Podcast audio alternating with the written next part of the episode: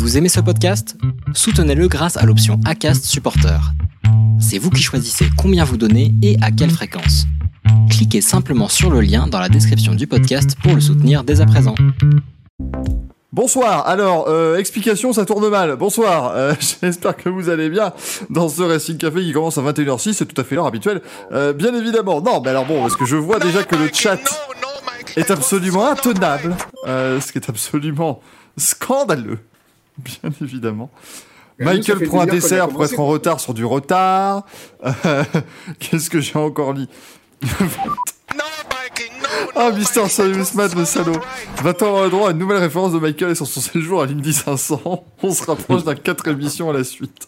Non, On a fait 4 émissions déjà depuis les 500 miles Bon Dieu, être ça, ouais. que le temps passe vite. c'est- c'est bien les références à, à l'Indy 500. Raconte-nous comment tu as galéré pour trouver une place de parking.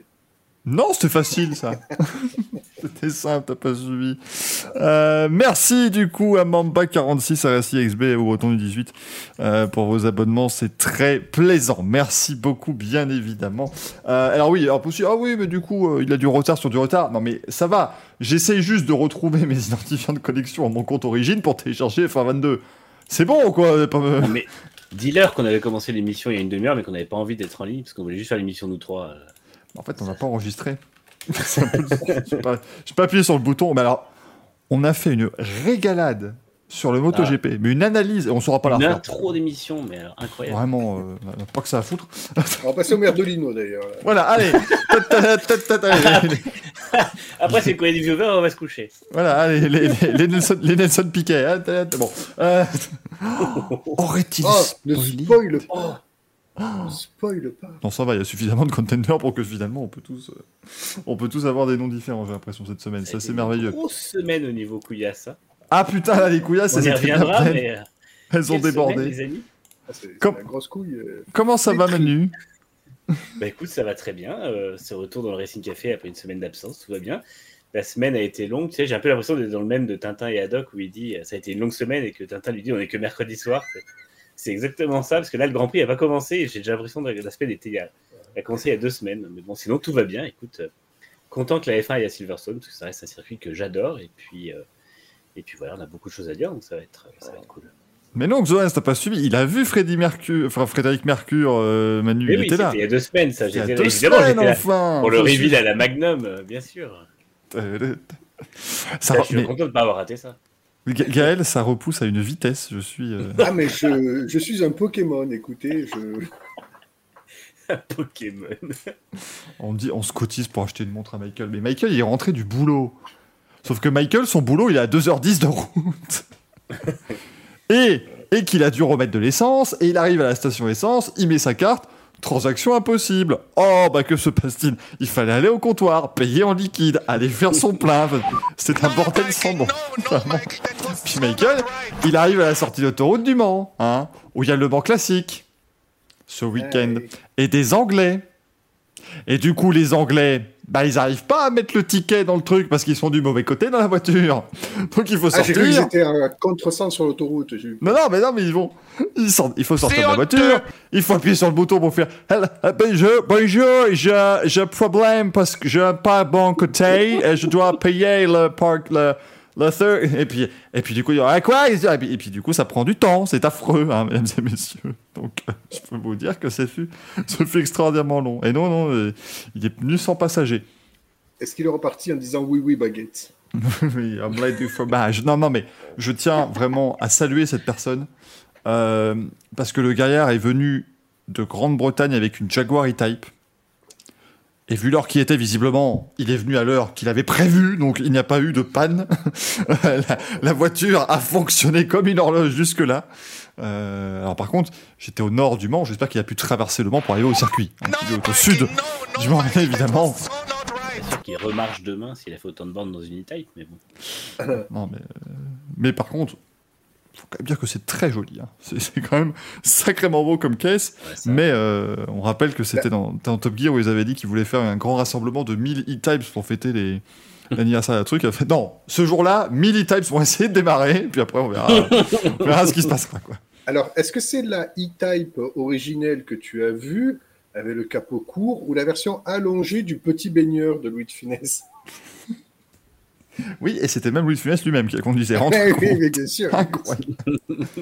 bon, le chat, personne connaîtrait mon mot de passe de mon compte origine.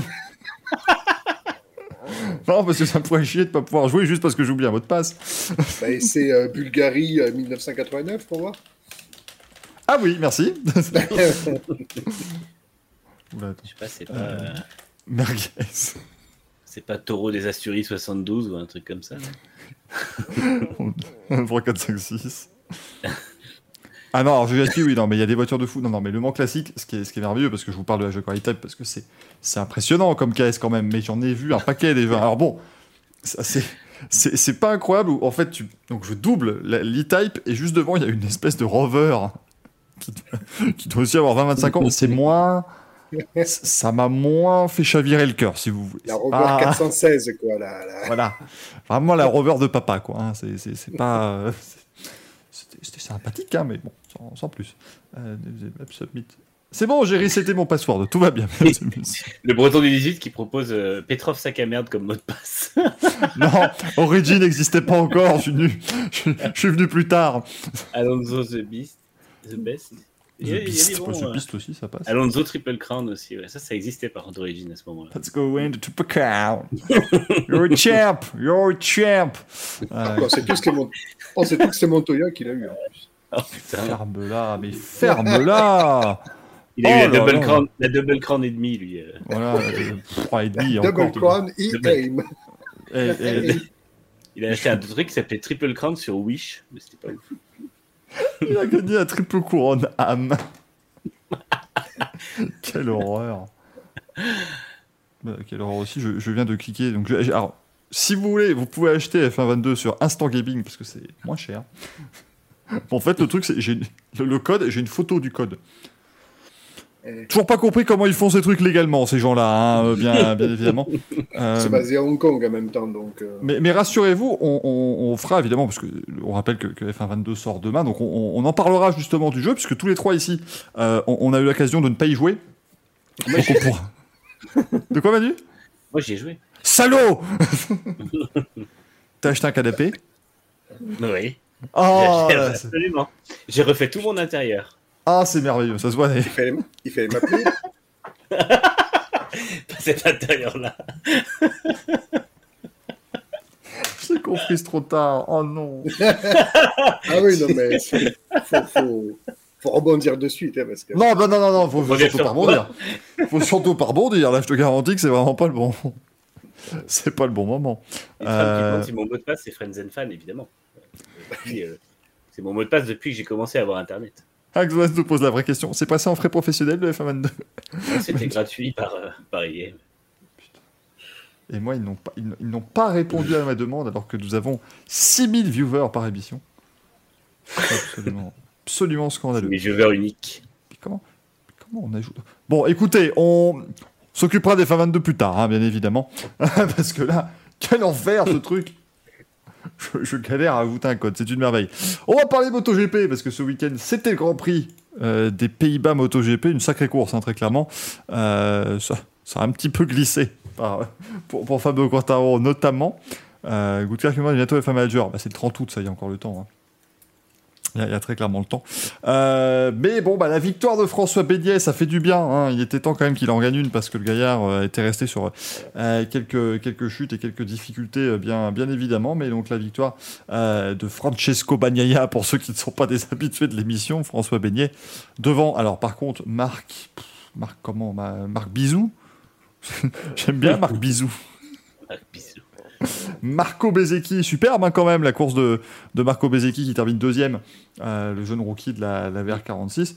Et puis alors, troisième, Maverick Vignales. Alors là, euh, si même Vignales peut faire des podiums, c'est que vraiment cet Aprilia est une machine de guerre. Euh, Et surtout, ça montre qu'il a quand même, encore une fois, le choix de partir de Yamaha euh, était bon, puisque la deuxième Yamaha est une- a fait un Grand Prix catastrophique. bah, c'est la première fois depuis, euh, j'avais vu la stat, je crois que c'est 24 ans, euh, que Yamaha ne marque pas de points. Il n'y a pas eu une Yamaha dans les 15. C'est, complètement euh, aberrant. Puisqu'Andrea Dovizioso termine 16e.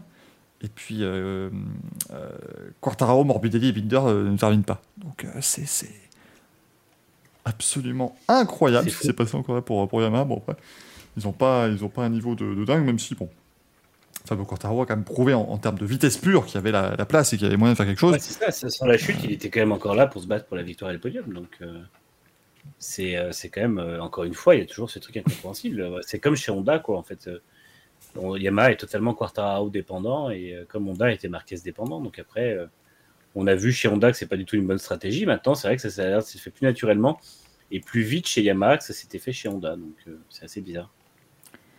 Non, c'est vraiment c'est terrible, mais d'un côté, je pense que on a quand même des pilotes chez Yamaha qui, enfin, ils sont en vacances. hein, je suis désolé, mais bon, Dovizioso, euh, euh, il en veut plus. Morbidelli, il est inexistant. Darren Minder, bah, il fait ce qu'il peut avec euh, avec ce qu'il est. hein, finalement, c'est quand même pas le meilleur pilote. Et pourtant, il a fait des belles courses sur le sec. Mm. euh, depuis, depuis le début. C'est ça qui est vraiment dramatique en fait dans cette équipe. C'est que je- on peut citer des belles courses de Darren Binder. Des belles Mm. courses de Dovizioso, il n'y en a pas. Ce qui ce complètement dingue quand même. Enfin, c'est, le, le- garçon a fini vice-champion du monde très très très euh, souvent. Euh, tiens, un petit sondage qui est en cours. Merci à Nitram d'ailleurs qui s'occupe un peu de tout ça ce soir. La pénalité de Quartararo mérité ou pas? Bah, on, va commencer. Alors, pas, histoire de manquer de respect évidemment à, François Beignet. Tes souhaits? Puis finalement, peut-être qu'en l'appelant François Beignet, on lui manque de respect. Mais euh, on, on va, on va parler de sa victoire plus tard, mais là, il faut quand même parler, bien entendu, par le moment, le, fait marquant, principal de ce Grand Prix, euh, le moment où Fabio Quartaro a chuté juste à côté d'aller chez Spargaro, emmenant l'Espagnol dans les, dans les graviers. Il prend une pénalité de... Alors, c'est- quand même un concept hein, maintenant. Il a un long lap au prochain Grand Prix, euh, au Grand Prix de, de Grande-Bretagne à Silverstone. Pas ce week-end, hein, dans 4 semaines. Il va pas rouler avec Ah, il les- roule avec la F1 la F1 et tout, c'est pas, c'est pas prévu, ça, c'est c'est pas, pas comme ça que ça va se passer. Mais euh, il sait déjà qu'il va devoir faire un long lap. Alors, quand vous voyez les, les- les- les à peu près 5 derniers Grands Prix de Jack Miller, on voit que ça ne pose pas de problème. Euh, mais, messieurs, qu'est-ce qu'on. ah, Avant de parler de l'accrochage, mais qu'est-ce qu'on pense déjà de la, de la, de, de la pénalité en elle-même ici, qui, qui a été, qui a été infligée? Moi, je trouve ça con. À la rigueur, j'aurais fait une pénalité sur la grille, euh, comme ça se fait, parce que des fois, c'est vrai que c'est pas. Enfin, si on décide de juger euh, qu'il y a une pénalité à la course suivante, pourquoi pas euh, mettre une pénalité Mais pourquoi, pourquoi une pénalité en course? Ouais, pour moi, une pénalité sur la grille, c'est très bien. Euh, tu le recules d'une ligne, en moto, ça fait trois places, c'est pas déconnant. Pour moi, ça paraissait largement suffisant. Et c'est vrai qu'au final, on se retrouve avec, avec cette, cette pénalité qui va forcément biaiser la course suivante. Donc moi, je ne suis pas forcément pour. Et puis après, il y a aussi le bien fondé de la pénalité qui me laisse un peu perplexe, puisqu'on a eu quand même beaucoup d'accrochages euh, depuis le début de la saison qui n'ont pas été punis. Donc euh, pourquoi d'un coup la direction de course se met à agir? Pourquoi euh, elle n'a pas des fois agi sur des trucs de sécurité qui étaient vachement plus importants ou plus urgents? Je reste un peu, un peu sceptique par rapport à tout ça et on se demande en fait si c'est à la tête du client, du coup ça a été validé. Est-ce que parce que c'est Quartararo euh, qui a sorti Espargaro, on décide de faire quelque chose de plus violent? Mais je suis, euh, ouais, je suis un peu à la fois sur le, sur le, le- le fond comme sur la forme. Je trouve cette pénalité assez stupide et je suis assez d'accord avec Quartararo, du coup, qui s'en est euh, ému, sinon énervé sur les réseaux sociaux euh, le, soir de la, de la décision. Et, et Lynn Jarvis, également le patron de l'équipe Yamaha. Ouais. Mm. Gazou. Ben, C'est surtout, marqué, c'est le nom qu'il a marqué, hein, moi. Je vous rassure. c'est le- le petit nom qui m'a été donné, Gazou. Euh, Merci, de- Gaël. Donc, euh, oui, c'était une très bonne analyse. euh, voilà. c'était quelque chose. hein. Non, mais cette pénalité, elle est lunaire parce qu'encore une fois, euh, si je me trompe pas, il perd l'avant, donc il chute et il amène, euh, il, il- il l'amène avec lui. Donc, enfin, comment tu peux justifier que, enfin, comment tu peux pénaliser entre guillemets un, un dépassement et surtout un contact? Enfin, il tombe d'abord et il- effectivement, il embarque avec, mais c'est pas comme s'il avait été au contact direct. Parce que dans ce cas-là, quand il va au contact direct, qu'est-ce qui se passe? Il prend une course de suspension? Qu'est-ce qui se passe? C'est quoi le barème? Non, mais non, non, mais attention, euh, Gaël. Moi, je, je me dis quand même. euh, en, en fait, pour moi, la pénalité n'est n'est pas si surprenante. C'est pas gênant qu'il se prenne une pénalité. Enfin, il fait quand même une faute. Si, si vous voulez, il fait, il fait une faute qui est, qui est pas, qui est, qui est un peu bête, mais c'est une Ouais, faute. mais Oui, Il y a, il y a oui, déjà eu oui. des, des pénalités comme ça. Enfin, il y a eu, euh, c'était Miller quand il a accroché. euh, euh, attends, c'était qui? C'était euh, Martin qui a accroché Miller? Non, je sais plus. là. enfin, c'était exactement la même physionomie. C'est un pilote qui tombe et qui en, qui en fauche un, comme au départ du, du Grand Prix d'Espagne d'ailleurs. Et, euh, et en fait, il n'y a pas de pénalité à chaque fois. C'est c'est ce que j'allais dire, c'est qu'elle n'est pas logique par rapport aux antécédents.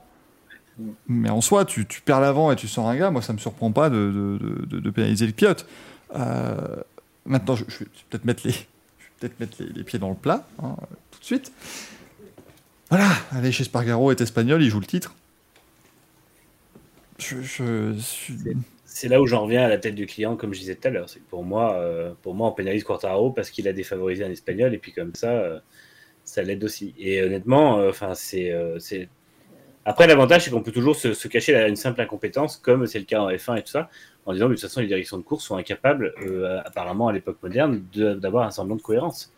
Euh, on le voit en MotoGP, on le voit en F1, et c'est vrai que c'est catastrophique. Il n'y a pas une seule cohérence entre les, faits et les pénalités. Donc, euh, pourquoi? Ça, c'est incompréhensible. Mais c'est vrai que ça, pose préjudice quand même sur, sur la manière dont, dont sont gérés les championnats. Quoi. Moi, je- moi, moi, j'y crois franchement. Après, voilà, dans mes complots, des complotistes. Non, c'est pas histoire de dire des complots. Non, c'est très bien. Eh, euh, la Dorna, si, si- enfin, c'est le premier truc que vous êtes censé savoir sur le, la Dorna et la FM, c'est que ça, ça favorise un petit peu les Espagnols quand même. C'est pas, c'est c'est un, peu- c'est un peu la famille, hein, donc euh, ça me surprend dis ça parce qu'il y a 14 courses en Espagne par an ou rien à voir? Na- Nakagami, euh, Nakagami, il, il détruit la course de euh, Personne s'en émeut. Et, et- et on va pas se cacher, la faute de Nakagami, alors oui, évidemment, euh, oui, il tape, euh, il tape le pot d'échappement avec sa tête, euh, il aurait pu se faire, il aurait pu se faire très mal, tout ça, d'accord. Et oui, il blesse Rins aussi, mais bon, Rins, je pense que c'est un peu le mal, c'est un peu le mal aimé, j'ai l'impression avec Rins. Mais si on n'oublie pas le truc, qu'il fait une erreur complètement stupide au départ de course et il, il embarque tout le monde. Donc je vois pas en quoi c'est moins pénalisable que Quartararo qui, qui, qui chute et qui, qui sort son adversaire, de- son rival direct pour le titre, certes, mais c'est pas, il n'y avait pas de, il y avait pas de, de méchanceté dans le geste évidemment. Et je dis pas qu'il y en avait chez, chez Nakagami, mais je sais pas, je suis un peu, un peu c'est les décisions variables, en fait. C'est-à-dire que dès Ouais. le début de la saison, s'ils n'ont rien pénalisé avant, ben, je sais pas, il n'existe pas un système de réprimande comme en F1 C'est- C'est c'est opaque. qui hein. ne, qui ne... La seule bonne nouvelle, c'est qu'on puisse voir un pilote faire sa tête de con comme Alonso en F1 qui va décider de voir jusqu'où il peut aller avant d'être pénalisé euh, par la direction de course. Et ça, ce serait marrant. Mais, Dites, euh, vous avez vu ce que j'ai fait c'est ça. Le Moi, je l'ai fait, pour... fait voir si on me pénalisait. On m'a un peu pénalisé. Donc... euh, Non, mais c'est vrai que c'est. C'est c'est dommage en fait parce qu'encore une fois il y a un cadre réglementaire. Alors soit on met... en fait le problème pour moi c'est qu'en moto euh, la, la chute est tellement facile quand tu es sur une lutte intense comme ça. que C'est pas comme en F1 où en F1 il faut quand même dépasser vraiment ses limites pour aller chercher un adversaire et le foutre euh, au tas. La moto, tu as un côté hors de contrôle qui fait qu'une fois que tu as chuté, euh, bah, où finit la moto et qui Tu fauches, euh, c'est pas, c'est pas évident. Et euh, pour moi, si tu commences à pénaliser ça, bah, en fait, ils vont se battre comment? Tout le monde dit oui, il n'y a pas assez de dépassement en MotoGP. Quand des mecs entendent se foirent et embarquent quelqu'un, alors que bah voilà, c'est encore une fois, c'est ça peut arriver, on les pénalise, bah ça va pas aider. hein. Je veux dire, Quartararo, il va rester deuxième toute la saison, puis il sera champion comme ça, et puis bah ce sera, suffisant. Donc euh, en fait, c'est pas, euh, pour moi, c'est vraiment pas cohérent, et c'est là où je te rejoins, Michael, c'est que cette décision, elle n'a aucune autre euh, logique et aucune autre raison que de dire on pénalise le mec qui a fait tomber l'espagnol qui joue le titre. Et franchement, c'est pas pour être complotiste ou quoi, c'est je vois pas pourquoi, à part ça, il le pénalise. Et, et euh, ouais, on verra comment ça va passer à la suite de la saison, mais pour moi, parce que c'est quand même des choses qui arrivent assez souvent, il va y avoir d'autres pénalités du genre et ça va être de plus en plus ridicule. Et honnêtement, ça va pas aider les pilotes à avoir du panache et à se dire je prends une place, ça va devenir. Enfin, c'est vraiment le coup. Est-ce que le MotoGP devienne un sport d'épicier Déjà qu'ils ont quand même du mal à, dépasser avec les motos actuelles, même si franchement on a vu avec Espargaro que ça se fait, hein, parce qu'encore une fois il en a fait quelques beaux pendant le Grand Prix. Euh, c'est vraiment, pour moi, ça va à l'encontre de ce qu'est le MotoGP.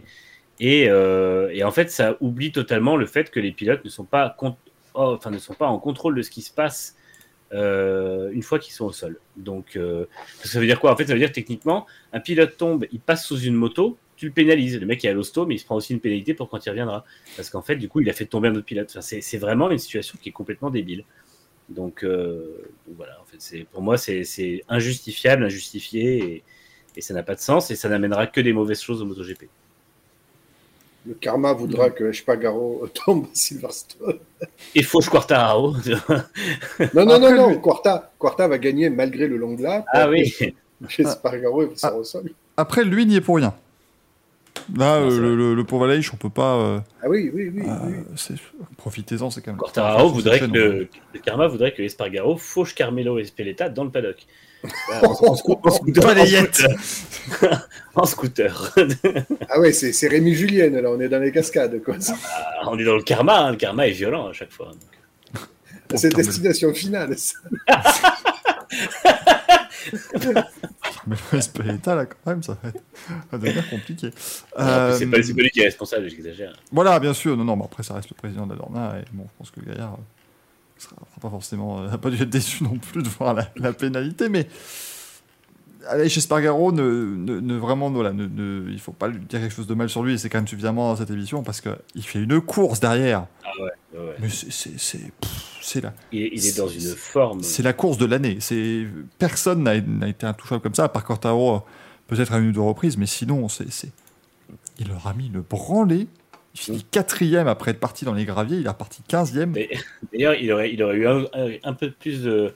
Je sais plus combien il y a de- d'écarts. Euh, je vais reprendre vite fait les écarts à la fin de la course. Il finit à 2 secondes et demie. De, non, 1 seconde 3 de, de Vignales. de Vignales. Il aurait eu un tour de plus, je pense qu'il pouvait aller le chercher. Et alors là, ça aurait été quand même la honte pour Vignales de finir derrière Espargaro qui était passé par les graviers. Et en plus de se faire voler le podium par Espargaro dans ces conditions. La honte pour Vignales Non, pardonnez-moi. Ah, mais c'est- c'était vraiment impressionnant, euh, impressionnant ce qu'il a fait. Et honnêtement, au début de la saison, quand il a commencé à être en tête du championnat, proche de la tête du championnat, on disait oui, bah, c'est un peu un feu de paille et tout. Mais en fait, on se rend compte qu'il est vraiment ultra bon et ultra solide. Et clairement, c'est un candidat au titre euh, hyper crédible. En fait, la, la Priglia est vraiment bonne sur beaucoup de circuits. Euh, c'est une très très bonne moto et lui est vraiment partout à l'aise. Il n'y a pas de moment où enfin, il, est, il est très rarement en grande difficulté euh, au, au guidon de cette Aprilia. Donc, euh, d'ailleurs, il finit toutes les courses dans les points, je crois. Et euh, ouais, c'est ça. Et franchement, là, il en est sur une série de, que je dise pas de conneries, 7 top 5, dont 4 podiums. Donc c'est vraiment ultra impressionnant. Et encore, il aurait sûrement fait victoire s'il avait, s'il avait pu défendre ses chances. Donc, Mm. Moi, je suis, vraiment impressionné. Et c'est vrai que là, il a montré qu'il est à l'aise dans toutes les circonstances, y compris quand il est sous la pression et qu'il doit remonter. Et puis son double dépassement pour, pour finir la course était, euh, était la cerise sur le gâteau. Euh, Vraiment, c'était ultra impressionnant. Donc, euh, ouais, gros, gros, grosse impression de la part d'Espargaro. Et du coup, il est qu'à 21 points de Quartararo. Donc, euh, ça, ça reste largement euh, possible pour lui. C'est ça, il revient. Il recolle au championnat, du coup, euh, Aleix Espargaro. Ça va être vraiment joli, je pense, euh, comme, comme reste de, euh, de saison. Et Buzy qui nous dit la Dorna cherche juste à donner à, à Cartier la même pénalité qu'Asperge s'est infligé tout seul en Espagne à seulement 5 km de chez lui, si jamais vous n'étiez pas au, au courant, Ah bien oui. évidemment. Mais il était seulement à 5 km de la maison, Aleix Espargaro, quand il s'est trompé dans le décompte des tours. Mais. euh, Euh, finit les concessions pour après la saison prochaine. Ah bah heureusement, là, c'est-à-dire que les Priya, j'ai l'impression qu'ils ont euh, ils ont fait 18 podiums, 4 victoires, tout ce que tu veux. Il n'y a, plus de- de concessions possibles, hein, très clairement, pour, euh, pour l'équipe italienne. Pour ceux qui ne connaissent pas le, le MotoGP, les concessions, en fait, c'est, on rappelle que vous savez un cadre réglementaire qui est évidemment strict, en, en disant notamment, voilà, vous avez le droit de faire tant de séances d'essai, vous avez le droit à tant de moteurs sur la saison, tout ça. Et les concessions, c'était en fait des choses en plus, où vous avez le droit de plus de moteurs, plus de débit d'essence, il y a beaucoup de choses comme ça, pour aider à réduire l'écart entre les, les usines qui avaient un petit peu de difficulté et, les- et- et l'avant du peloton. Autant dire que ça a très bien fonctionné, ce système de, de concession, puisque plus personne n'en a. C'est-à-dire que tout le monde a été suffisamment bon euh, pour Et- aller chercher des concessions, quoique maintenant, après, euh, Yamaha va peut-être euh, bientôt y retourner.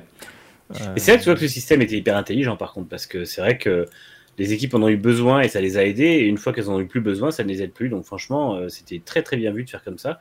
C'est vrai que ça a bien aidé euh, KTM à l'époque, et puis euh, Suzuki, et maintenant et Aprilia ces derniers temps. Et finalement, c'est des, constructeurs qui ont réussi tous à un moment à revenir au meilleur niveau. Bon, après, on voit que KTM, ça, rame un peu. Mais euh, même si Binder fait une belle course à Assen. Mais ouais, ça montre que le système était solide. Et aujourd'hui, c'est vrai qu'on a, quand même un championnat MotoGP qui est hyper serré au niveau des constructeurs. Gaël? Euh, Pas ta vie, non. Rien, Pas envie de- pas envie de parler de moto, lui, il en a marre. va aller- il va aller se Non, mais c'est vrai que- Ouais, je, je voulais aussi signaler, parce que du coup, on- bah, on- Bagn- Bagnaia, Maverick très- Signal- Non, pardon. Maverick Signales. Alors, Bagnaia, très bon, euh, pas grand chose à dire sur son week-end.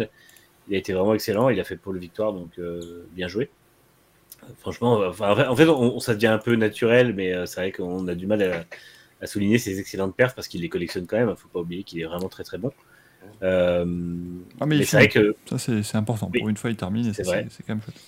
mais quand même, Marco Bezzecchi, c'est qu'est-ce qu'il fout là, quoi. Vraiment, là, cette- ce week-end. euh, Enfin, déjà, je le trouve vraiment monté en, monté en puissance depuis le début de, de saison. Et là, il faut bien avouer que, que son, son, son Grand Prix de, de Pays-Bas a été vraiment dingue. Il finit vraiment très Il- il près a- et puis il est hyper solide, quoi. C'est-à-dire que il surclasse quand même Luca Marini depuis le début de saison. Ouais. Ce qui est pas, ce qui est pas simple. Euh, et en plus là, il se permet, il, il fait une course exceptionnelle sur un circuit quand même qui est pas simple et qui est vraiment euh, le circuit sur lequel tu veux faire une bonne course, à part, à part le Mugello quand tu pilotes pour Ducati, mais sinon n'importe quel pilote rêverait de faire une belle course MotoGP à, à Assen. Et ici, franchement, c'est merveilleux ce qu'il a fait. Il n'y a pas une faute. Euh, pour vous donner une idée, Luca Marini termine 17ème. Mm. À 30 secondes. C'est- Et c'est con parce que. Marini restait sur de plusieurs bonnes perfs en plus. Et oui, il, fait- a- il a- il avait, il avait élevé son niveau de jeu, ça qui est dommage. Mais c'est vrai que là, ça fait mal, hein, ça pique un peu. C'est incroyable le nombre d'écuries où il y a un pilote devant et l'autre complètement derrière. C'est- C'est là qu'on se rend compte, je pense, que c'est vraiment un, un problème de feeling pour les pilotes en ce moment. C'est- c'est- Je pense que c'est là-dessus que se jouent toutes les courses. C'est vraiment incroyable. Après, j'ai l'impression que c'est un peu le même phénomène qu'en F1. En fait, on se retrouve avec un plateau hyper serré entre les équipes et les constructeurs, et ça fait que les moindres euh, week-ends sans pour un pilote, à l'époque où finalement bah, il y avait une ou deux voitures qui s'intercalaient entre lui et son équipier, aujourd'hui, ou moto, aujourd'hui c'est euh, c'est 7, 8 pilotes qui sont, euh, qui sont au milieu, et euh, ça, fait, ça fait vraiment très mal. Mais c'est vrai que c'est assez, assez impressionnant de voir, de voir effectivement le, le- le- les écarts ouais, dans les- au sein des équipes. Quoi. Regardes, tu regardes le classement de la, le classement de la Q2 en MotoGP à Assen, c'est euh, 10 pilotes en 8 dixièmes, quoi. Donc, euh, et c'est euh, c'est 7 pilotes en 6 dixièmes. Donc, c'est vrai que c'est hyper serré, quoi. On a Nathan qui nous dit il y a juste RNF et Tech 3 où là, les deux pilotes sont toujours derrière. Sushimadi qui dit chez Honda, ils sont tous derrière. Par contre, Honda, pareil, hein, la meilleure Honda, c'est Nakagami 12e.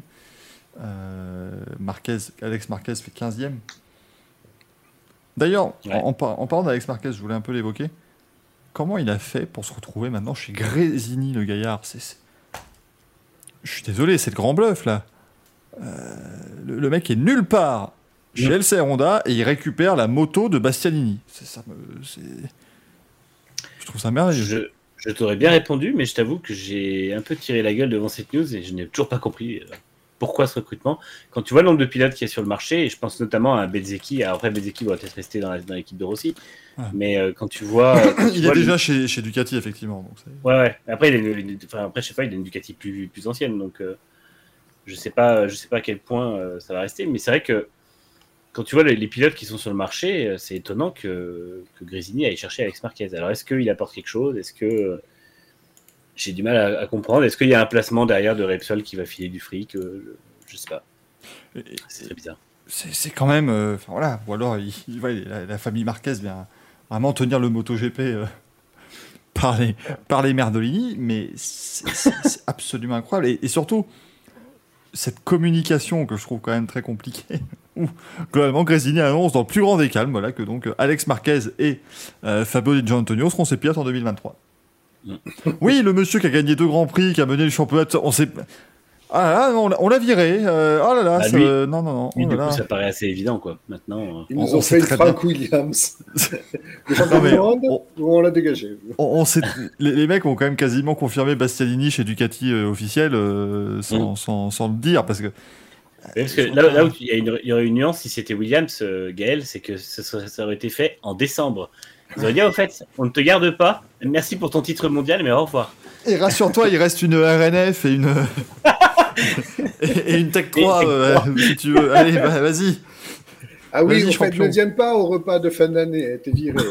C'est non ça. puis au moins si ça avait été Williams il y aurait, été un- il y aurait eu un feuilleton tu vois là on serait mois de juin on aurait dit Ah oui, non, mais euh, Bastianini, il demande euh, au moins euh, une augmentation de 12% de son salaire, il demande des tickets resto, c'est un scandale, non, non, non, euh, on n'a pas les moyens, voilà. Après, ils annoncent le recrutement de quelqu'un d'autre à sa place, mais ouais, non, mais il fait chier. C'est comme ça, c'est- c'était très... c'était progressif. Hein. Il avait été viré en, en novembre, je crois, ou en décembre, et, euh, alors que euh, le nom de Frenzen était déjà quasiment confirmé en juillet. Donc, euh, Ah oui, non, mais c'était, je crois même qu'ils l'ont confirmé avant. Hein. Euh, Mm. Mais ça a commencé par oui, bah alors Damon, l'autre il mène au championnat, ça y est, euh, il veut de l'argent, euh, euh, que c'est que ça Il devrait piloter par passion. C'était compliqué, quoi. Pareil, avec- enfin bon, après, pareil avec Nigel Mansell. Nigel Mansell, c'est encore évidemment euh, différent parce qu'à mon avis, je pense qu'il est arrivé, il a vu qu'il devenait champion après 5 courses, il a dit alors, voyez le, le salaire, vous mettez un zéro au bout, voilà, merci, allez. On va Ah, le je mettre avant le zéro. Non, non, tu le mets derrière. Non, c'est- vous l'avez pas de, pas de virgule, quoi. Non, non, c'est vous démerdez. Écoute, on va Mansell le mettre sur le museau de la voiture, le zéro, on l'a déjà fait. On a l'habitude. Mansell, Mansell devait avoir une manière un peu agaçante de demander ce genre de choses, je pense. que c'est- Ah, je, ouais, je c'est sais un pas. sacré Mais non, non, mais bon, ça pour dire, effectivement, je pense que bah, Bastianini, du coup, ira dans l'équipe officielle à la place de Miller. Mais c'est vrai que les, les transferts, euh, les transferts MotoGP cette année, c'est très bizarre. T'as l'impression que c'est une partie d'échecs, mais où tous les coups sont connus à l'avance. Et du coup, tu sais, c'est juste, genre, ils attendent de jouer pour faire des trucs que tout le monde sait. Tu dis, oui, bon, bah, ok, euh, on passe à la suite, quoi. Et au final, il n'y a pas vraiment de, de, de jeu. pas- tout, le de monde sait. suspense, tout le monde sait, les places sont toutes prises, le jeu de chaise musicale est déjà fait. Mais genre, où il y a du suspense, où va aller. Tu sais, du coup, tu vois un mec comme, euh, comme Miller qui dit, oui, bon, de toute façon, il n'y a pas trop de suspense. Ou un mec comme, euh, comme Rins qui dit, oui, bon, on sait où je vais. Enfin, tu vois, c'est. une non- non-saison des transferts. C'est Rins chez LCR, hein, c'est ça? C'est ça. J'ai bien suivi les, les rumeurs. Donc, ouais, Alex Rins qui irait à la place de, euh, d'Alex Marquez euh, chez, chez LCR Honda. Bon, bah, écoutez, ça va être. euh, c'est pas mal. hein. C'est bien pour Rins de pouvoir rebondir comme ça. On est sur, Et- toujours sur Admire au, au HRC, hein, c'est toujours la, la rumeur. C'est vrai que. Enfin, excusez-nous, hein, mais tout nous fait chier dans ces, dans ces transferts. Ah oui, parce que bon, bah, du coup, ça fait, c'est trois mois qu'on vous le dit, donc voilà, c'est ça.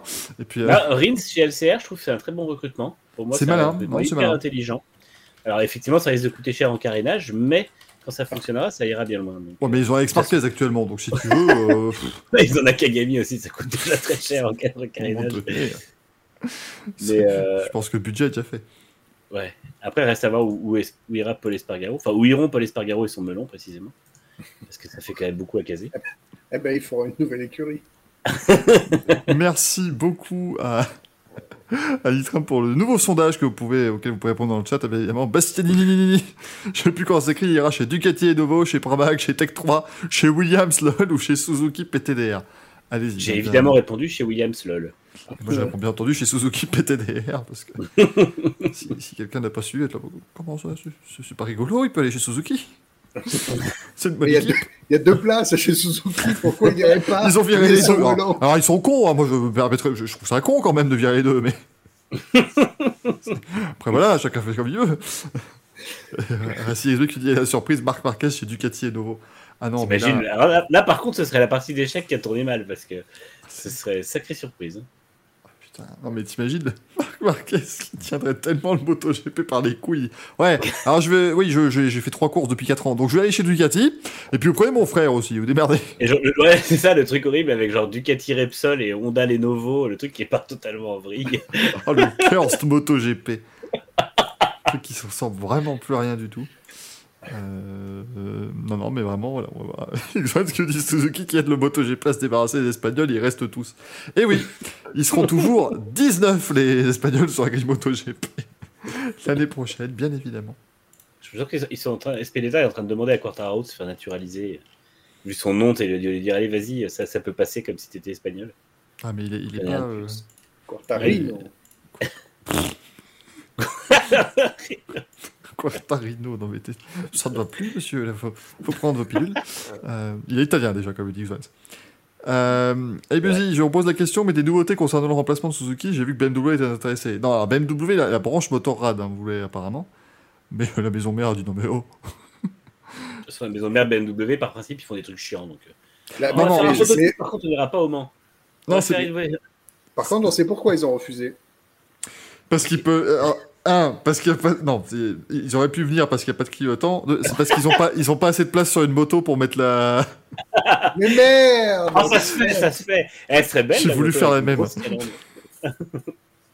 Pourquoi c'était tellement de téléphoner, ce que dire? Ah non, mais c'est. c'est- c'est- J'ai j'ai honnêtement, je. BMW en MotoGP, je vois pas. euh, on aurait pu en parler avec Axel qui, qui s'y connaît bien sûr beaucoup mieux, mais je vois pas vraiment quelle serait la logique euh, pour la marque. C'est-à-dire que, Bah, Surtout que c'est l'endurance, voilà, les, les BM, c'est des routières, c'est pas, c'est pas Bah, tant ont- que ça des sportives. sportive. donc. Ils ont une sportive, mais elle, elle aurait meilleur compte à être promue en superbike. Après, euh, après pour moi, c'est vrai que je suis déçu que Kawasaki ne revienne pas parce que j'aimais bien Kawasaki en MotoGP. Ah la Kawasaki de Randy de Punier. Mm. Ça, C'est c'était. Randy de Punier et Shinya Nakano. Ça, Celle c'est de Nakano avec son joli casque euh, hyper reconnaissable avec les yeux. qui prenait des, des, des tôles dans la ligne droite du Mugello parce que la moto lâchait en pleine ligne droite. C'est vrai que. Oh là là. ouais, celle-là était violente. Et Et là, Jacques, bien bats les couilles. Tout à fait. Vas-y, Manu. Non, non, mais ouais, c'est vrai que je sais pas. euh, c'est compliqué. Pour, pour moi, ça va quand même finir en équipe satellite d'un constructeur euh, déjà présent. Euh, potentiellement, euh, je verrais bien Aprilia euh, engager deux motos de plus. Puisque du coup, c'est toujours pas fait. Si j'ai pas de conneries, il y a toujours pas de, de deuxième équipe Aprilia qui arrive. Non. Donc, ça pourrait être l'occasion.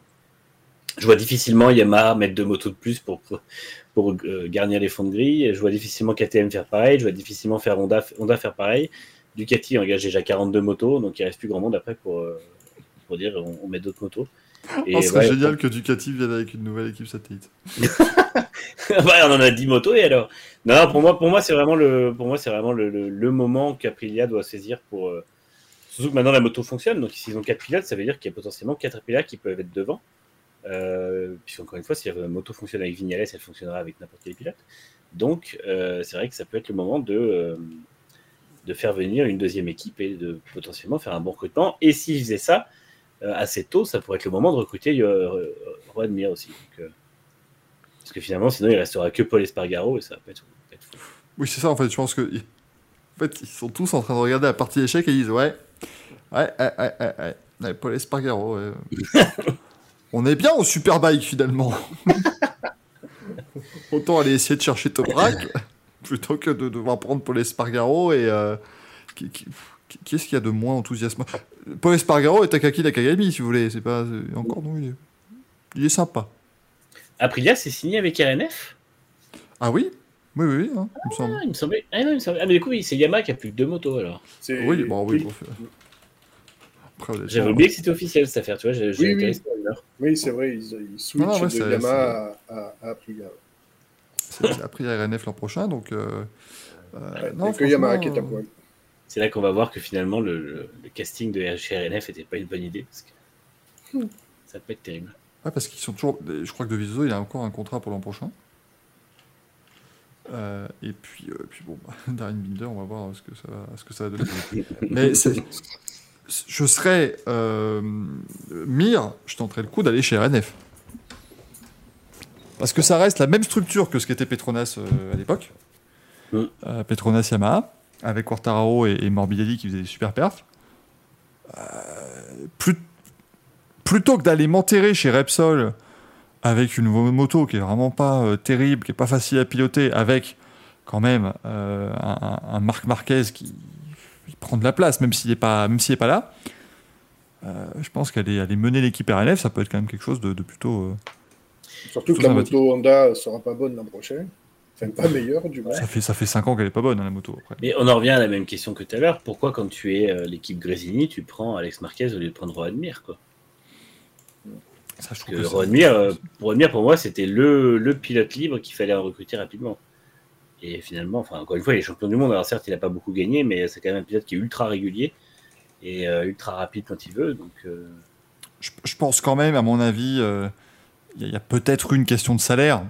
C'est- quand même. alors, parce qu'après, on, on- je pense que Rohan Mir est certainement euh, pas gourmand en termes de salaire. On l'avait évoqué avec, euh, avec Axel. Les pilotes Suzuki, c'est pas eux qui coûtent le plus cher, euh, surtout pour le palmarès qu'il a. Mais bon, euh, Alex Marquez, tu, tu, enfin, tu 100 balles et un Mars, quoi. Je veux dire, c'est, euh, quasi- pour ça qu'ils l'ont recruté. il Ils quasiment signé- gratos, quoi. Donc, euh, Ils ont signé un contrat, littéralement, c'est marqué il gagnera par saison 100 balles et un mars. un Mars. Voilà. Ah oui, bah ça va, en fait, on peut le Vous avez Parce que- parce franchement, frigo. Franchement, euh, Alex Marquez, je ne vois pas, je vois pas venir et demander 2 millions d'euros, quoi. Enfin, ça, ça me semble pas. euh, euh, Mais pourquoi pas 2 logique. millions? Ben Parce que je m'appelle Marquez. Ah, pardon. Ah, pardon. Ouais, c'est ça. Mathieu qui me dit qu'il a, été victime de la grande lessive, mire. Oh, merde. Non, Bien sûr, hein, c'est un coup de se faire satelliser du MotoGP. Hmm. Oui, je, je cherchais un mot, un jeu de mots avec station, mais Ouais, ouais. Ah, il me dit, oui, il y a, évidemment, il y a le même ratio que nous tous concernant le nombre de victoires pour le nombre de titres. hein. Bien sûr, hein, c'est un ratio de 1. Mais c'est déjà bien, bien évidemment.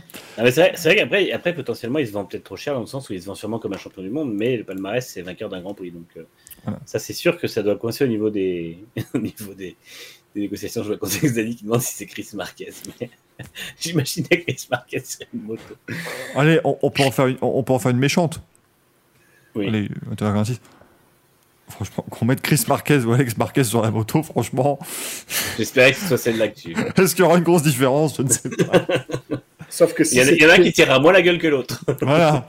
sauf que sauf que Chris Marquez, chaque fois qu'il passe devant les stands, on lui on brandit les pancartes. Et il reste 10 tours 9 8 Non, le problème de Chris Marquez, c'est qu'il ne peut pas enfiler le casque. Parce qu'il y, a la- il y a la banane qui fait que du coup, ça ne, ça ne rentre pas correctement. Euh, mais non, non. Je... Alex Marquez, je ne comprendrais pas. Je, dis bravo. Alors, il a aussi dit maintenant voilà, que c'est l'opportunité du coup de se défaire de l'image de son frère. On va pas être déçu. S'il se fait taper par Didier Antonio en prochain, je te garantis. que- Non, parce que, en n'étant pas très bon, il s'est déjà défait l'image de son frère. Je veux dire, c'est pas. Moi, je les associe plus vraiment l'un et l'autre. hein. Ouais, mais depuis qu'il est arrivé en MotoGP, Alex Marquez, il a terminé plus de courses que son frère. Et ça, ça c'est pas rien. Et il a battu à machine égale. Ah, mais il courait pas, l'autre. Merde. On va dire Ouais. qu'ils sont tous les deux bras cassés, chacun dans leur spécialité. quoi. En, en 2020 au Mans et en Aragon, c'est quel des Marquez qui a fini sur le podium C'était pas Marc. Voilà. Moi, je... Ah. Ah. JDC, JDR, bien sûr. C'est vrai qu'il a un podium en plus. Oh là là. Deux podiums. Moi, j'adore parce que dans cette émission, on, persiste à vouloir qu'il n'ait qu'un seul podium acquis sous la pluie dans des circonstances scandaleuses. Le mec, deux semaines ou trois semaines après, il fait deuxième en Aragon sur le sexe sans, sans que personne. Tu vois. Je me rappelle qu'à ce moment-là, tout le monde disait Ah, bah ça y est, il a enfin lancé sa carrière.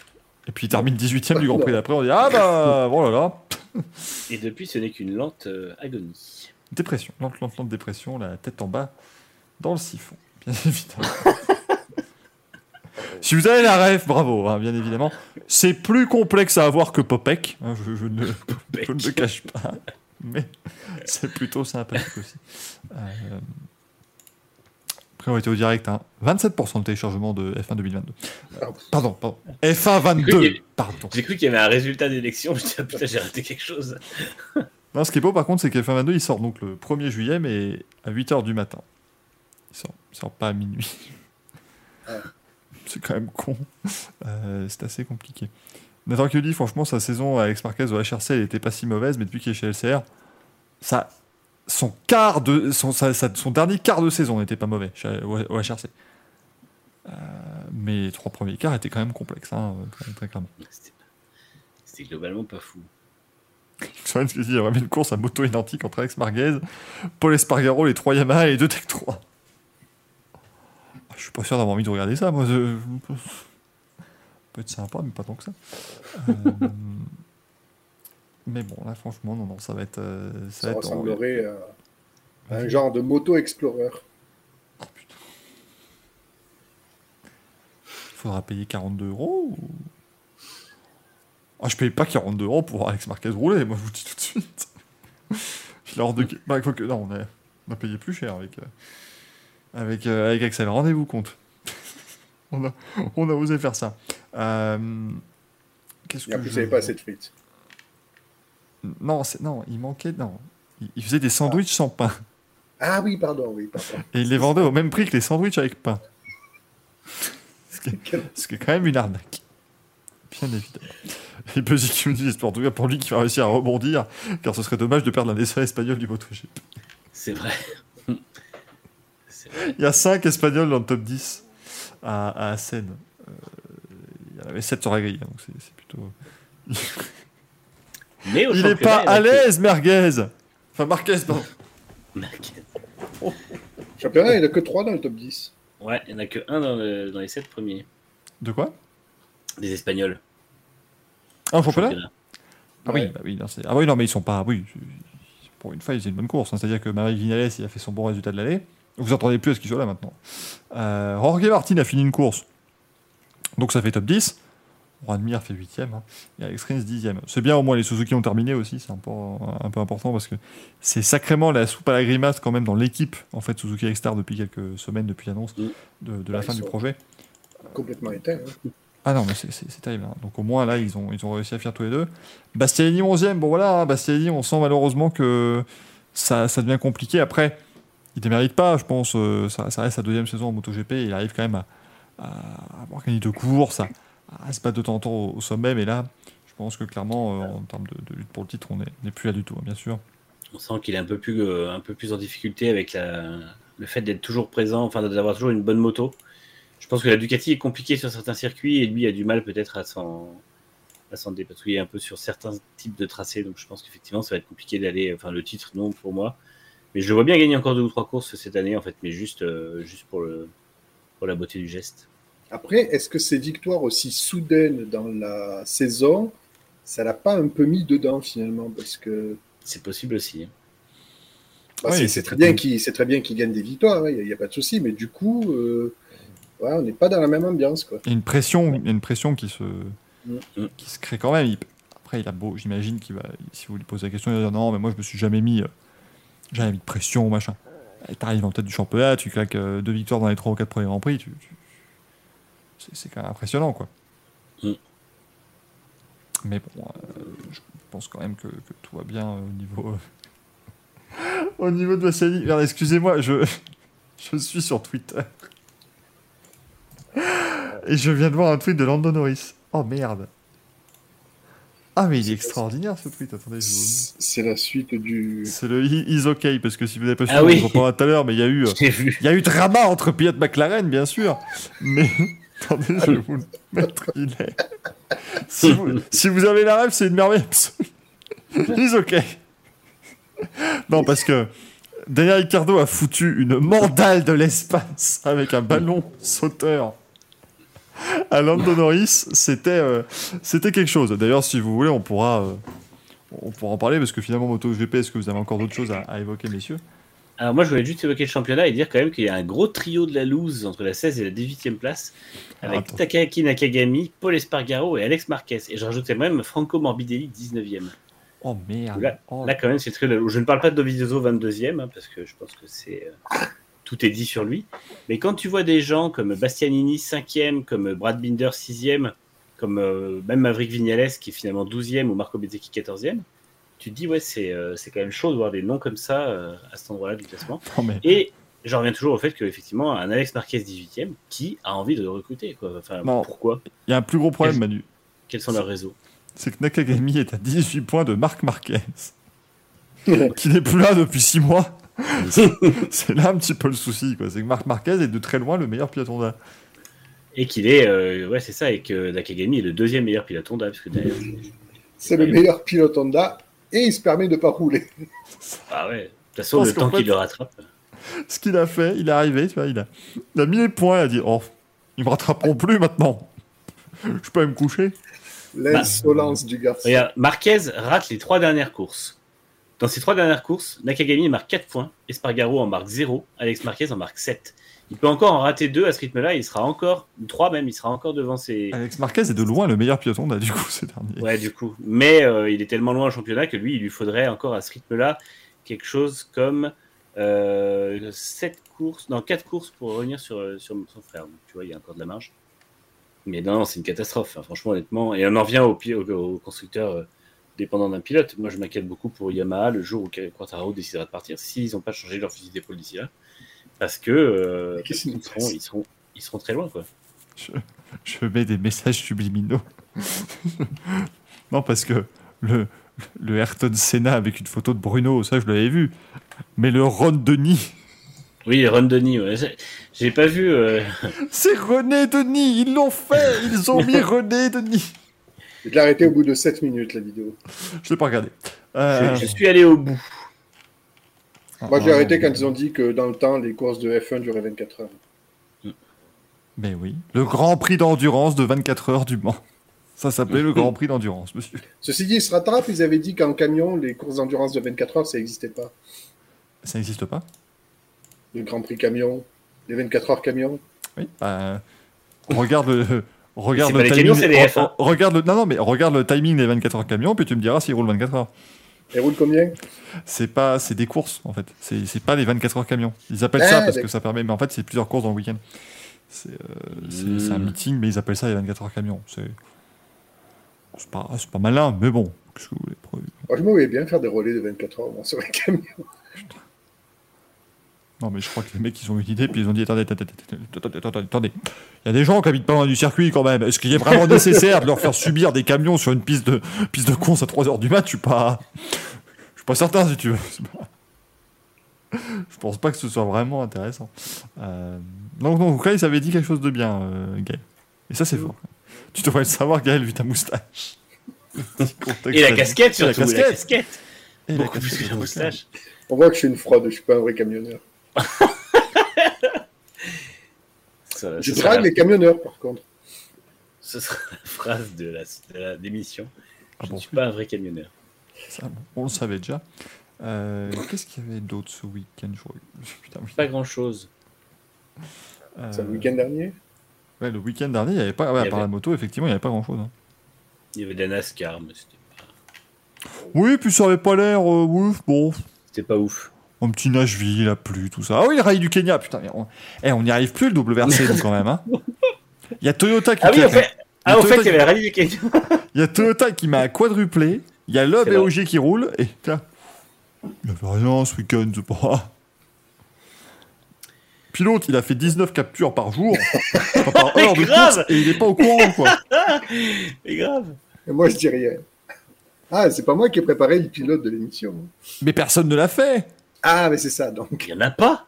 Attendez, mais je suis arrivé parle chez moi à rallye, du 20h30 déjà, qu'est-ce que tu veux que je Par fasse contre, euh, oui, après, s'il faut parler rallye, effectivement, Toyota a juste détruit la concurrence au sens propre, puisque la concurrence a essentiellement fini en morceaux dans des fossés. Donc, euh, C'est sur ce rallye-là que Neuville a percuté. euh, non, qu'une Oui. avec- C'est Solberg, faut qu'il percute Solberg, la voiture de Neuville.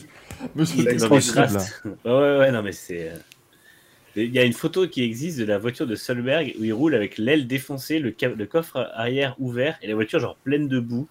Tu te dis, mais c'est un enfer pur ce rallye.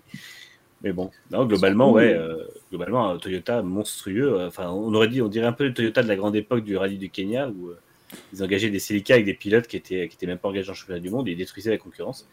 Là, maintenant, c'est ceux du championnat du monde, mais ils détruisent la concurrence aussi. Donc, Je crois qu'ils avaient fait le quadruplé en 92, il me semble. Ouais. possible, ouais. Oui, c'est pas. Oui, ça qui est formidable, c'est que j'avais vu passer à stade. C'est le premier quadruplé euh, Toyota depuis un dernier quadruplé Toyota. C'est-à-dire que les garçons, c'est pas nouveau pour eux. quoi. C'est c'est vraiment. Non, non. Et franchement, ouais, Citroën avait fait un quadruplé en total, hein, en Bulgarie. Chez toi, en bas de chez toi. Putain, c'est vrai que oui. Fut une époque où il y avait le rallye de Bulgarie. C'est vrai que... C'était, c'était avant que, qu'ils doivent partir à cause de Ogier, c'est ça? Non, mais c'est vrai que, C'est pas ce qui s'est passé. mais c'est vrai que ouais, non, ça a été impressionnant. Et puis encore une fois, euh, encore une fois, Rovan Pera, bah, hyper solide quoi. Et, À un moment, toutes les le surfaces, garçon- tous les rallyes. le gars, ouais, c'est ça, toutes les surfaces. Le garçon est tellement solide. Euh, sur la première spéciale, la première super spéciale qui a eu lieu jeudi d'ailleurs, euh, il manque de partir en tonneau, mais violent quoi. Il a dérapé sur un talus, il nous a fait un deux roues. Euh, il a changé de slip, quoi, le, le garçon, et ça l'a pas empêché de, de remporter le rallye, quoi. C'est juste exceptionnel. vas-y, Michael. Moi, je trouve qu'il a une maturité en plus dans son pilotage. Enfin, c'est. Oui. c'est quand on compare à Elvin Evans, par exemple, qui était le, favori pour le titre, euh, c'est terrible, quoi. De, de, enfin, le, le, le comparo fait extrêmement mal à Evans parce qu'il fait une saison euh, catastrophique pendant que Rovan Pera est impeccable. Et en plus, il ouvre la route en plus, Romain Et, ouais. Et sur un rallye où, effectivement, Et sur un euh, rallye le Kenya, qui- c'est complexe. hein. Ouais. Euh, donc là, c'est complètement fou. Hervé Haricross qui nous dit s'il y avait un système de concession comme en moto, Hyundai démarrerait le rallye un jour avant les autres. ah non, mais Hyundai, c'est un tréteau, c'est c'est un carnage, cette caisse. Il y, a absolument tout, tout, tout qui part en lambeaux. Le, le, la chauffe, la boîte, le moteur, il n'y a rien qui va. C'est vrai que c'est pas il y a un truc qui va pas du tout. Ouais, mais quand tu arrives, quand arrives sur euh, WRC.com, premier article, c'est euh, Julien Moncey, le directeur adjoint de l'équipe, qui dit Nous reviendrons plus fort. Oui, ben, J'ai envie, de te dire que, envie de te dire que moins fort que ça, c'est compliqué. En tout cas, je, voudrais, euh, je voudrais m'auto-saluer parce qu'après le Monte Carlo, j'avais dit que Rovan Pera était hyper décevant sur son rythme du Monte Carlo et que franchement, c'était pas fou et que j'étais un peu déçu parce que je m'attendais à ce qu'il monte en puissance. Voilà, depuis, il m'a remis, il m'a remis à ma place. Et franchement, non, pour, revenir sur lui, je ne vois pas qui va le battre cette année pour le, pour le championnat, parce qu'en fait, même quand il ne gagne pas, il est jamais très loin, il fait pas de faute. Euh, il lui arrive pas de problème. J'ai l'impression qu'il est hyper bon pour euh, gérer sa voiture. Parce qu'encore une fois, il y a eu des problèmes mécaniques, ça a rarement été lui. Et euh, quand il en a, c'est pas des problèmes graves. Donc, j'ai l'impression qu'il a la petite dose de réussite qui va, qui va bien avec celle de, de, de grande, de, grande dose de talent. Donc, il n'y a pas de, pour moi, il n'y a pas d'obstacle en fait. Il y a, en plus, il a de la chance enfin de la chance. La réussite en plus, c'est que bah, à chaque fois, c'est jamais les mêmes qu'il a derrière lui. Euh, là, il a la chance que ce soit Evans qui est nulle part cette année, euh, Katsuta et Ogier, et tous ceux qui, qui, voulaient lutter pour le titre sont pas là du tout dans le classement, donc enfin pas là, plus loin quoi. Et c'est comme ça à chaque rallye, donc. Euh, et en plus. c'est une saison à la Ogier de ces dernières années quoi. Ouais. Il reste 7 manches. Il peut se permettre de faire deux résultats nuls. Il sera encore en tête du, championnat. Ouais, ça, Rovan Perra a 65 points d'avance sur Neuville, qui a 80 points. C'est pas genre 300 à 230. Ah non, c'est 145 à 80, quoi. C'est. Ah ouais. Et puis, c'est quand même. Vous voyez à quel point chez Toyota. Euh, abandonné deux fois. Vous voyez quand même à quel point chez Toyota on vendange, parce que Neuville et Tadak sont 2 et 3 du championnat avec les Hyundai, donc. Euh, Mm. Euh, ça, pourrait être encore plus violent pour, euh, euh, pour, pour, Toyota. Ce que j'ai beaucoup aimé, c'est quand même les écarts, parce que tu as 53 secondes entre Robin Pera et Evans, 1,42 avec Katsuta, 2,10 avec Ogier, 10 minutes 40 avec Thierry Neuville, qui est cinquième. Ça, c'est de Safari Rally. Ça, ça fait plaisir. Ah ouais. Bah là, Toyota a vraiment éclaté, vraiment éclaté la concurrence. quoi. C'est-à-dire que la moins bonne Toyota met 8 minutes à la meilleure Hyundai. Enfin, c'est juste fou. Quoi. Ah, et 50 ouais, est-ce qu'il va y avoir le retour des paillettes au volant? Ça, c'est vrai que c'est intéressant. C'est, euh, euh, c'était, c'était le cas avant en, WRC. Euh, mais maintenant, ils sont revenus avec leur bon petit levier. Bon, je sais pas c'est, c'est pas prévu pour l'instant. Mm. C'est pas prévu. il y, a eu un petit peu de. Allez, on a un petit peu râlé ce week-end puisque Sébastien Loeb a eu un souci. puisqu'en gros, il a eu un, problème moteur, hein, si je dis pas de bêtises, et il a voulu faire. Il est tombé en, en rade à 15 km de la fin de la liaison. Et il a voulu faire en fait les 15 km en mode électrique, puisqu'on rappelle que les WRC euh, maintenant, les Rally One sont, hybrides, et il est tombé en rade d'électrique au bout de 10 km. et du coup, il n'a pas réussi à rejoindre le, le, parc d'assistance. Donc, euh, moi, je, mets le petit, le petit bémol quand même. Alors évidemment, c'est la première année, mais je pensais quand même qu'ils arriveraient à faire en sorte que l'hybride tienne un peu plus. Mais, euh, mais d'un côté, en fait, c'est bête, mais c'est un peu dans la, dans la règle de l'hybride rechargeable. Alors, si je me permets, attention, hein, ça devient, ça devient auto propre ici, il n'y a plus a plus d'inquiétude, mais c'est-à-dire que moi, c'est le problème, par exemple, que j'ai avec l'hybride rechargeable, c'est que oui, effectivement, oui, ta voiture est hybride, mais tu fais 12 km en électrique et puis tout le reste en thermique, quoi. C'est pas.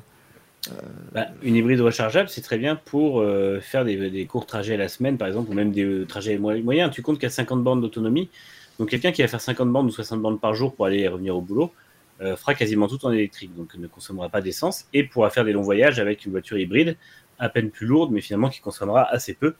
Mais effectivement, ça s'applique beaucoup moins bien sur une, euh, sur euh, une, technologie de ultra puissante. Pour moi, il devrait avoir un mode de roulage, une cartographie moteur hyper douce au moment où ils sont en, en électrique, parce que ce qui permettrait de pas tirer sur la batterie. C'est des voitures ultra puissantes, donc forcément, le moindre accélération doit bouffer de l'énergie à une vitesse pas possible. Et pour moi, il faudrait une cartographie ultra, euh, ultra douce, sûrement très différente de ce qu'ils utilisent là, pour que vraiment il y ait euh, bah, moins de cylindres qui fonctionnent, moins de puissance, etc. Et que ce soit euh, quelque chose qui, qui soit beaucoup plus, beaucoup plus doux. Parce qu'effectivement, ça m'étonne pas qu'il y ait que 10 km d'autonomie. Tu prends une, alors c'est pas, c'est encore pas la même puissance, mais tu prends une McLaren P1 qui était aussi hybride rechargeable avec un mode électrique, ou une Porsche 918, c'était les autonomies de 10, 12, 20 km. Euh, et là, bah, c'est euh, annoncé, ouais. Et là, bah, c'est pareil parce que euh, parce que c'est des, voitures de sport en fait, donc enfin de course. Donc tu c'est un peu compliqué. Et après, Caiusitus nous dit ils vont faire comme Audi au, au, Dakar, avoir un moteur thermique pour recharger les batteries. Ça, c'est vrai que c'est des technologies aujourd'hui qui sont maintenant utilisées sur les voitures hybrides de, de, de route, euh, notamment chez Honda, Ford et Toyota, qui utilisent en fait le moteur euh, thermique uniquement pour recharger le moteur électrique qui sert de générateur. Mais euh, dans le cas d'une WRC, ils seront obligés d'avoir un fonctionnement du moteur thermique en moteur principal pour le, le, les spéciales. Sinon, effectivement, ça demanderait trop d'énergie au moteur, euh, électrique et la voiture serait pas assez performante. Donc, euh, pour l'instant, c'est pas faisable. Et c'est pour ça que souvent, ça fonctionne en série, en fait, avec l'électrique qui sert de boost au moteur euh, thermique. Mais euh, ça fait qu'en moteur tout électrique, bah, l'autonomie est ridicule. Et c'est génial l'hybride hein, d'ailleurs. Hein. Et je ne dis pas ça euh, du tout parce que je euh, réceptionne ma Toyota Yaris hybride le, le 12 juillet prochain, mais euh, vraiment c'est c'est Oui. quand même enfin le, le concept d'avoir les deux quand tu quand tu maîtrises et maintenant l'avantage c'est que maintenant on maîtrise justement cette technologie et d'avoir les deux qui, qui travaillent de concert c'est quand même euh, c'est quand même très malin et, et ça va permettre de moins consommer parce que Ah bah en ville, tu consommes rien. Moi, je sais que je 4, 4, 4 litres en ville à peu près au 100 maximum, donc euh, c'est très très bien. Ça, ça sera, ça sera, je vous avoue que c'est le truc que j'attends. J'ai le même réservoir entre la, Yaris que j'ai actuellement et l'hybride, mais j'ai euh, 45 chevaux de plus.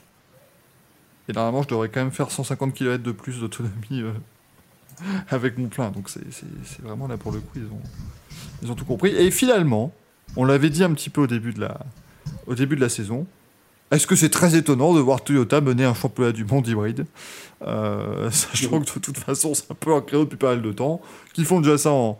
euh, Enfin, qu'ils faisaient déjà ça, puisque c'est plus le cas maintenant en, en hypercar, puisque c'est Alpine hein, qui mène le championnat euh, du, côté des, du côté du WEC. Mais voilà, finalement, t'annonces que c'est des voitures hybrides. Toyota réussit mieux que tout le monde. Est-ce que c'est très surprenant? Je ne sais pas. Est-ce que la Ford Puma Rallye par contre, est hybride et E85 C'est la question que je me pose. Non, malheureusement, mais c'est vrai que. En parlant de la Puma, euh, Greensmith, ça fait un joli coup de gueule. Ouais, Alors. des- Ah, oula, oula, vas-y Manu, oulala. Au départ, j'ai effectivement rejoint son coup de gueule en disant c'est scandaleux. Et après, je me suis Non. rappelé qu'une voiture hybride ne doit pas être touchée si la lumière est éteinte ou rouge. Et la lumière n'était pas verte. Donc, euh, en fait, les commissaires ne pouvaient pas aller toucher la voiture. Et euh, au départ, je me disais, putain, c'est scandaleux. Effectivement, les mecs prennent des photos au lieu et filment au lieu de- de- d'aller secourir. Mais c'est vrai que j'ai vérifié, on voit pas de lumière verte sur la voiture. Et effectivement, normalement, personne ne doit toucher si la lumière est éteinte. Donc, je pense que les commissaires n'ont juste pas pris de risque. Alors, c'est sûr, pour lui, ça a dû être énervant. Mais en fait, je pense que après avoir d'abord euh, rejoint son point de vue, je pense que les commissaires ont eu raison. Mais est-ce que je ne comprends pas, c'est pourquoi on que équipe. mais- Ce que je ne comprends pas, c'est pourquoi on n'équipe pas les commissaires officiels de gants euh, euh, permettant de manipuler la voiture? Alors, est-ce que ça viendrait pas du fait peut-être que comme on est en rallye, si... enfin, imaginons les spectateurs voient les commissaires se précipiter, eux ils auront envie de le faire aussi, je pense. et du coup on ferait, euh, ce serait pas Euh, top. le, pro- le problème, il est là, c'est que tous les spectateurs ne savent pas encore que euh, ces voitures hybrides sont dangereuses, surtout quand la, la- la LED n'est pas verte. Alors, euh, encore une fois, désolé, je, je pose les questions que, que certains profanes pourraient se poser. Encore une fois, pas parce que j'ai besoin de connaître la réponse, parce qu'évidemment, je me doute très je sais très bien, mais c'est vraiment, je me mets à la place du, du kidam moyen, mais si vous pouvez me donner une réponse, personnellement, ça m'arrangerait aussi. Euh, en fait, ce que j'ai du mal à comprendre, euh, parce que c'est le cas en F1, en, WEC, euh, en, rallye maintenant. En fait, le truc, c'est tout con, mais quand tu une voiture hybride dans la rue, tu peux la toucher quand tu veux. Il n'y a aucun risque. Pourquoi on a ces, ces soucis-là euh, Ben, dans, parce dans- que- dans les voitures de compétition Ça survient après un accident, donc rien n'indique en apparence que le système euh, électrique n'est pas en contact avec la carrosserie. Et parce que euh, c'est des systèmes ultra performance et que les voitures sont pas isolées comme toi, comme la, comme la tienne ou la mienne. C'est-à-dire que le, le, le- le- comment dire, le système électrique est mis dans la voiture d'une manière à, à être performant et pas forcément à peser du poids. Si tu regardes le moteur d'une voiture électrique, c'est hyper isolé. Et effectivement, le, le- le moteur électrique et la batterie sont en contact avec rien, ce qui n'est pas le cas du coup d'une voiture de, de sport, euh, une course, que ce soit une Rallye 1 ou une F1. Bien que là, quand même, sur les rallyes 1, il y a une, il y a un caisson très résistant pour les batteries, en fait, pour les Mm. protéger. Mais bon, après, voilà, ça reste quand même des systèmes où il y a quand même du, du courant avec un certain voltage qui passe. Et bon, euh, Si vous voulez pas vous prendre une châtaigne, c'est mieux de pas toucher une bagnole qui a fait trois tonneaux et dont vous ne savez pas si oui ou non les, les fils sont à, à l'air libre ou pas. quoi. Moi, c'est décevant parce que j'avais déjà prévu en fait que d'aller faire mes courses, de me garer, de sauter de ma voiture. Comme, euh, comme doivent le faire les pilotes de F1 pour sais, j'ouvre la porte et euh, ok, jump out. C'est bon, c'est bon, j'ai pas, pas, eu- pas eu de Il problème. y a une flaque, il y a une flaque. Poussez-vous, madame, je vais sauter là-bas. Tu sors en mode voiture de NASCAR, tu sais, tu baisses la vitre, tu mets le pied sur la fenêtre et tu sautes. C'est déjà fait. pas en public, mais c'est vrai que des fois t'arrives et tu kiffes un peu, tu pèses le truc, tu fais ouais. Oh. Comme Carl Edwards, tu fais un salto et tout. Non, non, non, faut pas. Oh là là, non là, euh, là, là, c'est un petit peu dangereux pour ma personne, je pense. Et pour les gens autour aussi. Un petit peu compliqué. Euh... mais bonjour, j'ai sauté de ma bagnole. Mais imagine, en fait, c'est- je ferais ça. J'irai en, Angleterre avec ma voiture, tu vois, puis je devrais aller au, Je passerai au péage, il sera donc du mauvais côté. Ouvrir ma fenêtre, je vais sauter. Hop Attendez, c'est bon Allez, j'ai payé. Je vais pouvoir, je vais pouvoir repartir, bien évidemment. Comment tu fermes ta porte une fois dehors? Eh ben, je, je saute, et pendant que je saute, je pousse la porte très fort. pendant l'instant où je suis en, en lévitation, évidemment. Tu vois Mylène dans le chat qui dit que son père est mécanicien et que quand les voitures euh, hybrides arrivent accidentées, ils sont obligés de porter euh, gants et lunettes. Donc euh, Ouais. ça montre bien que c'est des voitures qui sont dangereuses. Non, je déconne. Elle ne devrait pas être sur les routes, bien évidemment. Et encore moins dans le garage d'Emmanuel Touzeau. Ce serait vraiment scandaleux. Euh, il croit ce que dit Gus Verdisseur. Guy, Guy Verdisseur. Guy Verdi, ça- S'il vous plaît. Guy Verdisseur, c'est formidable. La voiture électrique sponsorisée par Claude François. Euh, mais c'est arrivé, on rappelle, en 2008, premier essai de la, euh, de la F1 avec le Kers. Et euh, chez, euh, chez BMW Sauber, ah, je, je l'ai la vidéo normalement. Le, le mec qui arrive, qui veut pousser la voiture, qui fait pouf Il s'est- fait pousser par la voiture, littéralement. Il y avait un mécanicien chez Williams aussi qui s'était pris une châtaigne et qui, avait- qui était tombé à côté de la bagnole. Hop, BMW Sauber électrique. Oh putain, j'ai- tenté un truc là, hein, mais je sais pas si je vais retrouver la vidéo. Euh, non. Sachez-le, non, je ne vais pas la retrouver. Mais en tout cas, il a fait euh, bouf Et il parle que demande du coup le problème existe en Formule 1, bien sûr. Bien, bien sûr, c'est euh, tout à fait. euh, c'est tout à fait le même souci, elle est laide et tu dois faire en sorte de pas toucher la voiture si tu n'as pas le. Si tu n'as si pas le droit. Oui, Gaël? Juste pour revenir deux petites secondes sur le rallye, essayez de retrouver les on-board avec euh, le grec euh, Serderidis qui est euh, copiloté par le belge Frédéric Miclotte. C'est un régal. Il s'engueule, il y a Ah un accent pas possible, c'est magnifique. À un moment donné, bon, ils, sont, ils traversent le fèche-fèche, donc forcément, euh, trouver ta route, c'est un peu compliqué quand tu as de la poussière euh, qui t'arrive en pleine gueule. Et à un moment donné, il dit à droite, à droite, à droite, il prend le volant, il lui tourne comme ça. Oh, putain. Alors après, je, je tiens à préciser pour tous ceux qui nous regardent dans le chat, quand on dit euh, Serderidis le grec et Miklot le belge, on a l'impression que c'est une mauvaise blague qui débute. Euh, mais, mais, mais Jordan Serderidis est, est gréco-belge, hein, euh, donc il, il roule sous les son grec, mais il est belge aussi, donc ils se comprennent hein, les deux. Mais c'est vrai que c'est, Oh, non, Ah c'est un bon. Belge qui parle à un grec. c'est, c'est apparemment ça, des personnages, euh, c'est, c'est quelque chose, hein, très clairement. euh, ça s'impressionne. Non, Mathieu qui demande si ça se passe comme ça en e-scooter. il faut jump out du e-scooter. Non, parce que là, on parle de véhicules performants, donc euh, il n'y a pas de. touché. Euh, mais mais j'ai j'ai vu, euh, enfin, t'as ouais, beaucoup de, de systèmes comme ça, il les- faut faire très attention. Je voulais juste rajouter pour les gens qui pensent que c'est une blague de parler de Serderidis et de son équipier, il faut pas oublier que Serderidis c'est quasiment 60 ans aussi, c'est pas, c'est pas un jeune pilote. Ça, ça ajoute au folklore de, de l'équipage, je trouve. Merci Steve Touslo parce qu'il met les vrais, les vrais rêves évidemment. You're breaking the car, Sammy! Stop, Sammy! You're going too fast, cette Sammy! Ça a été magnifique. Cette vidéo est magnifique. Eh, C'est un petit peu. C'était un peu pareil là, parce qu'à la fin d'une spéciale, ils arrivent. Serderidis, à un moment donné, il lui dit euh, le train arrière, euh, il foutait le camp là un peu. Le copilote, il dit ouais bon, j'ai pas senti. il pas impliqué par dessous. Ils en ont rien à battre. En fait, Ça- c'est- c'est fou parce que quand tu vois la plupart des équipages WRC, euh, et même ceux qui ont moins l'habitude de, de bosser ensemble, enfin, moins l'habitude de faire des courses ensemble, je pense à, à Lub et Galmich, où tu sais, c'est hyper pro, hyper. euh, Enfin, tu vois, ça, quand ça a des choses à dire, ça s'est dit, mais très calmement et tout ça. Et quand, quand tu vois les trucs comme ça, c'est pas du tout niveau WRC, quoi. Donc c'est lunaire, en fait. C'est le Ah c'est quelque chose. Hein. Mais les mecs, le copilote s'en fout complètement? Un peu comme, comme Stéphane Prévost dans, dans, comment dire, dans, dans Dirt Rally 2.0. Oui. Parce que j'adore, Stéphane Prévost qui fait la voix du copilote. Et tu finis ta spéciale et dit Ah oui, c'était une spéciale difficile, mais on rebondira à la prochaine. Ah ouais, Il s'en fout complètement. Il est tout Xanax Prévost dans, dans Dirt, c'est pas possible. C'est ça. Bah, déjà, ça m'énervait, je voulais qu'il soit un peu plus nerveux, tu vois. Mais putain. Bien joué, c'est une très belle victoire de spécial. T'avais fait Ah Sors de. Oula, alors on voit, il y a quand même. Il y, a- il y a différence de, de, de, de, comment dire, de génération dans le chat. hein. Parce que Gaëtan nous propose Daniel Prévost, Xohan nous propose Soren Prévost. Ah là, du coup, là, c'est pas, euh, c'est pas la même. hein. Je l'ai pas, Soren Prévost. C'est le fils de Daniel Prévost, Ah, d'accord. qui est aussi euh, comédien. Et de ben, toute façon, si tu regardes la tête de Ah. Soren Prévost, c'est Daniel Ah. Prévost il y a euh, 40 ans. Quoi. On a même le sketch de mon cul qui a popé dans le chat. Mais bien sûr Parce qu'on rappelle que Daniel Prévost nous a Oh, montré euh, mon cul à- pour la première fois à téléphone pro. Des codes promo Non, je, je, je, sais plus ce qui se passe. Euh, oui, Xoan, tout à fait. Soren Prévost, c'est lui dans la pub 118-218.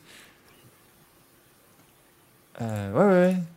Avec. C'est avec. euh, c'est avec l'un des gars des. Des, des Robins des Bois.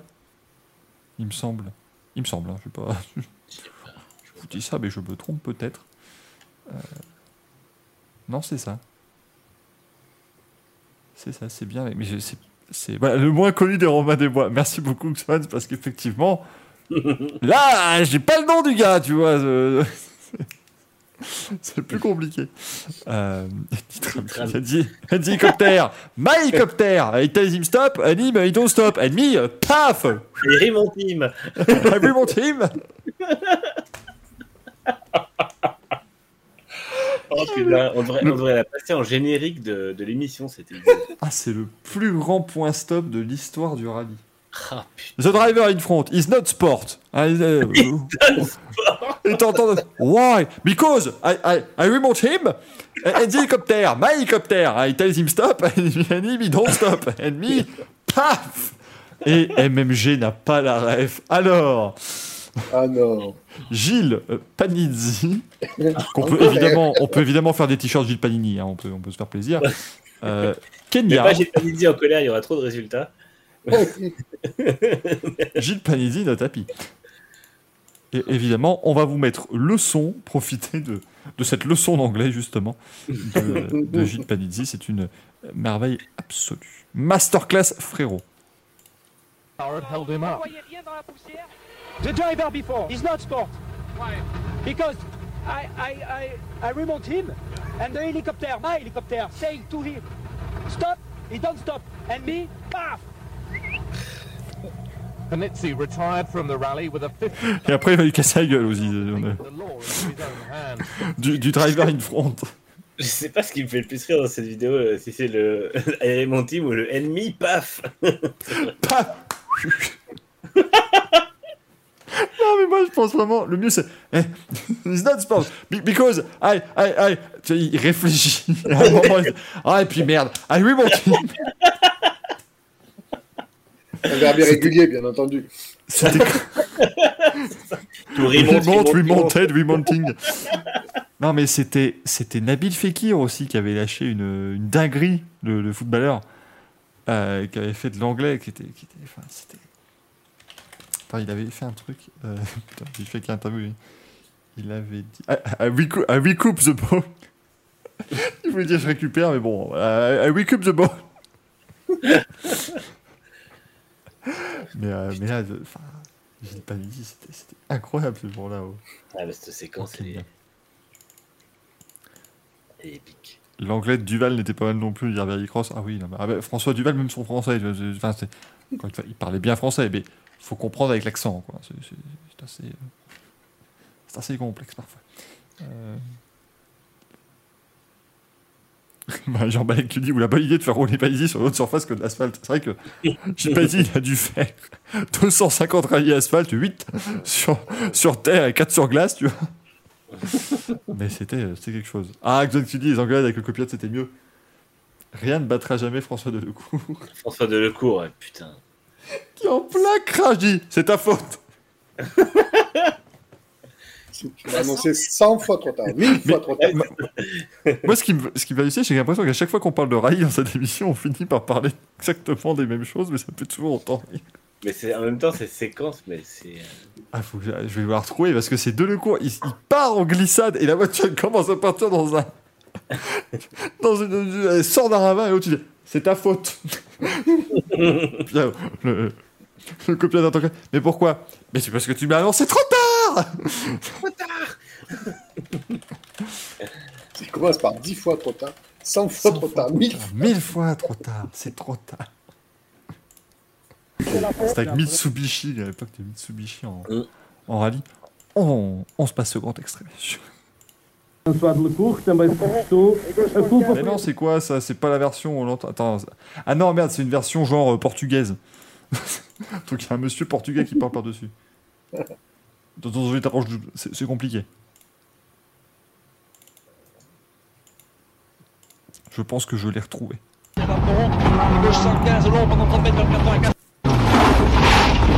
driver clearly felt his stand-in co-driver was at fault. Pourquoi, François C'est ta faute. Pourquoi J'étais dans le 115, d'où mes p... bordel. Il était trop tard. Il dû me l'annoncer 10 fois trop tard. 10 fois trop tard, d'où mes 10 fois trop tard. 10 fois trop tard. 10 fois trop tard. 100 fois trop tard. But maybe he'd been a little harsh. Je- je- il gueule exactement comme Gérard Jugnot euh, dans, dans les films. not easy for sure for Trop tard! for him and uh, he has not so much experience and I was not expecting that but for sure it can happen. Thank you very much. Donc for sure, it can happen. Mais moi, je crois, en fait, ce qui me, je crois que ce qui me tabasse le plus, c'est que c'est Dominique Savignoni, donc il l'appelle Doumé. non, mais c'est, c'est ta faute, mais tu as dit trop tard, Doumé. Oh, Doumé. C'est vraiment- Mais ça, moi, c'est vraiment le, le- le petit pointage de doigt avant même que la voiture soit arrêtée. C'est incroyable. ta faute. Vous remarquez que là, vous remarquez que sécurités pourquoi sont ça battés les couilles, hein, puisqu'on on roulait avec les manches, euh, les manches de la combinaison unifugée qui sont relevées, tout ça, on s'en foutait. euh. On s'en foutait. Ah oui, totalement. Euh, bah, Jean-Balek, oui, c'était pas, il n'avait pas l'habitude d'évoluer avec, euh, avec Doumé, justement. Euh, puisque oui, il avait, il avait malheureusement eu un gros accident avec Delia Gratalou.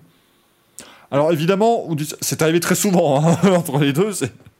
Les, les grosses boîtes, euh, ils en sont pris euh, pas mal, mais là, effectivement, Doumé, c'était son premier, un de ses premiers rallyes. Euh, et du coup, c'était compliqué. Mais du coup, je crois qu'ils, ouais, même quand ils sont. Je me demande s'ils ont même pas fait la 306 Maxi ensemble. Euh, il n'y a pas si longtemps au Raid du Var. Euh, mais je crois qu'ils ont continué, ils ont, ils ont encore poursuivi un peu quelques années au moins ensemble. C'est possible, ouais. Malgré, malgré ce côté où c'était 100 fois trop tard. Ah non, mais c'était vraiment des grands moments de, de sport et de, et de, et de rallye en, en particulier. Euh, le prochain rallye, eh bien, c'est en Estonie, chez Ottanak, qui va pouvoir briller devant les siens le, le temps de deux spécial, parce qu'après, la Hyundai va dire Oh, calmos. Euh, ce sera euh, bah, du 14 au 17 juillet prochain, donc ça, ça arrive vite. hein. C'est rare, deux rallyes qui s'enchaînent en moins d'un mois, il faut, faut en profiter. Euh, très clairement, parce qu'après, on aura, on, aura, oh on aura la Finlande début août, la Belgique mi Oh non, mais là, c'est c'est là. C'est incroyable. Non, mais il y a des rallyes toutes les semaines, c'est merveilleux. Ah, ils, sont sur le, ils sont sur le rythme de l'IndyCar, là, c'est c'est parti. Tika pendant deux mois. Il devient quoi, Tanak? Bah, Troisième du championnat, Gaëtan. Donc, euh, troisième du championnat, Tanak a, avec 62 points. On rappelle que le leader. Calais Roven Perrin, en a 145. Donc, euh, c'est assez, assez complexe. Euh, messieurs, du coup, il n'y avait pas autre chose, hein, parce que je, regarde, je, je suis inquiet, moi, maintenant. Il y avait Goodwood. C'est vrai qu'il y avait le festival de la vitesse de Goodwood. Ouais, très, Max- très très bien, Goodwood. Max Chilton a le record Avec une espèce de Batmobile cartoon électrique euh, improbable. La photo, l'espèce de photo promo qu'ils ont faite avec Chilton euh, et la voiture, t'as l'impression que la voiture n'est pas à l'échelle du pilote, c'est vraiment génial. T'as l'impression de voir des, des Lego, tu sais. Ouais. le festival des captures d'écran chez Gazoo. Le Goodwood Festival of Screenshotting. Ce serait sympa. Euh, La vache, elle a gagné avec une voiture, avec euh, euh, un effet de sol, avec un ventilateur quand même.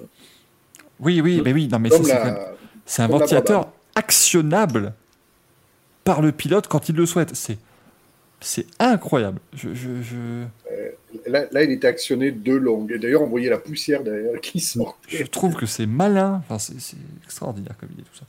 Euh, mais Euh, on la- a vu. l'impression- Je sais pas si le gabarit de la voiture, mais l'impression de vitesse était vraiment dingue parce que elle, elle gagne pas grand chose par rapport à la. Enfin, pas grand chose, ça reste relatif, mais par rapport à la Volkswagen IDR. Mais l'impression de vitesse est vraiment hallucinante, je trouve.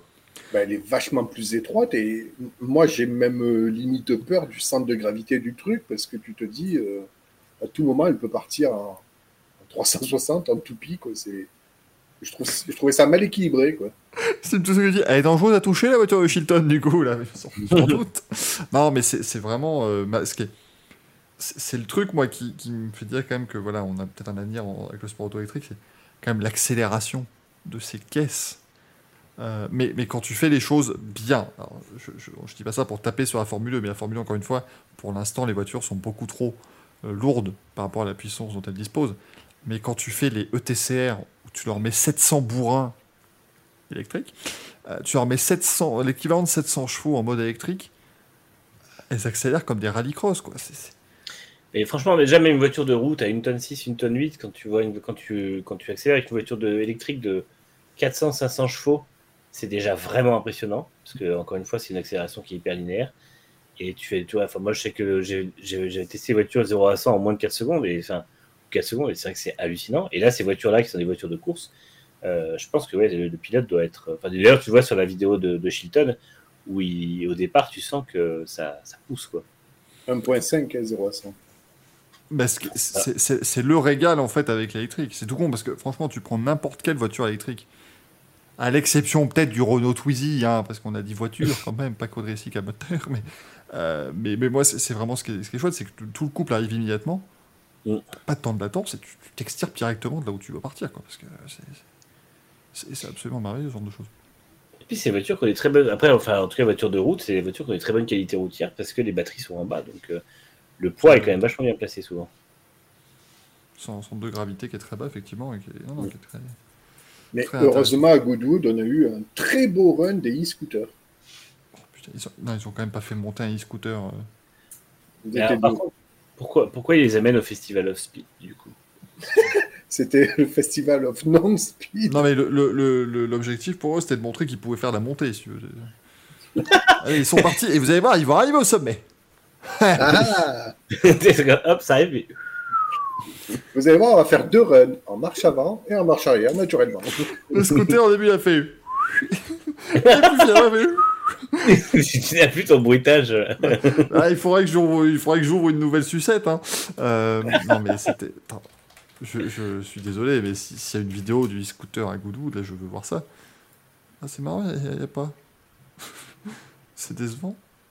Bah, disons qu'il fallait filmer pendant une heure et demie, c'était chiant. quoi.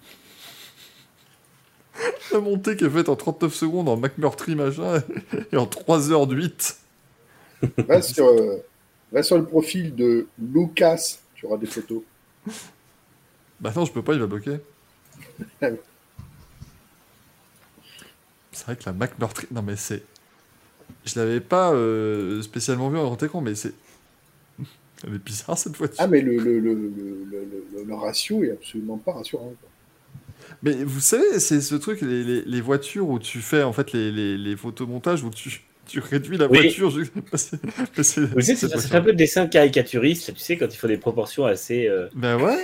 assez euh, écrasées. Mais c'est vrai que c'est c'est hallucinant cette bagnole. Et franchement, la, la photo promo de vraiment la photo promo de la voiture, genre elle va faire Godot et ça avec Chilton à côté, je te jure, c'est improbable parce que la voiture est de trois quarts avant et en fait, t'as vraiment l'impression qu'elle est, euh, elle est pas à la même échelle, quoi. C'est c'est vraiment énorme. C'est c'est vraiment quelque chose. hein. Mais ça va vite. Mais voilà, c'est tout ce qu'on demande, hein, finalement. euh, euh, il y a vraiment... Oh merde, je viens de la voir, la photo. Enfin non, en tout cas, une Ah. photo de, de, de Chilton qui pose avec la voiture. Mm. c'est une caisse à savon. Incroyable, cette photo. Mais la voiture, elle est, elle est incroyable aussi, là, pour le même coup, pas hein. celle-là que j'ai vue. euh. Alors, les 50 km, c'est quoi l'histoire du Goudou Festival of Speed Eh ben, c'est le, littéralement le festival de vitesse, c'est-à-dire que pendant 5 jours, c'est vraiment une ode au, au sport auto passé, présent, futur. C'est c'est ce qui donne son charme, en fait, à ce, à ce festival speed. Putain, j'ai cru- Manu, j'ai vraiment cru que tu avais frisé. Parce que Non, j'en ai cherché la c'était c'était vraiment incroyable. C'est bien. C'est c'est ma Euh, tête de quand je me concentre. Mais le, mais le, mais, mais Goodwood, c'est vraiment, c'est, c'est vraiment, euh, enfin, je trouve ça, je trouve ça incroyable. C'est, un truc, il faut vraiment y aller un jour. hein. Euh, si, si vous avez l'occasion, euh, n'hésitez pas. hein. Et j'en profite d'ailleurs pour vous montrer, parce qui est pour moi la plus belle photo de ce festival de Speed 2000, euh, 2022. Euh, ça, cette photo de Nigel Mansell dans la Williams de son titre mondial 92. C'est, c'est- extraordinaire. Avec la sculpture BMW derrière. Enfin, Il y, a une- il y a encore une meilleure photo de Nigel Mansell quand il s'essaie au, au Sim Racing. Elle est exceptionnelle. C'est la photo où il est en train de- et il a la main posée sur le volant et en fait tu vois sa voiture est dans le gravier euh, dans le, dans le lot. c'est pas mal. C'est un peu ça. Exactement. Un duc ultra riche anglais s'est dit tiens, je veux faire un festival de bagnole dans mon jardin. Sauf que son jardin, c'est pas le, hein, c'est, c'est pas le Ouais, jardin que pas- t'as en, en banlieue parisienne. Et, euh, et c'est, c'est, une merveille. Goodwood. J'ai jamais eu l'occasion de le faire. Euh, je, vais- je vais découvrir le Mans classique qui est un peu dans le même style, mais vraiment un peu. Là, pour le coup, c'est, encore, euh, encore un peu différent. Mais déjà, ça va être formidable. hein. Euh, Écoute, je demande, c'est pas dangereux de mettre que de la paille entre la piste et les spectateurs. Bah, après, il y a une piste et il y a des runs chronométrés, mais c'est pour le, le- c'est pour le, le fun, quoi. C'est pas, euh, il y a pas de prise. Après, il y a déjà eu des graves, euh, graves actions, il y a eu des décès hein, au festival de Goodwood, mais au sommet, heureusement, ce, ce coup-là. Ah, ah. En 99, pour le précédent record de Nick Heidfeld sur la McLaren, euh, il n'y avait pas les ballots de paille, il y avait les arbres direct. C'était quand même beaucoup mieux. Hein, ils étaient pas là. à- Ils ils étaient pas là à voir les chocottes, là, à me demander Ouais. Oh, des ballots de paille, s'il vous plaît. Ça c'était des vrais hommes. hein. Ça, c'était Ouais. quelque chose. Un Nick Heidfeld, voilà, un vrai- un bonhomme. Euh, Moi, je me régale à Goodwood parce qu'il y a les, les, les, les Red Arrows aussi. Ça, c'est vraiment cool. Oui, c'est la patrouille de France euh, britannique. Non, C'est un truc de France. France britannique. Bah, c'est vrai qu'en même temps, ils jouent avec les mêmes couleurs aussi. C'est donc, ça. euh, Vous voyez la patrouille de France? Bah, C'est pareil, mais pas en France.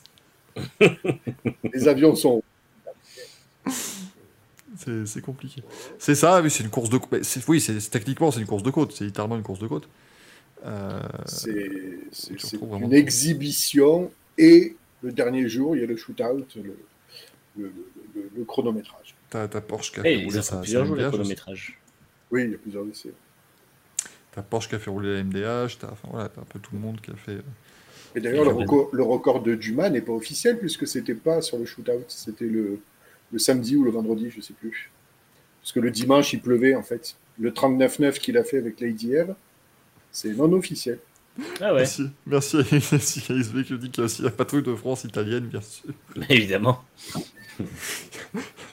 Ça me fait penser à. C'était dans, dans- Je crois que c'était dans l'émission de John Oliver. Euh, vous savez, Last Week Tonight. euh, oui, Last Week La Tonight. Freak Tonight. ouais. Où ils avaient fait, oui, on connaît le président des États-Unis, mais savez-vous que d'autres pays ont également leur leader? Et, et le nom de la séquence, c'était This Week dans les présidents des États-Unis des autres pays. et donc là, je pense que c'est vraiment la même chose. Les, les patrouilles de France d'ailleurs dans le monde. Alors, aujourd'hui, Les la patrouille de France des autres espagnole. pays, quoi. Il y a aussi la pas de patrouille de France, bien sûr. Évidemment. Tout à fait logique, je vois pas, le- je vois pas où est le problème. Euh, mais c'était non, c'était vraiment un beau, euh, un bel événement comme toujours. Le, le festival de Goodwood, c'est vraiment. euh. Ah, il y a Russell qui a fait cramer sa Mercedes aussi. Oui, oh, bah, ça, écoutez, Elle est récente, La- la soleil, elle a pas aimé. Ouais. la 2022 ou? C'était une non. 2019, je crois. non? Ah oui, Ouais, oui, la W08. ça aurait pu être autre chose. hein, on sait jamais. Euh, messieurs, est-ce qu'il ne serait pas temps de remettre des, des prix? Parce qu'il est 22h34 et je pense qu'on va faire 1h40 parce qu'il y a eu il y a eu du il y a eu de la, de la couillasse hein. là très clairement eu- les burnes étaient bien remplies.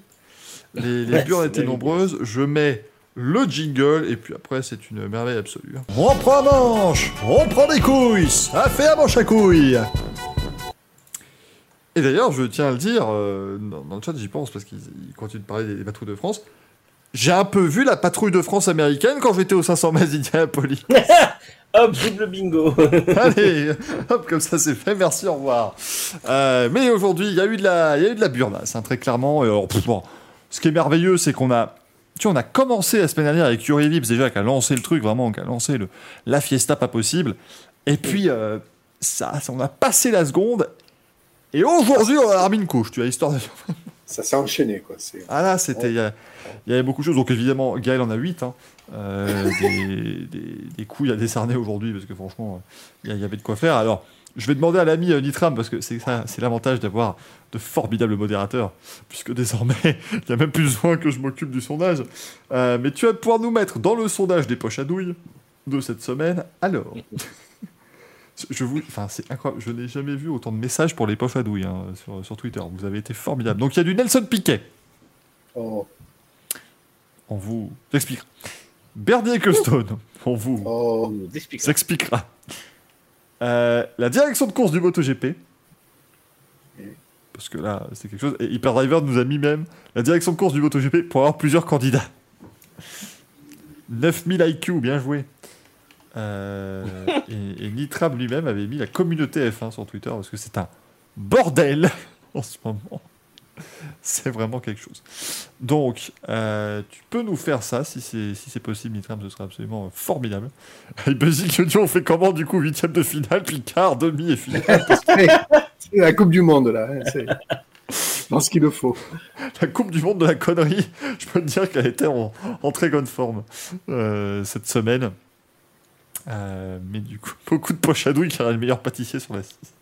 C'est ça en fait, on est, parce que dans la pièce d'à côté c'est le meilleur pâtissier, ici c'est les poches à douille quand même. hein, donc euh, voilà, on est, on est tout à fait, euh, tout à fait à la même thématique. Mais du coup, Manu, je te, je te passe la parole pour tes manches. Parce qu'on y en a plusieurs. Ouais, j'en mets, j'en vais en mettre deux parce qu'après, au bout d'un moment, on peut pas en mettre cinq par émission. Euh, bah, je vais aller mettre Nelson Piquet pour son commentaire euh, raciste. Alors, certes, qui datait de mois de, derni- mois de novembre dernier, mais qui est ressorti récemment. Merci à CNN d'avoir creusé et affiché Nelson Piquet. Et puis, euh, voilà, parce que, parce que bah, c'est. enfin, C'est Nelson Piquet, Jack 23-0, pardon. Ouais, au bout d'un moment, il faut, il faut se taire, hein, tout simplement. Et puis, c'est pas la première fois que la famille Piquette, euh, lui ou ses euh, enfants, enfin, en tout cas, son fils, sont, euh, se, se, se distinguent par ce genre de propos. Donc, il y en a marre. Après, euh, on, on essaie de nous dire oui, il a il n'a pas exactement dit euh, nègre et tout ça, mais il a quand même au minimum qualifié quelqu'un par sa couleur de peau en disant petit noir. Donc, euh, dans tous les cas, euh, ça n'en reste pas moins un con. Et je trouve que c'est vraiment, c'est vraiment pas justifiable, quelle que soit la manière dont on essaie de- de- d'arrondir les angles de, de Nelson Piquet. Et le deuxième, évidemment, c'est Tonton Bernie, sac à merde Ecclestone, qui, euh, qui a encore fait des siennes, qui a tout simplement défendu euh, Vladimir Poutine en disant qu'il prendrait une balle pour lui, qui a dit que Poutine euh, avait ses raisons de faire la guerre en Ukraine, qui a dit que les morts civils en Ukraine étaient en gros pas volontaires de la part de Poutine, et qui a dit que la guerre en Ukraine était de la faute à Zelensky. Et, cerise sur le gâteau, il a défendu Nelson Piquet. Donc, euh, donc euh, voilà, c'est, euh, c'est, enfin voilà, c'est, au bout d'un moment, on devrait avoir un permis pour parler quand on arrive à un certain âge de sénilité, et on devrait retirer celui de Bernie Ecclestone. Pour, ceux qui n'ont pas euh, complètement suivi avec Nelson Piquet, si franchement, moi, moi ce qui, ce qui m'a vraiment impressionné, c'est bon, c'est pas le fait qu'il utilise cette expression qui est voilà malheureusement bête comme on l'a dit la semaine dernière pour Yuri Vips, mais c'est ce communiqué qui dit globalement, oui alors euh, ce que j'ai dit est vraiment, mais euh, vraiment pas, pas bien et, ça n'est pas excusable. Euh, voilà, je, j'assume ce que j'ai dit, même si c'était vraiment pas malin, et, je ne vais, et je ne vais pas m'en excuser. Mais voici quelques raisons que je vais vous évoquer maintenant pour totalement excuser mon geste, parce qu'en fait, ouais, j'ai dit, j'ai dit petit nègre, mais en fait, au Brésil, on dit ça pour dire mon gars, quoi. Et en plus, il y a justement des Brésiliens qui ont dit non, mais en fait, quand on dit ce mot-là, c'est quand même ultra connoté, euh, péjoratif, voire raciste. Donc, euh, parce que évidemment, il y a eu une frange de la population euh, twitterienne essentiellement qui est venue dire oui, mais c'est mal interprété. Les gens montent au créneau. Nelson Piquet est quelqu'un de bien. Non, déjà Nelson Non, Piquet non, non, déjà, bien. non, Nelson Piquet est quand même globalement un con. Son fils, pareil. D'ailleurs, il avait déjà utilisé un petit peu un terme du même genre pour qualifier Hamilton en 2008. Donc, on voit qu'il y a des antécédents familiaux. Euh, et puis, on rappelle que c'est la personne qui a été éduquée par Nelson Piquet senior. Donc, du coup, ça, ça se rejoint. Et euh, non, effectivement, de toute façon, et n'oublions pas que Nelson Piquet est également un proche de Jair Bolsonaro, le président brésilien, dont il a été chauffeur C'est à certaines euh, occasions. Et Jair Bolsonaro, qui est évidemment un président d'extrême droite. Donc euh, voilà, je pense qu'on boucle la boucle en disant non, il n'y a pas d'excuses, non, il n'y a pas de mauvaise interprétation, et non, il n'y a pas de nuance à apporter à ce, ce, propos. Mais Nelson Piquet est un type bien. Il y a quand même des gens qui ont tenté cette défense. On parle du gars qui a fait courir la rumeur comme quoi Ayrton Senna était homosexuel juste parce qu'il le battait. Euh, en piste, hein, je parle. Donc, euh, c'est- quand même quelque chose. Euh, Gaël? Eh, C'est dur de choisir, c'est dur de choisir. Je voulais pas, je voulais pas être redondant sur, euh, sur les choix de Manu. Oh, bah, tu peux. Mais euh, je sais pas si je lance une polémique avec, euh, avec euh, High Tech. Euh, alors non, je vais quand même le distribuer à, à Nelson Piquet. euh, Pour les mêmes raisons qu'a évoqué Manu, parce que voilà, c'est juste pas possible. Mais tout, tout n'allait pas, quoi. La ligne de défense. et puis c'est toujours pareil. Pareil, je veux pas lancer un débat philosophique ou autre, mais c'est toujours pareil, quoi. C'est toujours entre guillemets les, les personnes qui sont les moins entre guillemets.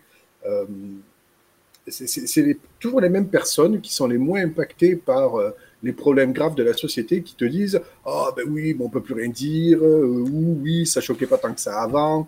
Euh, Ouais, si, Coluche, choquait, Coluche, il l'aurait dit. hein, euh, ça- non, mais c'est ça. C'est ces lignes de défense qui consistent à dire oui, mais avant, oui, mais on peut plus rien dire. Euh, stop. C'est simplement, c'est que aujourd'hui, on est dans une société qui est ultra connectée où la communication elle est H24 et que juste avant, quand il fallait dire que tu étais un connard, euh, il fallait que juste on te rencontre en réel, quoi. Là, maintenant que on a Internet et autres machin et que tu dis de la merde, on peut te dire que tu es un connard directement. En fait, on n'a pas besoin d'attendre de te rencontrer.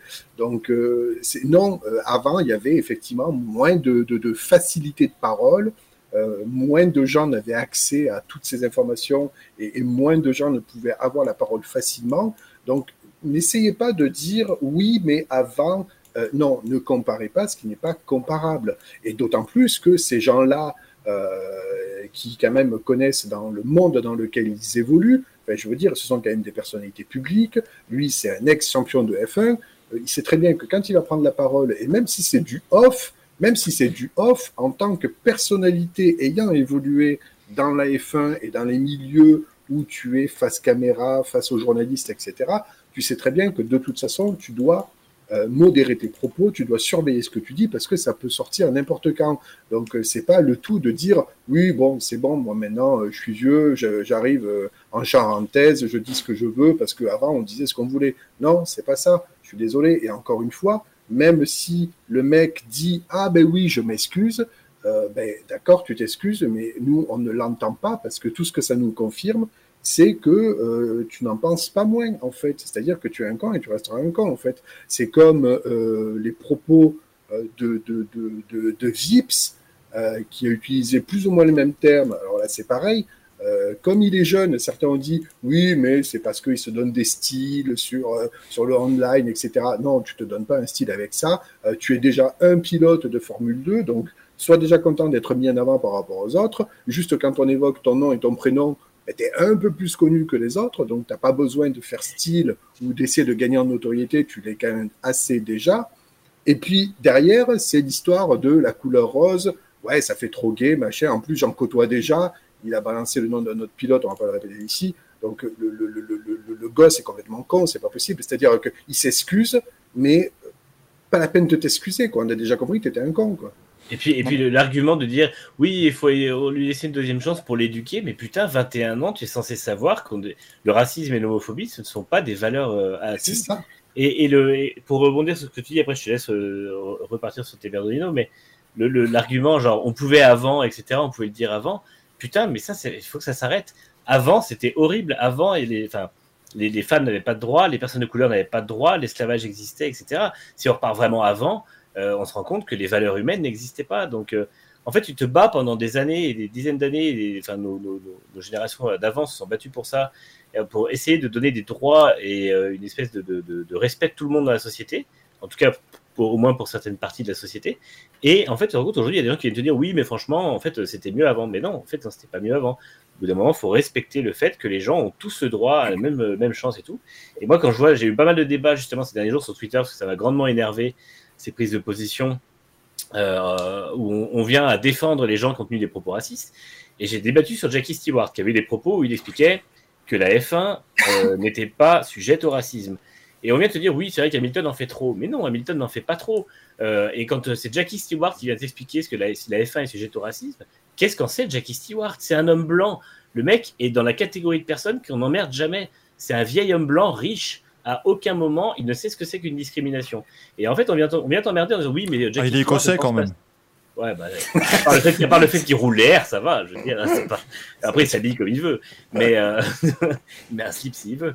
Mais euh, tu vois, le, le fait est que. oui, je viens de faire du racisme ordinaire. Le fait est que. euh, C'est bon, il se promène les couilles à l'air, c'est bon. L'intégralité de son. J'ai fait du racisme textile, c'est différent. Mais euh, non, non, mais, plus sérieusement, euh, bien sûr que, enfin, à aucun moment, euh, Jackie Stewart ne sait de quoi il parle. Par contre, quand Lewis Hamilton te dit qu'il en a connu toute sa vie, que Naomi Schiff se fait euh, shamer sur les réseaux sociaux parce qu'elle est présentatrice, mais vu que c'est une femme et qu'elle est noire, on dit que justement elle n'y connaît rien. euh, que Sam Collins, qui est présentateur sur Pilote de F1 course professionnelle à Naomi Schiff, on rappelle. hein, que Voilà. que euh, Sam Collins, qui est un excellent journaliste sur F1 TV, et puis même si c'était pas un excellent journaliste, ce serait un journaliste quand même, euh, se fait shamer parce qu'il est noir et qu'au final il doit pas y connaître grand chose. Quand t'as Guan Yu Zhou aujourd'hui qui dit bah oui, mais moi en fait quand je suis arrivé en F1 que j'ai signé, j'ai eu énormément de propos racistes à mon encontre, et que t'as ensuite un mec blanc qui vient de dire mais non, la F1 n'a pas de racisme, mais bien sûr que si. La F1 c'est le miroir de la société, c'est pas du tout un endroit qui est, qui est euh, c'est pas c'est pas les bisounours, il n'y a pas de, de, de, de barrière. euh, le- pass du paddock n'interdit pas d'être raciste, n'interdit pas d'être homophobe, malheureusement. Alors c'est bien qu'ils aient viré Piquet du paddock, mais ça ne règle pas le problème. Et il faudrait qu'on arrête de donner du crédit aux gens qui minimisent ça. Si Hamilton dit qu'il l'a connu toute sa vie, c'est qu'Hamilton l'a connu toute sa vie. Il se fait huer sur la moitié des podiums, et je ne pense pas que ce soit parce qu'il est pilote Mercedes. Donc au bout d'un moment, il faut remettre les choses dans leur contexte, et il faut dire, euh, il faut laisser la parole et écouter les gens qui en sont vraiment, euh, qui en sont vraiment victimes. Alors nous, c'est sûr que là, on est en train de dire ça, et encore une fois, c'est un problème qu'on ne connaît pas, mais au moins justement, on laisse la possibilité aux gens qui le connaissent de, de le dire, et on soutient ces gens-là, parce qu'encore une fois, à aucun moment, je croirais les propos d'une personne qui est un homme blanc riche venir dire, ben non, mais il n'y a pas de, de racisme ou quoi que ce soit. Enfin, c'est vraiment aberrant. Et te- quand tu vois des gens... Oui. Vas-y, vas-y, vas-y, Non, termine. quand, tu, quand tu vois des gens qui disent oui, mais Hamilton maintenant il a un statut, il a de l'argent, donc euh, il a plus ces problèmes-là. Bien sûr que si, il les a. Il est noir, donc malheureusement, dans la société de tous les jours, il sera toujours confronté à ça. Il y aura toujours des réflexions, toujours des discriminations. Et c'est, euh, voilà, et comme le dit Mylène, c'est comme les mecs qui disent que le sexisme n'existe pas. Qu'est-ce que t'en sais? T'es un mec. Je veux dire, tu es mieux payé, tu es mieux considéré, euh, tu n'es pas, tu ne te tapes pas des réflexions euh, foireuses toutes les cinq minutes ou des mains au cul toutes les cinq minutes, etc., etc. Et en fait, c'est des gens qui ne savent pas de quoi ils parlent, qui viennent dire euh, des choses qui n'ont aucun sens et il faudrait les écouter. Donc euh, c'est vraiment usant. Et effectivement, sur les réseaux sociaux ces derniers jours, ça a été un, festival de ça. Et, euh, et c'est vraiment à gerber parce que, parce que malheureusement, ça donne du crédit à des Nelson Piquet et à des Bernie Ecclestone. Quoi. Je te, je te rassure, Et Manu, par contre, le, comment, le, la, la- la F1 va prendre le problème à bras le corps et va, il va faire les, les choses comme le fait la société actuelle, bien évidemment. Ils vont mettre en, place évidemment une commission qui euh, s'inquiétera de ce, ce sujet. Il y aura 14 hommes blancs dans cette commission qui euh, feront des propositions concrètes pour éviter le Moi, racisme. j'ai un euh, Et il y aura un numéro vert aussi. Un numéro vert, ça c'est très important. Très important. Et à côté de cela, euh, pour justement Naomi Schiff, qui elle a été victime aussi de ces insultes-là, ils feront une autre commission composée là également d'hommes euh, blancs uniquement qui euh, s'occuperont bien sûr de tous les problèmes de discrimination et de misogynie dans le, le- le sport mécanique. Ils diront notamment à la fin que bon, ça va, hein parce que c'est un peu ça. ça- Nous, on n'a rien vu. ça se termine toujours pas. Ouais, non, mais eh, ça va, hein, parce que bon, dire ça va, hein, c'est pas, pas si grave. hein, Ah, si on peut plus draguer non plus. hein. Ah, bon, Et comme c'est le bon, hein. sport auto qui, qui, qui, qui s'impliquerait là-dedans, comme nom de campagne, on pourrait peut-être appeler ça Re-Race as One. Je trouve que ça, ça sonne Non, race her. Ouais, On va appeler ça race her, comme, euh, comme le fait Alpine. Exorens qui demande on a des idées de platitude de Will Buxton sur le racisme, mais Will Buxton a même dénoncé ça en disant que c'était pas normal que les propos de Piquet aient mis six mois à sortir. Donc, euh, non, on voit que. Et pour que ça brasse même Will Buxton, c'est que c'est grave, parce que ça veut dire que ça l'a juste fait sortir de sa torpeur. Donc... C'est vrai que Will Buxton, à chaque, à chaque, à chaque polémique, il va dire Ça va, ça va, regardez, ils, ont, ils, ont arrivé, ils sont arrivés avec Zeko au dernier Grand Prix l'année dernière. Ça va. Ah, putain.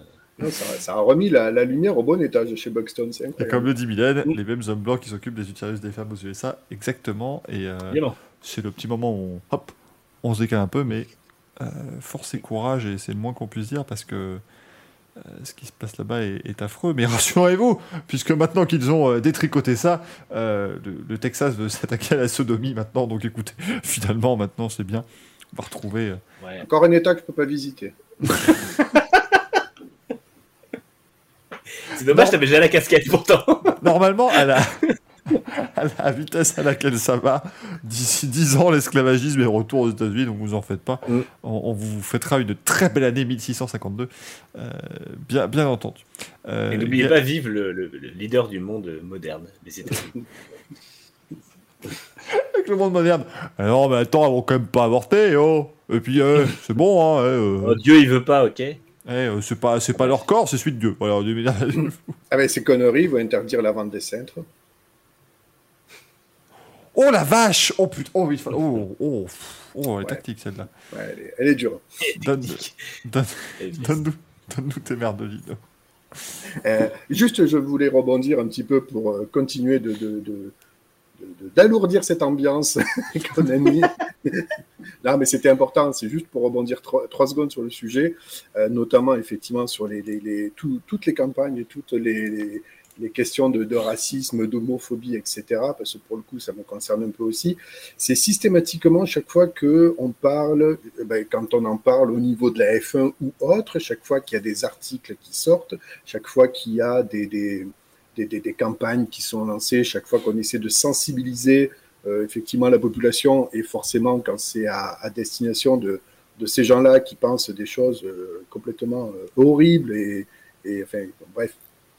C'est juste pour dire que certaines personnes, en fait, pensent qu'on les oblige, entre guillemets, à adhérer à, à une communauté. Alors, j'aime pas trop le terme de, de communauté, mais systématiquement, à chaque fois qu'on leur met des Black Lives Matter, chaque fois qu'on leur montre des trucs LGBT, ils vont systématiquement avoir l'argument de dire ah ben on les voit partout, ah ben c'est pour faire le buzz, ah ben on, les- y a- on les voit de plus en plus. Euh, non, mais je crois que vous n'avez pas compris en fait. Je crois que vous n'avez pas bien pris le, le sujet du, du bon bout du, du, Non, bon côté quoi. Gaël, c'est même pire. Pour prendre, c'est tout con, évidemment, euh, mais rien que le mariage pour tous. Moi, ce que j'ai trouvé ça quand même extraordinaire, les, les, les manifestations, genre, ouais, euh, ouais, non, mais euh, le mariage pour tous, il faut pas faire.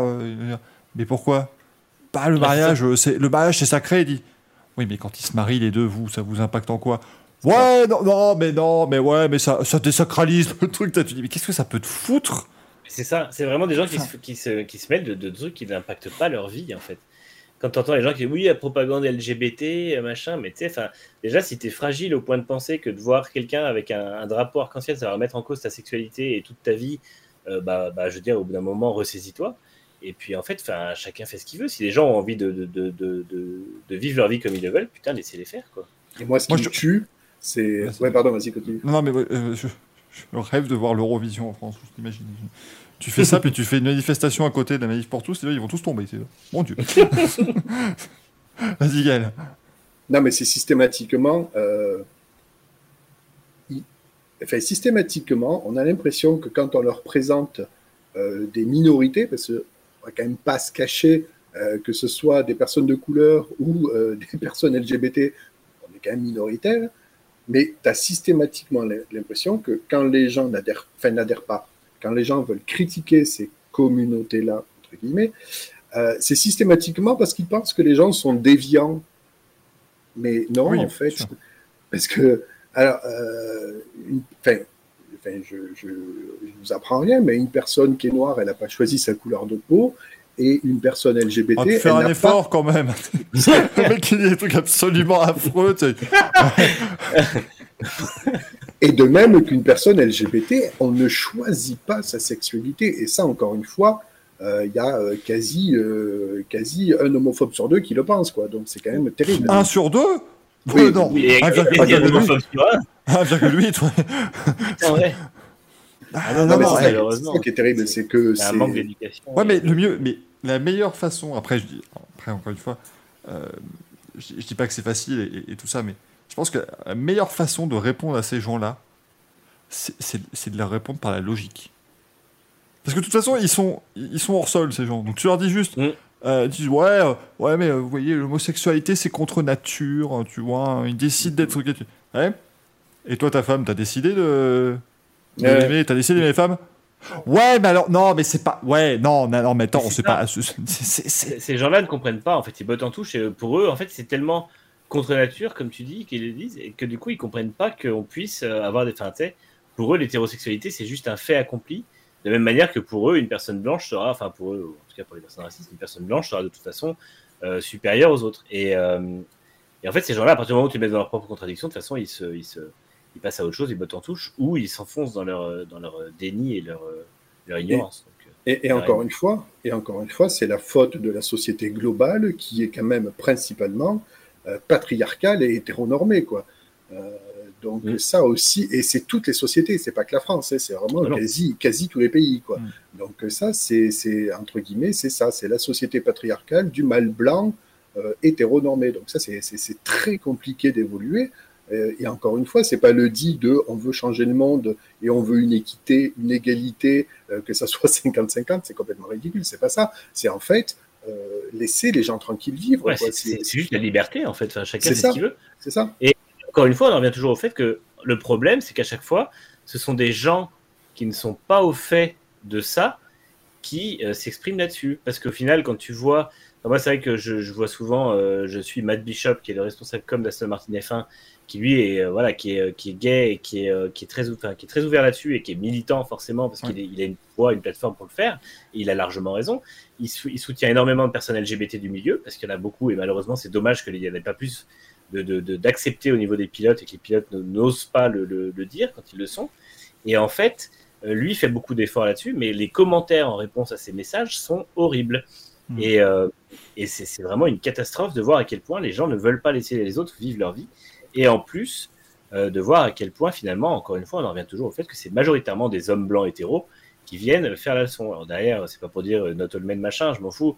C'est pas, pas le sujet de dire on n'est pas tous comme ça, c'est le sujet de dire putain, au bout d'un moment, il faudrait vraiment réussir à changer les mentalités d'un seul groupe euh, pour euh, que la plupart des groupes soient pas emmerdés. Parce que finalement, on parle de groupes minoritaires, mais on voit que c'est un groupe qui emmerde la plupart des autres groupes. Et ça, c'est vraiment un gros Le problème. vrai, le, le vrai souci, je, je trouve, euh, dans, dans tout, ce, tout ce genre de, de choses, euh, et je pense que vous voyez la même chose que moi, c'est qu'en gros, euh, moi, ce qui, ce qui m'attriste, en fait, c'est que Pi- Piquet aurait dit ça il y a 10 ans. Ah, c'est passé crème. Non, non, non, non, justement. Il y a 10 ans, Ah, il y a 20 ans. ça aurait été. Ça, non, non, mais ça- non, non, mais ce que je veux dire, c'est que ça aurait été levé de bouclier. Et en Ah fait, oui. le truc, c'est que tout le monde aurait été d'accord. Tu vois, tout il y aurait eu que du.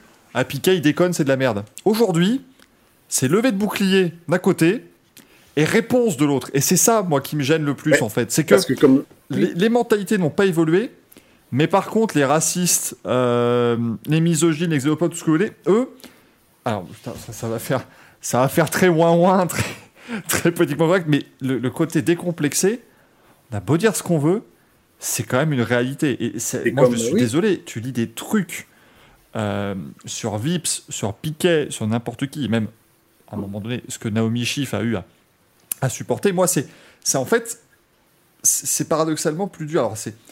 Comment dire, je, je- Excusez-moi, je vais prendre un peu de temps parce que je veux quand même bien. euh, expliquer. Toujours, je me lance toujours dans des débats, moi, mais que- quelle idée! Non, mais Euh, intéressant. Mais, mais ce que je veux dire, non, c'est que. En fait, d'un côté, tu as des avancées qui vont toujours voilà, dans le bon sens, évidemment. Et on, on- je pense que pour tout le monde, c'est, on est quand même mieux qu'il y a euh, 50, 60 ans, ou, bah, voilà, ou même avant, euh, à l'époque de l'esclavagisme, sur autre chose. Mais par exemple, euh, je prends, je prends l'exemple de Naomi Schiff. Le racisme a toujours existé, c'est, évidemment euh, euh, dramatique. Mais aujourd'hui, tu, tu n'as, en fait, avec les réseaux sociaux, c'est que tu ne le vis pas que en personne. Et c'est ça, je pense, qui doit être aussi compliqué Mm. à gérer. Alors, encore une fois, évidemment, euh, c'est terrible. Enfin, quand tu te prends une insulte raciste ou homophobe ou quoi que ce soit dans la gueule, c'est super compliqué à gérer. Et, et quand on te le dit en face, ça équivaut vraiment à te faire cracher dessus. hein. Je pense que c'est euh, assez terrible. Mais, mais par exemple, faut imaginer voilà, Lewis Hamilton, lui, il se prenait des insultes racistes bah, par ses camarades, euh, euh, quand il allait faire du karting, euh, par les parents, ce genre de choses. tu vois. Donc c'est déjà un truc très compliqué. Mais aujourd'hui, tu peux littéralement te prendre un torrent de la part de 15 000 personnes Mm. en claquant des doigts. Et, et c'est là, en fait, que, que je trouve que ça devient malsain et très compliqué. Et, et paradoxalement, même s'il y a euh, d'un côté des avancées réelles et quantifiables, euh, pour moi une espèce de régression en fait parce que aujourd'hui tu peux vraiment te prendre euh, des choses parce que je pense que par exemple Naomi ou, ou, Lewis quand ils, quand ils prennent ça même juste un message sur- de la part d'un tweet euh, d'un tweetos pardon qui, est anonyme ou quoi ils savent quand même que ça reste un être humain qui a, qui a pris le temps d'écrire ça quoi. Mm. C'est c'est Et justement, même- qui a pris le temps et qui a choisi d'écrire ça. C'est même pas un propos en l'air. euh, Voilà. Ça excuse pas les gens qui ont des propos en l'air comme ça parce qu'il faut être tordu. Mais t'imagines, c'est que tu prends, tu dis tiens, j'ai un quart d'heure à passer sur Twitter. La chose que je vais faire, je vais aller insulter quelqu'un sur sa couleur de peau. Ah, c'est c'est complètement, euh, complètement barjot. C'est, je même veux temps- dire, c'est, le côté où euh, je, je minimise pas ce qui se passait avant, mais par exemple, euh, Lewis Hamilton, j'ose espérer, après c'est vraiment pas garanti, mais vraiment c'était pas forcément, tu vois, tous les jours que tu te prennes. Mais aujourd'hui, tu arrives dans un endroit où c'est vraiment tous les jours, parce que je pense que euh, on, on parle des, euh, des shitstorms comme ça quand il y a des gros trucs qui en- entraînent beaucoup, mais je suis prêt à parier que Lewis Hamilton, tous les jours, il reçoit un tweet euh, raciste. Il va recevoir un truc. Euh, Naomi Schiff, tous les jours, elle va recevoir un tweet raciste, misogyne, parfois la doublette, parce qu'il y en a qui font, euh, qui, qui font le 100%. Et voilà, et c'est. C'est c'est le genre de choses qui me. Qui, qui me Et le truc, qui me c'est que et qui, qui m'inquiète pour la suite, en fait. Euh, quand, quand tu vois Comme la- je le disais en début d'intervention, tout le monde a la parole maintenant avec les réseaux sociaux. Donc évidemment que on voit de plus en plus de monde décomplexé. C'est ça qui est terrible en fait à dire. C'est ça. C'est ça, c'est que. Oui, bah oui, toute façon, il y a une vraie décomplé... une vraie. euh, C'est c'est qu'en fait, euh, il y, a, il y a 10, 15, 20 ans, tu avais cette levée de bouclier généralisée et c'était salué en disant bah ouais, voilà. En fait, on saluait les gens qui étaient entre guillemets progressistes, on va dire, euh, par rapport au, statu quo de l'époque, alors que maintenant, ces gens-là sont aussi persécutés par justement cette frange qui, est dramatique. Et c'est- pour moi le vrai problème. Je vous dis, Piquet, il y a, il y a 20 ans, mais ça aurait été. euh, mais ça, serait. La, réaction générale, juste de dire quel con, et basta. Euh, et voilà. Et ici, le problème, c'est que tu as des- des gens qui vont venir te, te le défendre, qui vont dire non, mais ça va, euh, c'est bon. T'en as qui vont rajouter en disant ouais, bah, il a pas tort. Enfin, moi, c'est ce qui me. Ah, puis- Le, problème, encore une fois, c'est que ces gens-là, ils ont une résistance mentale, ils ont quelque chose qui fait qu'ils ont la possibilité de d'évacuer ça, d'avoir une plateforme pour dire voilà, moi je suis victime de ça et tout, donc c'est quand même bien, mais la, la petite histoire d'un Lewis Hamilton ou d'une Naomi Schiff ou quoi, ça, ça, ça cache la grande histoire des gens qui se font euh, insulter au quotidien pour, parce qu'ils sont noirs ou parce qu'ils sont euh, homosexuels ou quoi. Parce que quand il y a eu l'histoire sur Naomi Schiff, euh, j'ai vu au moins trois ou quatre personnes euh, noires de ma timeline venir dire bah oui mais en fait moi c'est pareil tous les jours. Et c'était euh, il y a eu Sam Collins il y a eu Hamilton qui a réagi il y a eu Jake Paul qui est un des designers graphistes chez Red Bull qui, a dit exactement la même chose. Et c'est des gens qui n'ont pas justement cette plateforme et qui n'ont pas cet exutoire en ligne de dire bah je vais transformer ce, truc très négatif en quelque chose de positif en, faisant une cause et une lutte. Et en fait et ben ça, ça normalise totalement le truc parce que du coup ces gens-là le, subissent dans l'anonymat plus total. Euh, quelques hommes blancs viennent dire c'est pas grave. Euh, celui qui a dit les propos dit oui, mais c'était pas exactement ce que je voulais dire. Et puis on serait censé en rester là. Et en fait, euh, il y a des gens qui en souffrent et qui en souffrent grandement. Et, et malheureusement, on a une société qui fait dire oh bah ça va, on peut plus faire d'erreurs, on peut plus faire ça, on peut plus faire ça. Non. Une deuxième chance pour Yuri Vips, moi je dis pourquoi? Enfin, Je veux dire, il a 21 ans, et 21 ans, comme je disais tout à l'heure, tu es censé savoir que le racisme, c'est pas une valeur que tu dois non seulement avoir en toi et encore moins partager sur les réseaux sociaux ou sur un stream en live. Je veux dire, c'est complètement débile. Moi, pour Vips, je suis désolé. Qui, qui- vous l'a dit? Moi, je, je suis désolé. Je l'ai dit dès l'émission de la semaine dernière. Le garçon n'a pas euh, du tout Non. balancé sa carrière par la fenêtre. Il va rouler ce week-end en F2 encore. Le- Il a, il a Voilà. encore, son, il a encore son volant pour le reste de l'année. Ça. Euh, et et c'est triste parce C'était que sûr. C'était sûr. Parce que, parce que du coup, en fait, il y a une certaine forme d'impunité dans tout ça. Oui, c'est bien beau. Alors, on interdit machin de paddock, on interdit ici, mais je pense que Nelson Piquet s'en bat complètement les couilles de ne pas pouvoir venir dans le paddock. Je pense qu'il s'en bat complètement les couilles d'avoir perdu son, statut de membre honoraire du BRDC. Et je pense que Yuri Vips est triste depuis chez Red Bull, parce que c'est sûr que ça va être compliqué pour lui, mais que finalement, euh, rien n'exclut qu'un jour une équipe de F1 comme Williams ou n'ait pas besoin de ses services quand même. Et au final, il sera en F1 comme, euh, comme n'importe quel pilote. Et euh, dans tous les cas, il sera en F2 ou en Indy ou en Endurance et tout. Et il n'y aura pas de répercussions sur sa carrière à long terme, parce que s'il n'a pas le talent pour aller en F1, bah, de toute façon, il ne l'aurait pas eu avant et Red Bull ne lui aurait pas donné de chance. Et s'il l'a, il ira quand même en F1 parce que ça sera vite oublié, malheureusement. Je suis sûr que l'an prochain, tu reparles des gens à Yuri plus personne ne se rappellera qu'il a dit ça. Et c'est le, le gros problème, c'est ce qui fait qu'on n'avance pas. Et je trouve ça dommage que la F2 n'est pas. Euh, alors malheureusement, la F2 peut pas mettre des, coups, des bâtons dans les roues de ses équipes, mais que la F2 n'est pas interdit Yuri the Paddock, que la, F, 1 et la FIA n'aient pas cité Nelson Piquet. Et pour moi, l'interdiction aurait dû être directe, en fait. C'est-à-dire, bah, il a dit ça, boum, il, interdit Paddock. Et en fait, on aurait. Parce que le problème de toutes ces organisations qui citent des choses comme ça de manière très générique, c'est qu'on a l'impression que c'est un communiqué générique contre le racisme. On a l'impression qu'elles disent Oh, au fait, on interdit le racisme, on en refuse. Non, là, il faut dire voilà, cette personne-là a eu des propos racistes, on n'accepte pas, on condamne cette personne-là et on la punit immédiatement. Et ça, personne n'en est encore capable. Alors, on avance, parce que je pense qu'il y a 10 ans, pour le coup, il y aurait eu une levée de bouclier, mais la F1, dirigée par Bernie Ecclestone, euh, aurait dit Oui, oh, ça va, Nelson Piquet, c'est un ami, et serait passé à autre chose. Et, euh, mais malheureusement, il, y a encore un, il manque encore une étape. Alors, je me suis, on s'est pris un mail aujourd'hui sur NextGen parce que j'ai dit que la sanction de, de Nelson Piquet n'était pas, assez, euh, était pas assez violente. Non, celle de Yuri Vips d'ailleurs, mais bon, voilà. Et du coup, on, a eu un mail comme quoi c'était une opinion que j'aurais dû garder pour moi. Mais je pense vraiment que la F1 et la, FIA doivent encore faire plus pour vraiment totalement bannir ce genre de, comportement et même l'inscrire dans le règlement sportif, c'est-à-dire dans le, code du, de, comment dire, le code de compte de bonne conduite, enfin, je sais plus comment ils appellent ça, mais dire voilà, ça c'est des choses qui sont interdites et tout propos comme ça euh, sera passible d'un bannissement définitif du paddock. Point. D'un côté, Manu, le, vrai problème de la F1, c'est tu, tu, tu, peux faire ça, je l'entends, mais bon, on va au Qatar, on va en Arabie Saoudite, on va, enfin, c'est, en fait, je pense, je, je, je pense que la F1 ils ont, ils ont réagi sur le cas Piquet de manière un peu euh, un, peu calme, un peu plus faible que ce qu'on pouvait espérer. Mais je pense que les mecs, ils se sont quand même dit, ouais, mais attends, qu'est-ce que tu veux qu'on... Enfin, oui. Tu vois, ils, ont quand même là actuellement le cul entre deux chaises de, de leur propre fait. Hein, je, je, ne je, ne, je, ne suis pas en train de, de les plaindre. Euh, c'est eux qui ont choisi d'aller dans tous ces pays-là et de s'associer à Ramco. Tu vois, en fait, il y a un truc qui me perturbe. Ils, disent, ça paraît très hypocrite quand ils disent oui, mais nous on y va pour justement ouvrir les choses, les yeux et tout ça.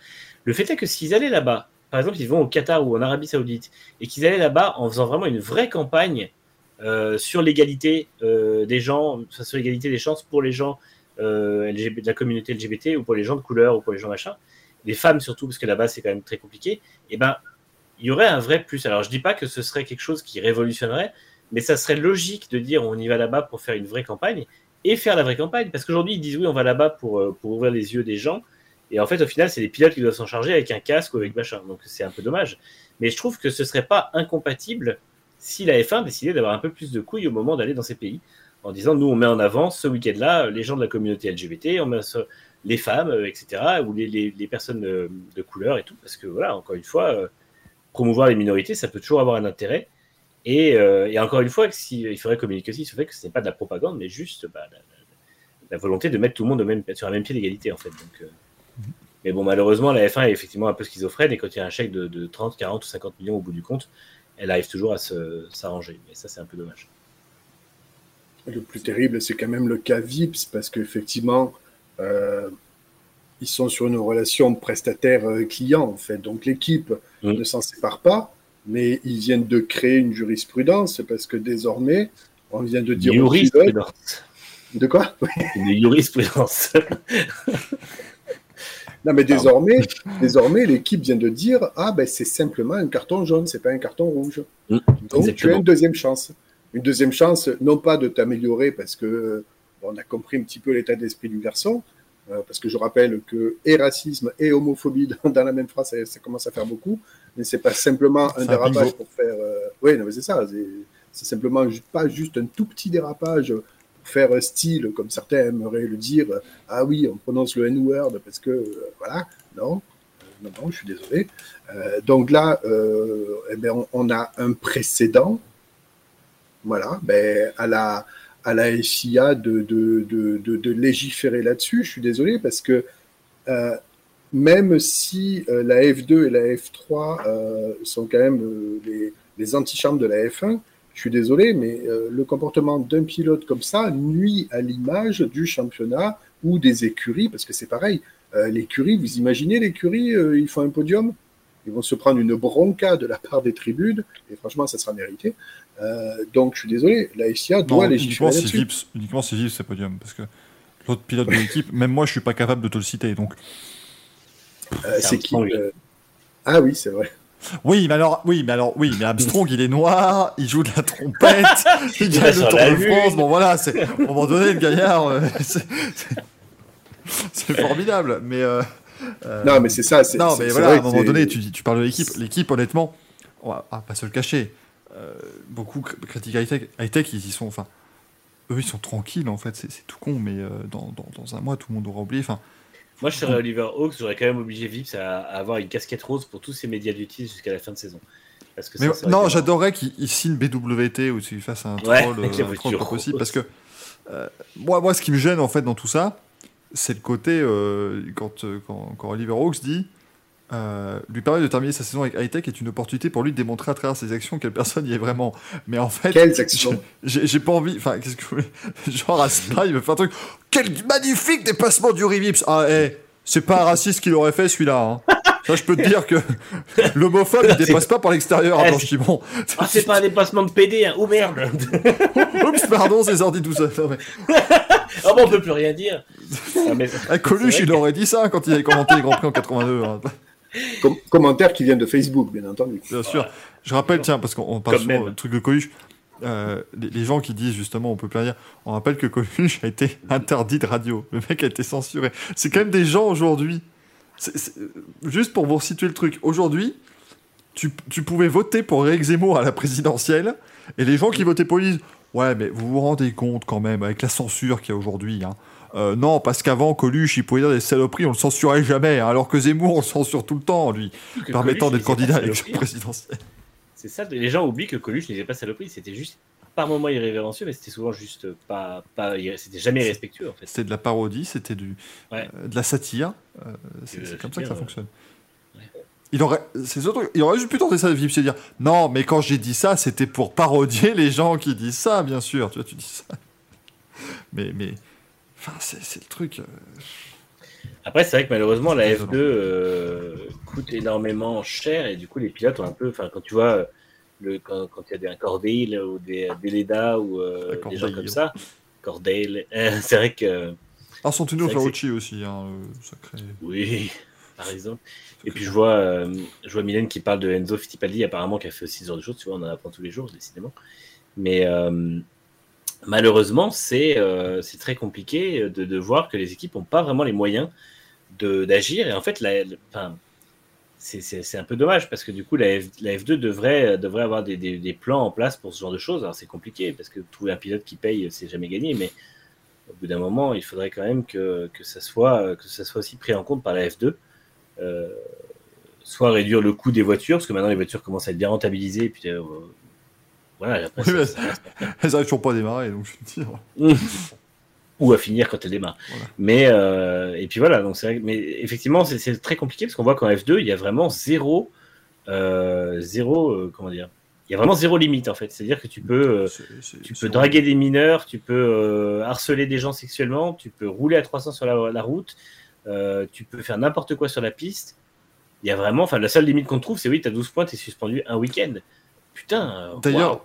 D'ailleurs, Mylène nous annonce que c'est Beckman qui remplacera Cordel ce week-end. Ça prouve quand même que l'équipe euh, n'estime pas qu'Amaury Cordel soit un très bon pilote, parce que pour le remplacer par un footballeur à la retraite, franchement, est-ce que c'est que c'est très malin? David Beckman. Ah non, mais c'est. euh, ouais. Enfin bref, c'est- terrible. Voilà. Sinon, Gaël, t'es merdolino. Est-ce que tu peux juste citer deux noms là, parce- enfin, ou un nom ou tout ce que tu veux, mais Ah oui, j'en avais que deux. Non, j'en avais que deux. Et on va rester un petit peu dans la même thématique. Nico Rosberg. Oui, parce qu'il a, il a supprimé le tweet assez rapidement. Ah, euh, Il avait. Oui, le tweet était complètement con, là. Enfin, c'est. Avec a la barre. Avec, il a tweeté, euh, il a tweeté. euh, Mais c'était noire. plus que. Non, attends. Hein Faut que je le retrouve. C'était un truc ringard un peu qu'il avait dit. enfin. C'était complètement con. Attends, je te le passe dans le chat. Rosberg me fatigue vraiment. Ah oui, non, On rappelle que d'ailleurs Nelson Piquet a rejoint Nico Rosberg au rang des parce qu'il était banni du paddock. Puisque Rosberg n'a pas le droit d'être dans le paddock de la F1, mais, Ah oui, juste, c'est parce qu'il est pas vrai. vacciné. mais juste parce qu'il n'est pas vacciné, lui. c'est pas. Les Barbie noires. Ah, mais j'ai absolument pas du tout vu ça. Putain, mais. Euh, Tu vois, je te Mais dis, non, mais la- voilà, justement, pas- La semaine avait été longue et j'avais même pas tous les éléments, quoi. Non, mais Alors, voilà, merci, c'est pas. En fait, merci à Greg et de, de Rupter d'avoir euh, spotted ce tweet qui a été rapidement supprimé. Mais c'est voilà. Alors encore une fois, c'est c'est complètement débile. Alors je pense qu'il a dû se faire rattraper par la patrouille. Non, non, mais attends, a- attends, juste, je, je, je, je, Oui, je- pardon. je remets le contexte, Gaël, mais Oui, oui, vraiment, mais non, mais c'est pour ça que je dis, pour moi, c'est le tweet de Ringard, c'est pas, il, il a pas, enfin, c'est qu'en fait, il a, il a dit, Oui. euh, donc il était au Green Tech, il a dit, le truc le plus important que j'ai fait, c'est ramener deux Barbie euh, qui étaient faites en plastique recyclé. J'ai choisi la, la couleur de peau sombre. Je vous le cite littéralement. ce qu'il- J'ai choisi la couleur de peau sombre dans l'espoir d'apprendre à mes enfants que nous sommes tous les mêmes, peu importe d'où nous venons ou ce à quoi nous ressemblons. Quel Il les, tocard. ado- il les adore, donc ça a super bien fonctionné. Donc moi, il n'y a rien de méchant derrière, tu vois, mais c'est vraiment le tweet de la tocardise pure, quoi. c'est le tweet de Bisounours qui, qui dit hey, hey, les- hey, hey, les gars, on est, hey, d'ailleurs, euh, hein, bon, euh, c'est, c'est- euh, elles adorent leur nouvelle Barbie, euh, elles seront pas racistes. Non, mais non, ça, ça marche pas comme ça, la vie, espèce de, espèce de geek. Mais en fait, le problème, c'est qu'il a dû sentir la polémique gonfler, parce que j'ai pas vu le tweet en direct, donc j'ai pas vu ce qui s'est passé derrière. Je Mais pense pas qu'il y ait eu de polémique. Je pense juste qu'il a relu le truc et a dit ça fait sacrément con ce que j'ai écrit quand même. là, parce que Attends, mais je dirais ça, je trouverais ça débile, en fait. C'est Ah, fait, et, et là vous allez me dire, on est en train de tout péter. Non mais honnêtement, le, le message est le bon. hein. C'est- totalement Mm. et on est dans cette mouvance là. Mais tu le dis pas de enfin, le côté est pour montrer à quel point le racisme c'est mal et qu'en plus il faut sauver la planète. J'ai acheté des Barbie noires en plastique recyclé. Ça fait vraiment le truc de bobo. Euh, genre euh, aujourd'hui pour lutter contre le réchauffement climatique, je me suis fait un bol de quinoa. Voilà, je, je En tiens même temps, faut pas oublier qu'entre deux posts sur l'écologie, il configure des supercars sur sa chaîne YouTube. C'est exactement ça. C'est-à-dire que. Là, c'est le poste vraiment du mec qui a dit Non, mais moi, tu vois, je suis allé au, au primeur. Euh, tu vois, je suis allé au primeur acheter des, des fruits et légumes bio avec mon, euh, mon Lamborghini russe 6 litres 5. Et, tu vois, c'est vraiment. J'ai acheté un kilo de quinoa pour manger avant mon tour du monde. Je suis, je suis allé directement aux États-Unis, tu vois, pour acheter mon quinoa, pour l'avoir vraiment. C'est- exactement pareil, si tu veux. C'est. Ça m'emmerde parce ça- que j'ai vraiment beaucoup, j'avais beaucoup de respect pour Rosberg quand il était en F1 parce que je le trouvais très bon, mais putain, depuis, euh, c'est pas toujours une lumière. Ouais, ce- mais mais c'est. ce- Mais, tu vois, comme le dit Thomas, ce tweet, c'était vraiment la caution antiraciste foreuse, mais, mais je le trouve, c'est le, tu vois, c'est le quand même. Je, défends, je défends, voilà, je défends Nick Rosberg, c'est la naïveté en fait. C'est pas, Mm. tu vois, c'est, c'est pas le mec qui dira, non mais je suis pas raciste, j'ai un ami noir. C'est, c'est pas ça. Ça c'est, dé- ça c'est débile. Morano. Mais, mais, non, c'est- Nadine Morano, on vous rappelle si vous l'avez pas celui-là, c'est quand même, ah je suis bon, ouais, je suis pas raciste, j'ai une femme de ménage, elle est plus noire qu'une arabe. Là tu dis, attendez, attendez, attendez, attendez, co- comment? Que bah Là, tu te dis, bon, bah, elle a fait, elle a fait un grand flemme. Euh, mais, euh, mais, mais, mais là, voilà, il y a une. Ouais, c'est vraiment. Je trouve que c'est- candide, en fait, le message de Rosberg. C'est vraiment le truc. euh, Mm. Voilà, quoi. Donc, je pense qu'il en c'est un, peu- c'est un peu con. Mais c'est un peu con, il mérite, il mérite un petit Merdolino. Oui. Pour l'ensemble de son œuvre, parce que façon, il, a- il est un peu pénible. Non, parce que Nico Rosberg, je suis désolé, il se, il se boomérise alors qu'il n'a pas encore l'âge. C'est ça qui est terrible. Non, mais- Ce qui ce qui est insupportable, moi, je le trouvais un peu insupportable en F1 déjà. Tu vois, toute la saison 2016, enfin, tous les côtés à montrer. Enfin, c'était un peu le truc. Ouais, mais vous comprenez, euh, euh, Lewis, ouais, pour le battre, faut être le meilleur du monde. Enfin, j'en pouvais plus. Et quand il a pris sa retraite, je me suis dit, eh ben, ça nous fera des vacances, tu vois. Mais en Mm. fait, comme il est 25 fois pire depuis, Moi, je n'en peux plus. Mais bon, en fait, ce qui m'énerve avec Rosberg, c'est que c'est une personne qui défend énormément de choses que je défends, tu vois, l'écologie, tout ça, mais il le fait d'une manière qui arrive à m'énerver moi, alors que, tu sais, normalement, c'est un message que je devrais recevoir 5 sur 5 du, du premier coup, en fait, tu vois. Et du coup, je me dis, pour les gens qui n'ont pas le même message, ça doit être encore pire, tu vois, et du coup, c'est pas du tout. euh, C'est pas du tout constructif comme façon d'agir. Donc, euh,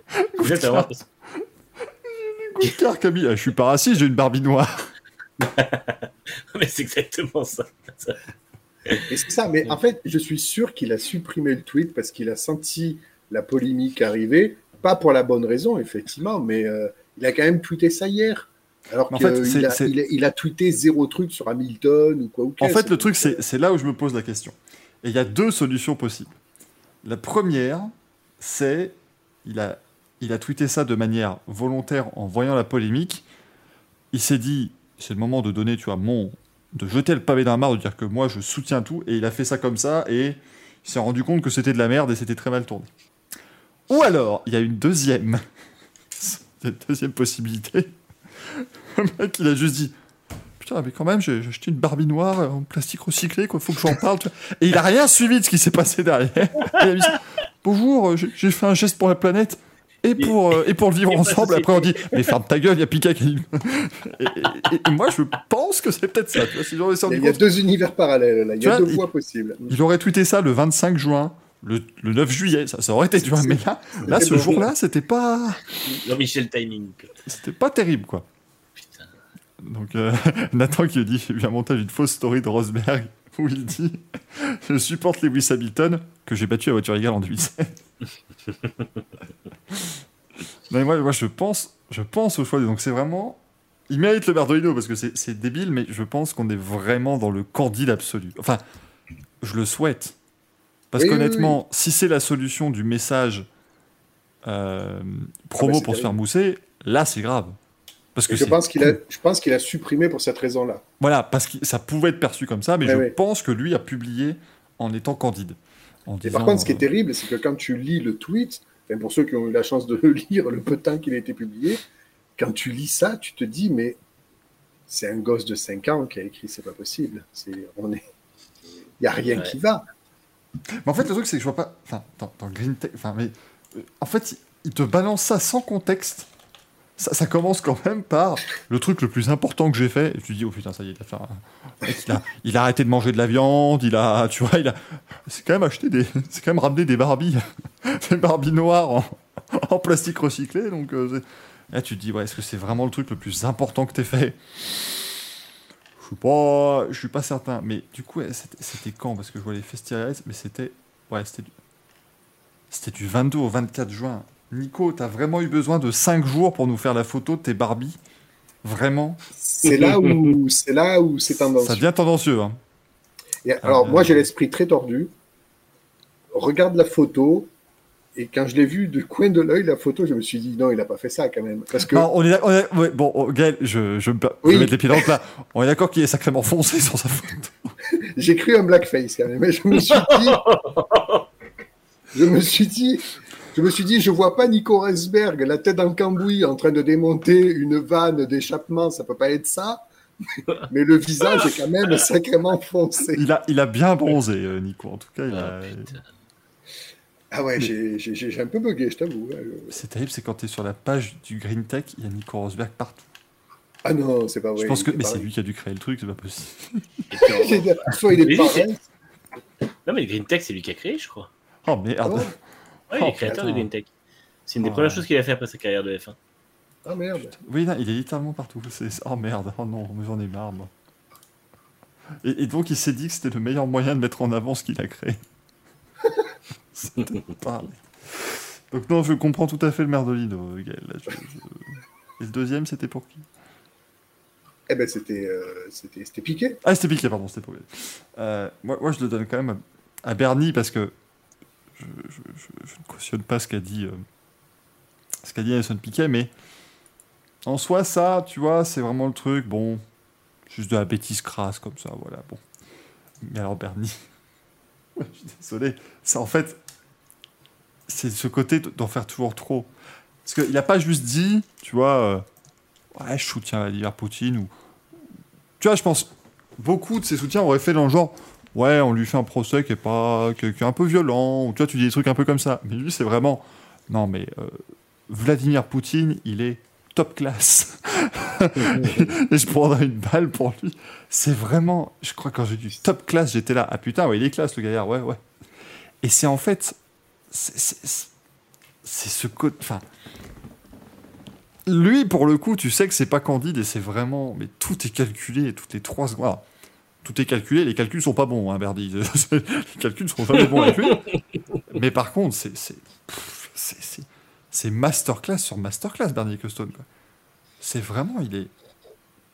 Il, il est incroyable. Et, et quand on vous dit l'homme blanc, euh, l'homme blanc riche fait ce qu'il veut, ça fait 20 ans qu'il fait littéralement ce qu'il veut. Ah bah lui, oui. C'est- Il ne répond à personne, il, il fait sa vie littéralement comme il l'entend. Manque de bol, c'est de manière débile. Mais N'oublions euh, pas qu'il n'oublions pas qu'il est jeune papa et qu'il éduque une personne dans, ses... dans, ce... dans cet état d'esprit aussi. les jeunes papas, jeunes papous, jeunes papounes à 90 ans. euh, Le nonagénaire, jeune papou. ouais. Heureusement, il n'aura pas à gérer son adolescence. Ah, méfie-toi. eh, méfie-toi. Moi, je, moi pars du principe, je l'ai déjà dit à de nombreuses reprises, mon enterrement, euh, le promoteur, ce sera Bernie Ecclestone, qui fera, la- qui fera toute, la, toute, toute- toute la pub autour de l'événement. Il y aura des logos Rolex partout, et ce sera formidable. Et, euh, et Michel Drucker va dire euh. La- Moi, je, je sais que. c'est- c'est- Moi, je, je- c'est c'est personnellement, voilà, ce que je veux, c'est je veux décéder, mourir de vieillesse. Je veux mourir que- je, non, mais je veux mourir de vieillesse et que Michel Drucker anime un, un Champs-Élysées spécial devant mon, devant, devant mon cercueil. Tu vois, vraiment. Ça, ce serait mon enterrement parfait. Tu vois. The Rolex Funeral. Exactement. Michael, Michael DeForest Rolex Funeral presented by. Enfin, tu- vraiment comme ça. C'est by Pirelli, ce truc. Et tu, et tu fais venir et tu fais venir tous les invités à, mon, à, mes, à, mes, à, mes, à mes funérailles en, en limousine avec le générique de Ah. Champs-Élysées. Presented by Toyota Yaris. Hybride. Franchement, moi, je, voilà, c'est, c'est- c'est- je, je, je, je rêverais de ça. Je, ce serait- Oh putain, j'ai... Oh là là. Il va nous faire une Vous, pensez... Non, mais vous pensez que je ferais chier tous les gens qui m'aiment à ce moment-là? Si, si j'écris dans mon testament, par contre, quand je rentre dans, le, dans l'église, c'est le générique de Champs-Élysées, s'il vous plaît. Seigneur, nous l'aimons, Seigneur. Ta-da, ta, ta, ta, ta. Là, tu, tu mets une chanson qui pourrait bien la tête des gens, c'est genre le petit bonhomme en mousse ou un truc comme ça. Comme ça, ils te détestent trois jours après ton enterrement parce qu'ils ont toujours dans la tête. Ah, Si tu prends Champs-Élysées, ça va, ça sera tom- tombé dans le domaine public.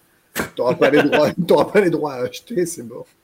Oh putain Oh, mais ce serait. Oh, bah, Born to j'en be alive. Born to be alive. Ah bah ouais. Oui, ou, ou alors je rentre sur les. Voilà, ou je rentre sur les. Les, les Bee Gees. Moi, je, je- ça, moi, ce serait bon. Stay Tu, alive. tu rentres sur Stay Alive, franchement, mais. Il n'y a aucun problème. Ce sera. Racisme incinéré sur pneu Pirelli. Ah, mais tu fais ça, voilà, c'est vraiment. Voilà, Et vous voyez, on a réussi à reprendre un côté euh, rigolo après ce débat. Avec un enterrement. Avec un enterrement, en On parle de la mort, mais au moins on s'amuse. Non, mais c'est comme le truc. c'est- Vous savez qu'on peut, on peut se faire. euh, euh, on peut, on peut saupoudrer. Non, c'est peut-être pas le bon terme. On peut faire disperser ses cendres sur le. saupoudrer. Sans poudrer. on peut se faire saupoudrer. C'est une recette de cuisine. T'as confondu tes streams. Non, mais Il a, j'avais, il a confondu ses cendres avec de la maïzena, quoi. On n'est pas samedi, hein. j'avais vu ça dans Top Gear. En fait, il a annoncé que tu pouvais te faire disperser tes cendres sur le circuit de Barcelone. Euh, ouais. Ah, c'est chaud. Mais, mais c'était dans Top Gear, ils avaient dit. C'est Charlot qui dit. Enfin, non, c'est- je crois que c'est. Et maintenant, vous pouvez vous faire disperser sur le circuit de, de Barcelone. Et là, on dit fait. Mais ça, ça veut dire quoi? Ça veut dire que maintenant, les, les, les accidents très très très graves sont légaux. Et ils imaginaient le mec qui dit ah, Regardez, Lewis Hamilton qui est en tête. Oh non, il vient de glisser sur Paul Machin qui était dispersé il y a, il y a 10 ans. Ce serait... Et ce serait très pratique, évidemment. Moi, j'apprécierais, tu vois, être utile après mon décès. Une casse moteur. On éponge ça avec un petit peu de Michael Duforest. Au moins, voilà, ça permet à la course de repartir plus vite. Moi, je suis, je suis tout à fait partant. Les fans se- seront, seront très contents. Dans Ah, le- moi, si je peux être un bac à gravier pour enliser Lance à vie, je prends. On m'a rendu hommage pendant la deuxième VSC du Grand Prix d'Espagne 2054. 2054, 2054, on va, on va viser plus loin quand même, si ça te dérange. 84, pardon. Ouais, on, va, on va viser un peu plus. ah non, mais vraiment, c'est des trucs. Mais, euh, et Racing Luc, il a envie de faire, de envie de faire disperser mes cendres dans le raidillon maintenant. Mais ça, premier degré. Non, mais premier degré, moi, tu me fais. Enfin, euh, tu me dis, on peut me disperser n'importe où. Je me, tu me, on me disperse mes cendres à Indianapolis, c'est parfait. Enfin, c'est. Faut, faut pas que ça, faut pas que ça gêne. Après, moi, je veux pas être gênant. Je veux pas. Ah, je comprends pas, j'étais en train en lutte pour la victoire et j'ai une espèce de nuage de cendres qui arrivait. ah oui, c'était Michael Duforest. Moi, j'aurais bien dit, j'aurais bien dit le Paul Ricard, mais le temps de monter au circuit et les embouteillages, Ah, j'aurais peur qu'elle solidifie, tu vois. La, la- Vraiment. Le, le truc tragique, c'est que si tu te fais disperser à Barcelone avec un gros coup de vent, t'atterris chez aller chez Spargaro et ça, franchement, ça fait chier. Et ça, c'est pas terrible. franchement, Ça- c'est pas terrible hein, parce qu'après. euh, Non mais ah franchement, j'ai- tout- Je te demande expressément, tu pour imagine, ouais, je vais mourir riche, hein, bien évidemment, vous en doutez. mais en fait, tu fais, ils, ils font le drapeau vert des 500 miles et on me disperse en même temps. et c'est ce qu'il a toujours voulu. Euh, Mesdames et messieurs, des feux d'artifice. non mais je suis pas mort encore, c'est bon. Vous pouvez attendre. Je, alors, je ne sais pas ce qu'on fait au Mans, mais non, c'est quand même pas. C'est pas. Attends, attends. Est-ce que ça roule à Le Mans classique Oh, de nuit, c'est probable. Ah non, non, parce que si pendant trois jours je dois me taper les feux d'artifice de Le Mans classique, moi je suis pas. Pas. Ah si, je pense qu'ils doivent tirer un feu d'artifice parce qu'il y a une Renault qui a réussi à démarrer. Regardez, une Jaguar E-Type est arrivée. Incroyable. Euh, non, j'ai pas. Non, non, il y a- ça roulait pas aujourd'hui, mais euh, demain ça roule jusqu'à 2h55 du matin. Ah ouais Juste en dessous de ta fenêtre, du coup. Tout à fait. Tout à fait. La Mazda moteur rotatif va me passer dessous. Ça va être merveilleux. Oh bordel. Ça doit bercer. Ça, ça- ça va être extra. Mylène qui dit on va disperser tes cendres à un spectacle de Popek. ah, ce sera, ce sera vraiment quelque chose. Comment on en est arrivé à parler de se faire disperser? Enfin, saupoudrer, pardonnez-moi. Parce qu'on parlait de la mort et après, je sais pas, tu as, tu as parlé. Moi, je serais dispersé dans un paddock, bien entendu. Évidemment. N'importe lequel. Enfin, ils vont te faire ça au circuit de Most en République tchèque, tu vois. Bon, c'est pas non plus. euh, Essaye, essaye de pas te essaye de pas te faire disperser pendant que tu fais un selfie, par contre, ce serait quoi? Ce que j'allais dire. J'ai évité de le faire sur les deux noms parce que j'ai déjà eu une expérience faire. de mort imminente. Essaye de pas le faire vivant, quoi. Ce serait dommage.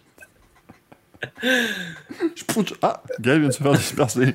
Bah, il était- Bah, je vais parler à 10 minutes, il est pas mort. Ah bah... Il vient de se faire disperser, moi je te le dis. Code 60, code 60.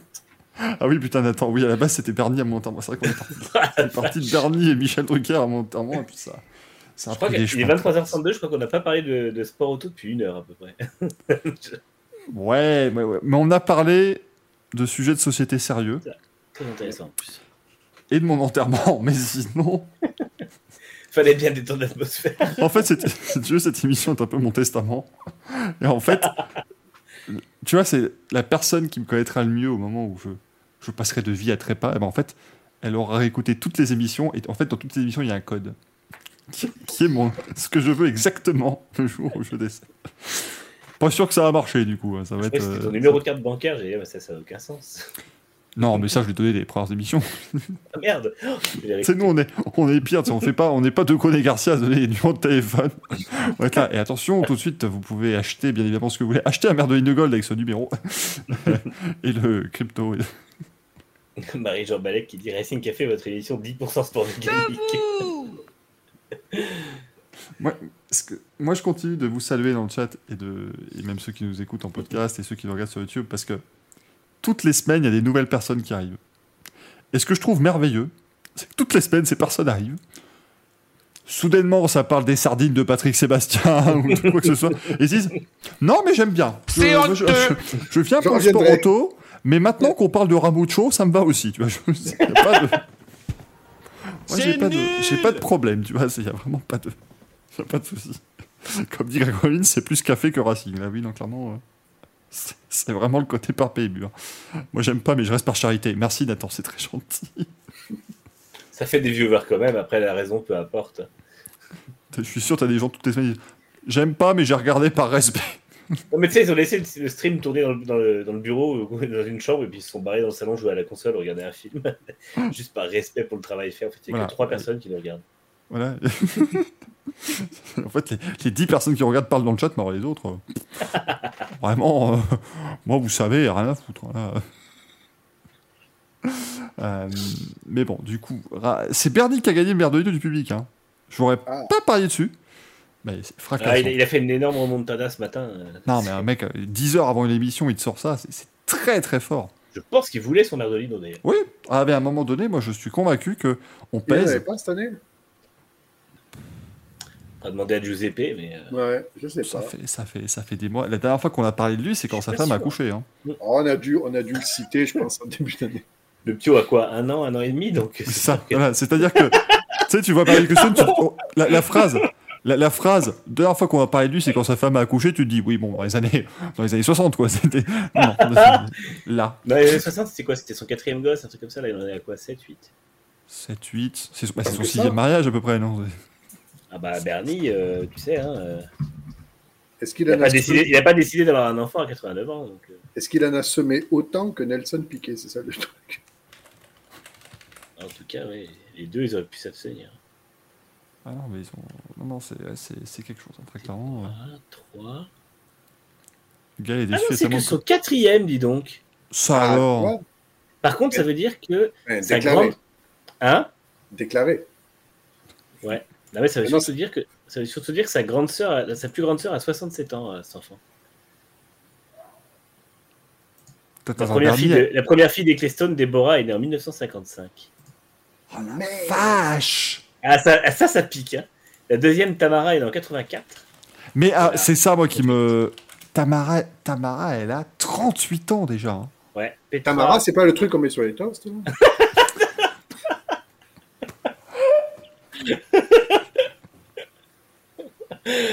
Pardon. Très très bonne celle-là. Et je suis contractuellement obligé de vous rappeler cette vanne de Patéphile pendant le Daytona 500 2007 où on apprend que Ken Schrader a fait du tarama de Dave Blaney. J'ai une autre vanne sur Patéphile, si vous voulez. Une vanne visuelle, mais j'en ai pas là. Pâte de fruits. De quoi? La pâte de fruits. Ah, oh, putain. Tu, tu te rends pas compte, Gaël, mais tu mettrais de la pâte à fixe, ça marcherait beaucoup mieux. Ah oui, aussi, oui. Pâte à fixe, ça ressemble beaucoup plus à Patéphile que pâte de fruits, si tu veux. Et du coup, Petra, elle a quel âge? Euh, 34. Et donc le petit Alexander a deux ans demain. Ah bah non, il y a deux ans dans 24 minutes. la, la petite fille de, de Bernie, enfin l'une des petites filles de Bernie Eccleston a 8 ans. Elle est beaucoup plus vieille que son fils. Attends, pour l'anniversaire à son gosse, il, s'est dé- il a décidé de se prendre une shitstorm. Ça, c'est terrible. Ça. Il s'en bat les couilles, ça ne l'atteint pas. C'est ça Et, Ah ouais. il il est hors sol, hein, lui, donc euh, il s'en bat les couilles. Le shitstorm, il ne comprend pas. Alors que Je pense qu'il il dit qu'il très fort pour lui d'être hors sol, alors que pourtant il est extrêmement près du sol. oh là là Ils font Déjà- des blagues sur les petits. Oh, c'est pas gentil. Euh, dit sans déconner, la famille est tirée sur un demi-siècle. Ah, mais c'est ça. Ah ouais. Tu te rends compte c'est- c'est- 65 ans d'écart entre le- l'aîné et le cadet. C'est vraiment chaud. C'est ce, J'ai moins, j'ai d'écart avec ma grand-mère, putain. ce qui est terrible, c'est que sa fille aînée peut très bien mourir de vieillesse Il sera pas encore à majeur. et ça ne le choquera pas, lui, Eccleston. Sa fille Non. peut très bien décéder de vieillesse, là, dans pas longtemps. Ça pas longtemps quand même, 67. hein. Bah, moi, Ah non, bah, moi, à moi, ce qui me- 70 non, mais ans, le 70 pire, non, mais, ans, ouais. non, mais le pire, c'est pour le, le- le dernier Alexander, mais pour lui, sa sœur, c'est sa grand-mère. Enfin, je suis, enfin, Ouais, Bah oui, et, et son père, c'est son arrière-grand-père. Moi, je suis désolé. les trois quarts de sa famille seront canés quand il aura 15 ans, quoi. il va ramasser. Et là, et là, et là, vous commencez à vous dire, je sens l'émotion poindre dans le chat. Il, tu te rends compte, c'est vrai que le mec, trois quarts de sa famille seront morts, tu vois. Et lui, il sera là, tout seul, avec tout seul ses, avec ses, avec, avec ses milliards. 250 millions, millions de dollars, à pas savoir qu'en foutre. Enfin, voilà, c'est bon, hein, il n'est pas non plus ultra à plaindre. hein. C'est- c'est- Oui, c'est vrai. C'est Ouais. parce que il, il est milliardaire, euh, Eccleston, non? Pff, bon, je sais plus quoi on fout de son pognon. Il est à 3 ou 4 milliards, non? Une connerie comme ça 3 milliards, 3 milliards, dis donc, tu. Bah, avec, le prix, euh, avec le prix de la revente de la F1 à CVC il y a. il y a Ouais, mais 20 Savika ans. en a récupéré une grosse partie aussi. C'est oui, c'est- ah, c'est vrai que oui, ça s'est bien passé ce, ce divorce. Savika, elle a très très bien géré le divorce. Savika est quand même Paul arrivé, Ricard. elle est quand même arrivé dans le divorce. euh, tu me mets le Paul Ricard, hein, tu te démerdes. Tu mais, mettras euh, le tu- Paul Ricard et la moitié de la F1, s'il te plaît Ah oui, d'accord. mais- Ah, mais c'est- ah oui, d'accord. C'est quand même. Lui, il a entendu un Ricard et bien sûr, Ouais, bah vas-y, prends-le Vas-y. Ah, puis je te, le- je ah, puis je te- ah, puis je te le dois même pas à ce prix-là. Je te le mets plus. hein, aucun problème. Après, il a, il a relu le contrat deux mois plus tard, il a fait Ah merde Paul Ricard, mais C'est comme ça qu'il Ricard. s'appelait. Oui, parce que lui, il était resté sur le nom du HTTT, quoi. Le, le circuit, il n'a pas. Il a pas le, le hack, le HTTT. je me demandais s'emballer un max. pour- pourquoi je me retrouve. Je me, re- je me suis retrouvé sur la page. Parce que tu sais, je- cette famille me fascine, moi, la famille Costa. Et quand tu vas dans- sur la page Wikipédia de Tamara, tu as carrière. Le paragraphe carrière se résume à Elle a posé nue dans le numéro de Playboy de mai 2013. Merde. Alors, par contre, ça, c'est pas une carrière, hein, faites attention, mais. Faut expliquer aux gens. Non, mais. euh, Alors, y a un y a, euh, elle est présentatrice de la saison 2009 de Formule 1 pour l'émission italienne Sky Sport Italia. Ah oui, c'est vrai. Tiens, Déborah. c'est. Elle a euh, une demi-sœur paternelle, Déborah, une sœur cadette, Pedra Stunt. J'adore ce nouveau nom. Il n'y a pas une Eccleston. Ah ben c'est sa femme, euh, Eccleston, qui est dans le, qui est à la FIA, non C'est pas ça? Oui. Oui, c'est Abika. Mais elle est en vice-présidente euh, de la hum, région Sud-Amérique pour euh, la FIA, en gros. Donc, euh, un rôle somme On, on on dirait un gouvernement belge où t'as 19 000 points. c'est ça. T'as 6 C'est un peu vices la FIA. ministres, tout ça. C'est un peu ça. Et puis, du coup, elle est au RSA. Ah oui, non, non, mais elle va, elle va au Resto du Cœur toutes les semaines, à mon avis. C'est- c'est- Même Cindy Lopez. Marie-Jean Beck, Petra Stone, ce nom d'actrice de haut c'est vrai que Petra Stone, c'est c'est- c'est spécial. Donc c'est Petra Ecclestone qui, qui a, qui a épousé James, James- elle a épousé James Stone. Restée dans Wish. Elle est restée dans le monde de la F1. Enfin, Pe- Petra Stunt, Pa- Patricia Cascade, hein, si je peux. Elle est arrivée à peu près dans le monde de la F1. Oh, mais James Stone. Oh non, oh non, c'est pas une vanne. Elle est vraiment. Elle, a épousé James Stone, ils sont malheureusement divorcés en 2017. James Stone.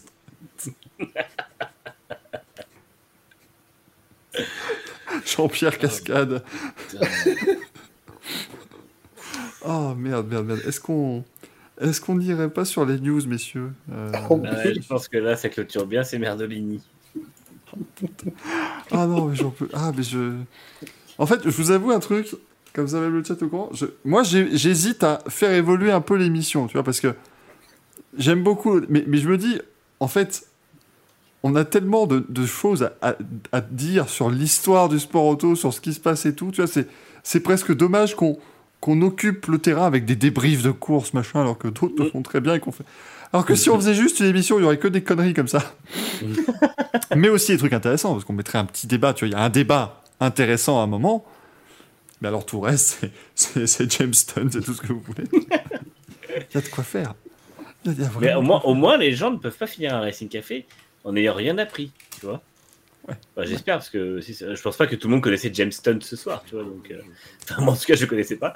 C'est pour ça que son nom m'a beaucoup fait rire, mais euh, je pense que c'est le cas de beaucoup de nos viewers, j'espère. C'est c'est vraiment, je, voilà, je me dis, on, a, on, a, on tient quelque chose, tu vois. C'est genre Gaëtan truc, qui dit que c'était une longue séquence de manche à couilles, mais tu avais prévu que ça durerait 1h40. Donc là aussi, on n'a pas. C'est vrai, On a arnaqué, on a arnaqué personne. Ah bah là, ça a bon, duré euh, combien? Ah bah je sais plus quand on a commencé, mais euh, Une heure et quart, ça a duré, je crois. Hein, facile. On a commencé à 22h30. à un moment, à un moment donné, il y avait, je vous avais dit qu'il y avait de quoi faire avec les. Ah bah, ils se sont surpassés, euh, faut qu'on soit à la hauteur. hein. Euh, En termes de news, écoutez, moi j'avoue que la Red Bull RB17, ça me. Ça me plaît bien, donc Red Bull qui lance Mhm. son hypercar. Avec un moteur V8 hybride. Hmm, On se sait pas d'où il vient. On se demande qui a fait un moteur V8 hybride et l'a annoncé récemment. Et qui tourne déjà depuis 10 000 km en essai. Ouais, c'est ça. Non, mais ça confirme le, le, le- le Peugeot partenariat avec Porsche. J'ai rien compris. La fameuse Red Bull Peugeot.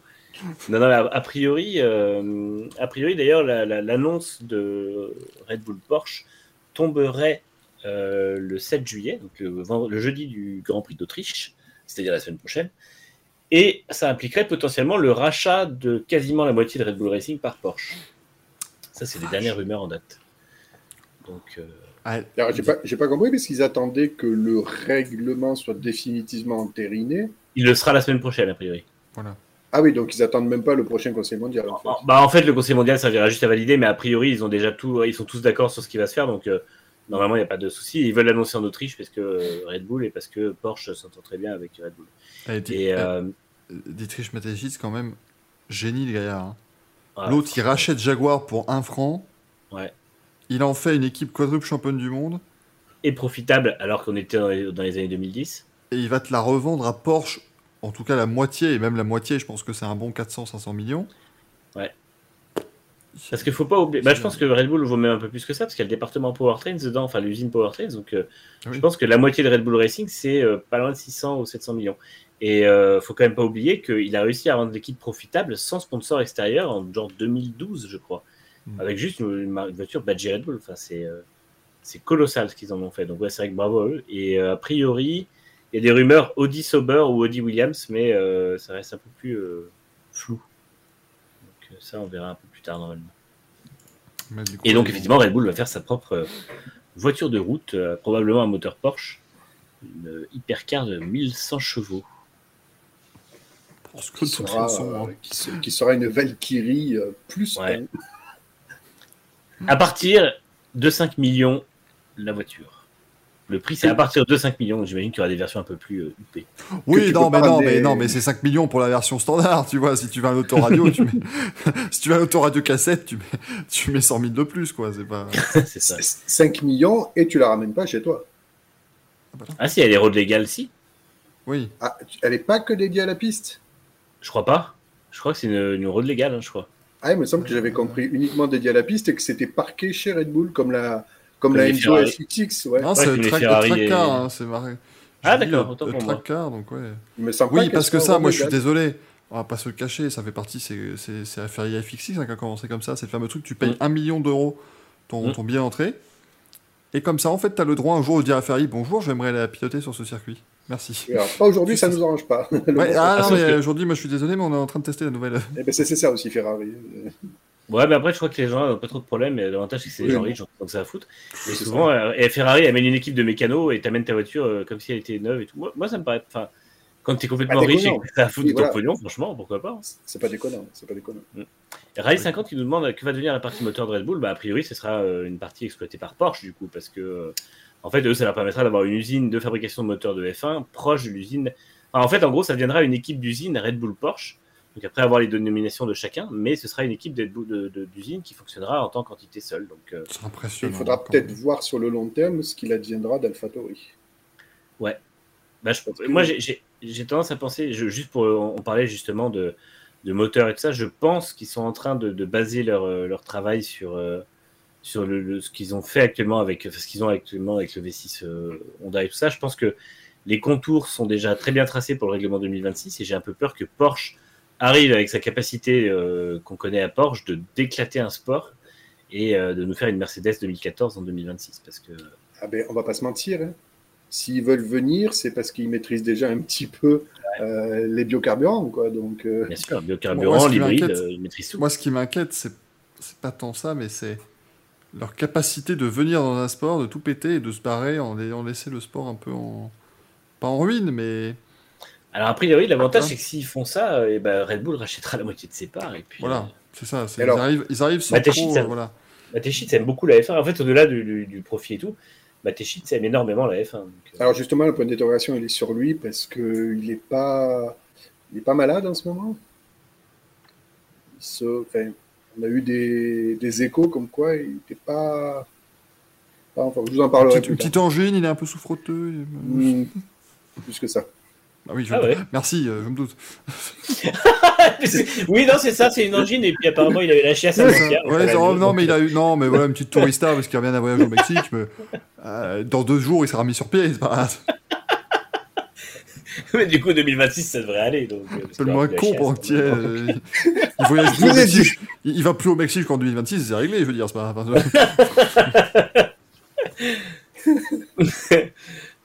il s'assure d'avoir des toilettes à, à proximité. Enfin, tu, tu peux, tu peux voir sur, sur le long terme. Euh, A priori, a priori, une engine, ça n'empêche pas d'investir de l'argent. Non, mais bon, cela dit, Red Bull est quand même. ah, ils sont eh, une engine qui te. eh, quand tu cloues au lit, euh, peux pas Je trop. pense pas forcément au loisir. Non, non, mais je Ah, il y, a des- il y a des rumeurs aussi comme quoi Honda serait peut-être parti un peu trop tôt. Non, mais non, Honda, moi c'est j'en pas peux, un j'en peux, peux plus. Non, parce que les mecs de chez Honda, quand même, qui disent Et vous savez, on part, nous, mais alors, quand on dit un truc, on le fait tout le temps. Puis on, puis on est champion du monde. Ouais, mais alors, non, mais on part. euh, on part, c'est dit Non, mais bon, c'est. c'est- Voilà, quoi. c'est- On est. On part de la carrosserie. On part, mais on n'est plus là, quoi. Mais vous. enfin, ouais. c'est une Red Bull Power Surtout que- Trains, euh, voilà, mais. Je ne sais pas si vous vous souvenez du communiqué qu'avait fait Honda à l'époque. en- C'était quoi C'était 2020 des- Mi-2020 qu'ils avaient annoncé ça? Mm. Je sais plus. Enfin bref. Et dans le communiqué, ils avaient quand même dit qu'ils partaient parce que justement, ils allaient concentrer leurs activités à tout ce qui était justement euh, activité euh, euh, décarbonée, enfin euh, neutralité carbone, etc. Justement, ce que veut faire la Formule 1 en fait. Donc euh, c'est complètement, c'est complètement Ah non, mais c'est terrible. C'est- c'est- ça me fait chier, parce que c'est une marque que j'aime énormément, mais c'est vrai que le, le- le Honda et la F1, c'est un timing à chaque fois, mais euh, déplorable. Ah, Ah, mais ça sera, ça sera jamais mieux d'Alonso. que 2008. Moi, je, je- ça, c'est le. Ah, mais 2008. La- aussi. la plus à chaque grande fois- leçon de timing. que À chaque fois, c'est le board de Honda qui, qui, qui part en vrille et se, et se retire un peu euh, brutalement. Ah, Je mais c'est. financier, évidemment, mais euh, c'est vrai que c'est euh, c'est vraiment. euh, à chaque fois, c'est ça, en fait. Alors, bon, en 2008, je pense qu'ils n'avaient pas le choix parce que la crise était vraiment violente, mais clairement, en 2020, ils ont. euh, ils ont chié complètement dans la colle parce qu'ils auraient bien dû se douter que ça allait fonctionner. Mais t'imagines, mais moi, je. Oh là je me sens tellement mal. Mais les, les gars qu'on. Les gars qui bossaient chez Honda, en fait, ils regardent la télé, ils font Ouais. Ouais, ouais, ouais, ouais, ouais. Allez, on la vous, voiture, laisse ça, hein. un, on vous laisse un châssis double diffuseur, démerdez-vous avec ça, nous on s'en va. C'est Le moteur, bon, on le prend. Ah, Mercedes, allô? Les mecs qui regardent à la maison, ils se disent Ouais, ouais, ça pouvait être moi hein, qui, qui fait euh, bravo. Mais non, Et là, je. Tanabe et Yamamoto avaient clairement dit que c'était pas du tout leur décision et qu'eux regrettaient le départ de Honda. Et d'ailleurs, c'est Yamamoto qui a récupéré un poste chez Red Bull Powertrain, il est consultant là-bas. Mais de toute Et façon, dites-vous que l'an dernier, c'est Mercedes qui remporte le titre. Cette année, si c'est Red Bull, c'est Powertrain. hein. sur, les ta- sur les tablettes, c'est pas, Ouais. c'est pas Honda. C'est vrai. Ouais. non, mais c'est. C'est vraiment la même chose, encore une fois. Quand il y a un retrait de constructeur, ça n'est jamais l'équipe de course qui choisit. hein. Euh, pareil chez Suzuki, c'est la maison mère qui, qui a choisi. Les équipes de course, euh, tu leur demandes, elles feraient, elles feraient championnat toute leur vie. Enfin, c'est normal. Mais Oui. euh, malheureusement, c'est le, principe d'avoir un constructeur. C'est qu'un un constructeur va, pendant euh, un laps de temps, avoir un, un objectif. Mercedes, qui est là maintenant depuis, de- depuis euh, 13 ans en F1, c'est très bien. C'est un truc. C'est c'est un exemple de longévité qui est malheureusement pas, pas commun parce que il suffit de changer le président de la boîte, Mm. il change les objectifs, c'est plus en adéquation, ça dégage. C'est- c'est Et à l'inverse, on n'aurait pas changé le président chez Renault, Renault serait plus en F1 aujourd'hui. Parce que au Oui. moment où, euh, où Demeo est arrivé, euh, Il avait plus ouais. euh, J'ai j'ai perdu son nom. Euh, Euh, mais- du, bo du, bo du boss. Du, Franck Dubosc, c'est lui qui t'a. le boss, comment elle s'appelait Je sais plus. Ouais, euh, Clotilde, euh, ouais, de- je sais plus. Bref, la, la PDG euh, par intérim euh, était clairement opposée à la F1 et si elle était restée, la F1 aurait dégagé du programme. Mais Alors, que, même alors Car- que Demeo, Carlos Ghosn non plus n'aimait pas beaucoup la Formule 1. hein. c'est vrai. oui, mais euh, heureusement, il, s'est fait la malle. oh là là, oh, elle est facile, elle est facile. Je devrais chercher un jeu de mots avec valise, mais je l'ai pas trouvé. T'as Steam Too Slow, et ça, ça, Renault, ça. Renault quand même. Oh là, les mecs, ils rachètent Benetton. Mm. Et puis ils s'en vont, ils revendent à Lotus. Puis ils rachètent Lotus. Vous êtes fait chier pour pas grand chose, les gars. hein. Après, c'est clairement, euh, le Renault est parti de la F1 parce qu'ils avaient trop honte du, du Crashgate et de la crise qui était là. Oui. Parce qu'en fait, euh, ils, ils ont, faut pas oublier que 2009, ils commencent avec un sponsor et ils finissent avec la couleur du sponsor, mais les logos Renault partout parce que tout le monde s'est barré. À partir du moment où le Crashgate est devenu, pu- Crashgate est devenu public, tous les sponsors se barrent et t'as que des logos Renault sur la voiture. En mode, bah oui, c'est un peu notre voiture quand même. Dites le orange, c'est les couleurs de Renault. Mais bien sûr, monsieur. Oui, bien sûr, Mais- absolument. mais Orange et blanc. mais bien- Si tu jamais prends vu du orange, du blanc et du rouge, ça fait du jaune, hein, c'est nos couleurs. hein. Ah non, mais c'est- ça, c'était incroyable. Il y avait que Total qui était resté. si, si Honda revient, enfin si Honda revient officiellement, si Porsche est bien là, si Audi font leur sauce, Non, mais, on va, on va se retrouver avec euh, une multitude de motoristes. mais oui, mais c'est le problème. Honda, pour moi, peut pas revenir. Enfin, peut pas revenir. La logique veut qu'il revienne pas. Com- comment tu vas faire quand tu vas avoir 10 équipes et 10 motoristes? Euh, c'est- enfin, je- je- je- De toute façon, c'est pas compliqué. pas. On va arriver à un point où, en fait, pour moi, il faut pas qu'il y ait plus de la moitié du nombre d'équipes en motoristes. Et on va avoir Ferrari, Mercedes, Renault, euh, Audi et Porsche. On aura cinq motoristes. Ferrari, motoriste, t'es gentil. fabricants de moulins, mais quand même. Et, euh, et le fait est que euh, leur, moteur est bon. Et je pense que Renault va avoir des clients en plus, notamment probablement Williams, mais ce serait mérité parce que leur, moteur est quand même très bon cette année. Et, euh, en fait, bah ouais, au bout d'un moment, si on a cinq constructeurs, cinq motoristes, ils auront deux équipes parce que je pense que ça va devenir après rapidement un, gros problème d'avoir qu'une équipe par motoriste. Et à ce moment-là, ce sera à eux de, de- Enfin, ce sera, ce sera réglé. Quoi. Il n'y aura pas d'autres motoristes qui pourront arriver en disant bah, je vais prendre une seule équipe et puis euh, se retrouver un peu, un peu à la rue avec une seule- un seul client. D'autant que ce n'est pas un programme officiel du coup.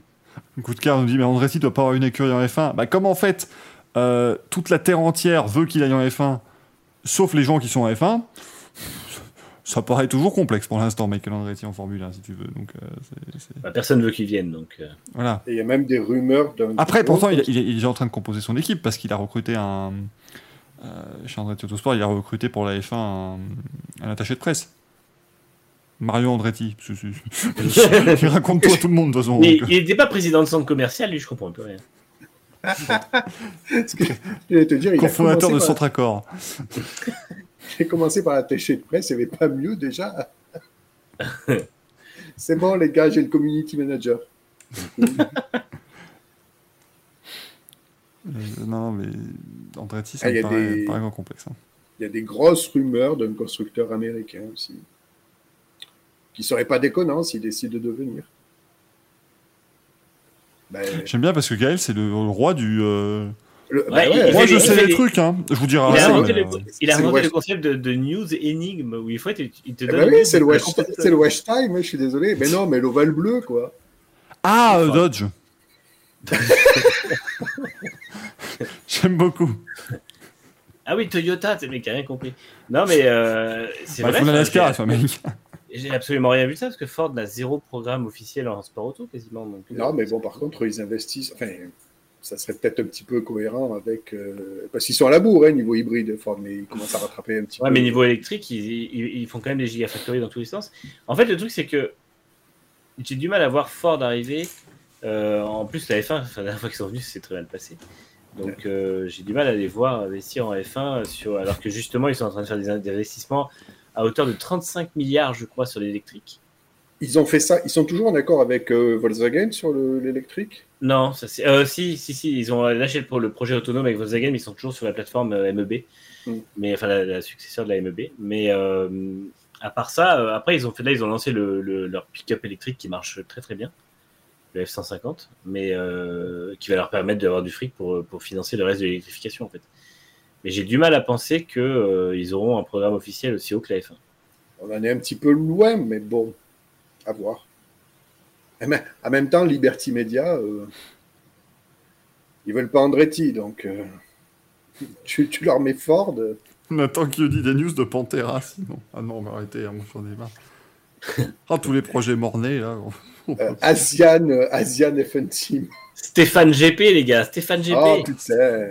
Il doit toujours avoir des Toyota dans un garage quelque part à utiliser. Ah, mais je crois que chez Toyota, ils se seraient taillé les veines si Stéphane GP était arrivé en 2010 et ils avaient tout gagné comme ils avaient prévu. Ouais.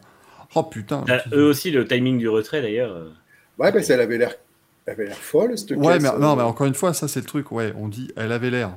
Oui, oui, oui. On n'a aucun chrono, on n'a aucune idée de réellement son potentiel. Euh, la Honda de 2009, on l'a vu. Elle, au moins là, Ouais. tu peux. C'est- c'est- Toyota, le problème, c'était chaque année, ils annonçaient le titre, ils avaient le plus gros budget pour le plus gros trou de la F1 qu'on ait jamais vu. Quoi. C'est, ils ont dû perdre un pognon. Je serais, curieux, je serais curieux de savoir qui perdait le plus de pognon par saison disputée entre eux et Jaguar. Parce que Jaguar, on a claqué du blé. hein. Enfin, fort, Ouais. du coup. Et- Ouais, mais eux, ils faisaient, Ouais. aussi, ils faisaient aussi rouler trois, ils faisaient aussi rouler des voitures avec trois teintes de verre différents pour voir laquelle rendait mieux.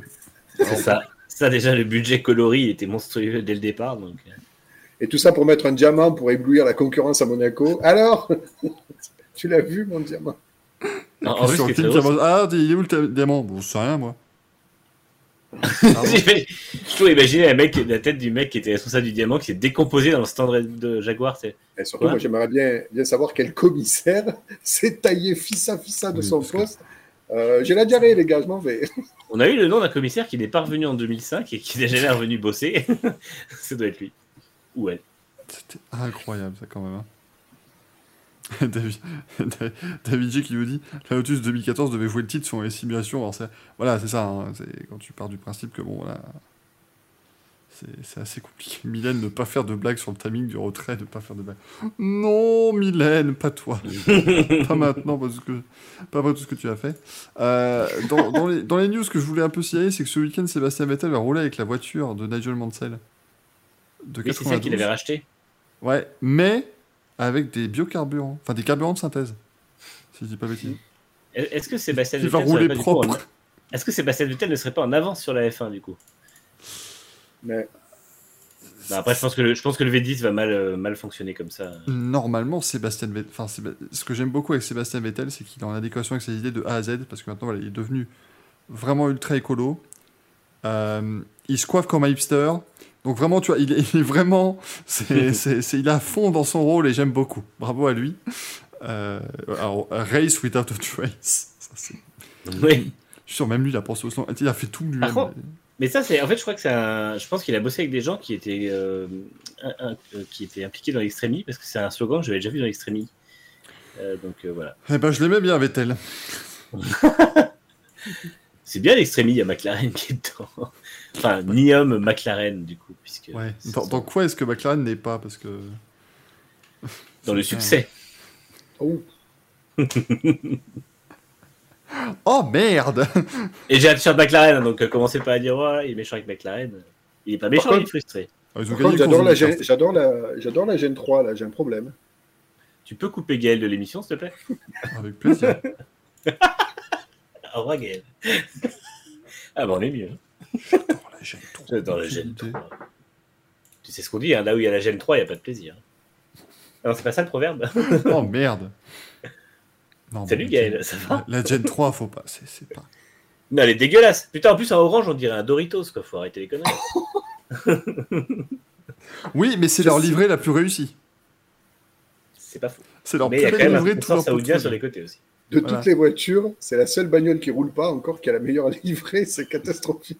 Non, moi, est-ce que. Non, mais vraiment, moi, l'avant, j'en peux plus. Les, les espèces de planches là qu'ils ont mis sur les l'avant pour. Enfin, c'est, plus possible. Là, là, oui, moi, mais toi, t'as pas mais- vu, t'as pas vu le concept de Lucas, c'est pour ça. qu'est-ce qu'il a encore fait, ce guignol? Oui, il avait, il, avait, pris- il avait montré son concept euh, euh, alternatif de la Gen 3. Il a redesigné la caisse. Mais oh, ça serait mieux Je- je- Merde, hein, si vous avez besoin d'aide.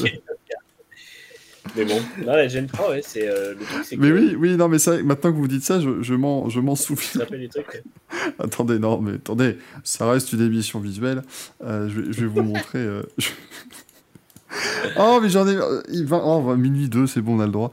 Je, je vous montre justement la, le, voilà, le design qu'avait fait Lucas Di Grassi. voilà, écoutez, ça, je trouve qu'elle passe, elle passe bien. elle passe bien, j'aime beaucoup. Euh, non, mais la Gen 3, là, c'est. c'est- c'est Elle est pas bizarre, moi j'aime bien la Gen 3, vous avez pas de goût. Non, mais non, mais arrête. Non, mais ça. Non, non mais le problème, c'est que Manu on dirait un Doritos, mais si tu regardes de dessus, on dirait. Elle a la forme d'un Doritos, donc. À un moment donné. Est euh, orange, c'est un Doritos. Doritos chili ou je sais pas quoi, là, mais c'est un Doritos quand même. Et moi, je m'attends toujours qu'on Ah peut faire putain, un oui, ah, c'est bon. Ah, je vais lancer le thread euh, Formula E Cars, enfin Gen 3 Cars as Doritos Bags. Le thread. Il faut la voir en action. Vous l'avez vu en action? Oui. Oui, Enfin, Ah, le problème, euh, c'est qu'on l'a vu en action. Goodwood. C'est pas beau. Tout le monde disait Ah oui, j'ai critiqué le jour où elle est sortie. Tout le monde dit Oui, mais avec une livrée, ce sera superbe. J'ai vu avec trois ou quatre livrées différentes, elle est pas belle. C'est c'est pas. Et puis après, Ouais, ouais, mais non, mais ce sera mieux. Ce sera mieux quand elle va, euh, quand elle va rouler. Puis, puis maintenant Non. qu'elle roule. euh, Ça sera mieux quand elle va s'envoler en Arabie Saoudite. Là, ça aura la classe. Ouais, mais est-ce qu'à Ça, un moment donné, il y en a un qui sera à un avion en papier. Quoi. Ah non, mais vraiment, moi, je. je... Elle a peut-être elle a peut-être volé mieux que le Concorde. hein. Ça me paraît audacieux. J'avoue que la- l'espèce de. enfin, je sais même pas si c'est une airbox, parce qu'elle n'a peut-être pas besoin, mais la dorsale, bon, c'est un peu. Non, mais rien ne va. a Rien rien ne va. va. Les, les proportions sont dégueulasses sur cette bagnole. Putain, l'avant il fait 4 mètres de long, on dirait une table de poker, ça n'a rien- Ça- ça n'a aucun sens. C'est vrai que le triangle de pizza, il est quand même. euh, Mais oui, c'est une part de pizza, putain, ça n'a vraiment aucun sens cette voiture. Elle est pas belle, encore une fois, et pourtant j'étais, je suis toujours un fervent défenseur de la Gen 2 que j'aime beaucoup. Oui, elle est voiture, jolie. Elle, est- elle est, elle est très jolie, elle a de la gueule, c'est vraiment une voiture qui a des belles proportions, qui, a une- qui est bien carrossée comme il faut. Et pourquoi sortir ce truc? Et d'ailleurs, j'avais détesté la Gen 2 Evo 2. Ça, par Moi aussi. contre, euh, Ah oui, non, mais c'était de la merde, hein, ça. Elle était dégueulasse, et malheureusement, ils sont allés un peu dans ce style-là, en mode complètement euh, pété. Mais il assume en interne de dire que la Gen 2, c'est la Batmobile et que la Gen 3, c'est un jet. Mais, le- avion oui, mais pour ça, c'est un jet après l'accident. C'est pas. Après l'accident. Mais non, mais en plus, le pire, c'est qu'ils nous ont fait un teaser où il y avait des formes un peu bizarres. Tu aurais l'impression que c'était un F-117 ou un truc comme ça. Mais pas du tout. Encore une fois, ça n'a- c'est c'est pas beau. C'est une part de pizza. Quoi. Donc, euh. Par contre, comment on en est rendu dans le chat à dire joyeux anniversaire Kev Adams? Je, je les ai pas lus pendant 5 minutes. C'est c'est parti totalement en couille. non, ouais, parce que en fait l'anniversaire de Ace, hein, le fils de Bernie Ecclestone, bien évidemment, de Daniel Ricciardo et donc de, de, de Kev Adams aujourd'hui. euh, Ah, d'accord. Voilà. Bah, euh, joyeux anniversaire à Daniel Ricciardo. Oui. Tout ça parce qu'il roule chez pas McLaren. Tout ça parce qu'il roule chez McLaren. D'ailleurs, parlant de news, en parlant de Daniel Ricciardo, maintenant qu'il a attenté à la vie de, de Lando Norris, c'est ce qu'on peut dire que le torchon brûle chez McLaren? Parce que du coup, si vous ne l'avez pas vu, parce que donc c'est maintenant la tradition depuis quelques années. Le jeudi, c'est vraiment une journée pour les fans au Grand Prix de Grande-Bretagne. On fait des activités sur la enfin sur la grille de départ, pardon. On fait, on s'amuse vraiment beaucoup. Et, et, donc ils ont eu la bonne idée de faire une course de ballon sauteur. Et Daniel Ricciardo a assassiné Lando. Je me lasserai jamais. Je le remets une troisième fois pour le plaisir, mais je ne m'en lasserai jamais.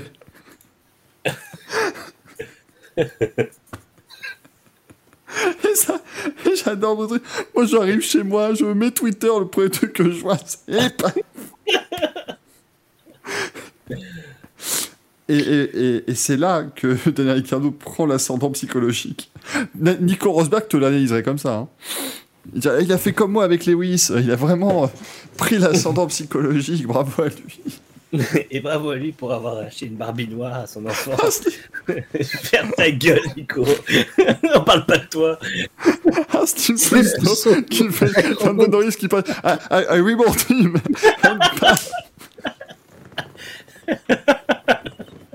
C'est exactement ça. Et paf Pfiou. Ah non, mais c'est. Oh la vache, mais. Ah putain. Ah, mais pourquoi il a eu cette idée-là, euh, Ricardo et, et le mieux, c'est que Ricardo a tweeté He's okay. Et d'ailleurs, euh, news toujours sur Daniel Ricciardo, parce que euh, je, je continue à, à donner des informations dans cette émission. Il va produire une série Disney sur la Formule 1. Il sera producteur exécutif. Moi, je commence, si je peux me donner un, un avis personnel, je, je commence à en avoir plein le cul de tous ces trucs qu'on est en train de faire sur la F1 là. On sent qu'on est en train de. C'est la vache à l'air. Ouais. Moi, j'aime bien l'idée du film euh, qui a le même scénario que Driven, là, mais qui, euh, qui sera probablement mieux du coup. Mais par contre, c'est vrai que la série, euh, la série j'ai un peu peur. D'ailleurs, faut qu'on se le cale ça. Je Ah suis ouais, en. ouais. je- Moi, je veux le du, revoir. du 18. Non, pardon. Ouais, du 18 au 24 juillet, je suis pas chez moi, je suis en vacances chez les parents. Mais du 25 au 31 juillet, je suis en vacances. Mais ici. Un, petit- une petite soirée driven, ça va se. Moi, je suis chaud. Je suis chaud On va, on va se la faire, on vous l'a promis, on va faire une soirée où on regarde Driven tous ensemble. Euh, parce que de toute façon, il est tellement mauvais que c'est tombé dans le, dans le domaine public, faut pas s'inquiéter pour les droits. Euh, mais voilà, on vous fera la version, euh, la version Driven, ne vous en faites pas. euh. Non, N'empêche, avec tous ces projets F1 là, qui sont en cours dans les cartons, on en a presque oublié qu'il y avait une mini-série sur Senna qui devait sortir en 2022 sur Netflix, impliquant la famille en fait. Je sais pas. On sait pas si c'est un projet abandonné, on sait pas si ça va sortir. Aucune idée. En tout cas, sachez que Daniel Ricciardo partage son anniversaire avec Pamela Anderson, Carl Lewis, Bernard Laporte et Richard Ferrand. Ressortez ça un jour dans vos, dans vos dîners mondains, n'hésitez pas. Carl Lewis, le, J'évite de parler de Richard Ferrand au quotidien. Carl Lewis, le pilote de Formule 1 ou- Ouais, Carl Lewis, Lewis Carl Hamilton voilà, Lewis Carl Hamilton, parce que ceux qui ne le savent pas, le, le premier, enfin, c'est voilà, quand même les parents, je suis désolé, mais le concept, eh, on adore Carl Lewis. Eh, on va l'appeler comme ça, notre gosse. Pr- Prénom Lewis, deuxième prénom Carl. Ça, C'est nickel. C'est comme si mon deuxième prénom c'était Jordan. Ça, ça aurait Pourquoi cool. Michael Jordan. Bah parce que je m'appelle Ah. Michael, bah, bah, je m'appelle vraiment à cause de Michael, enfin grâce à Michael Jordan, mais ils auraient pu m'appeler. Michael Jordan du Forest. Ah, ça aurait été génial. Non, d'ailleurs, il a fallu que tu t'appelles Jordan Michael du Forest. Jordan, oui, j'aurais dû m'appeler Jordan Michael, pardonnez-moi, oui. Tout à fait.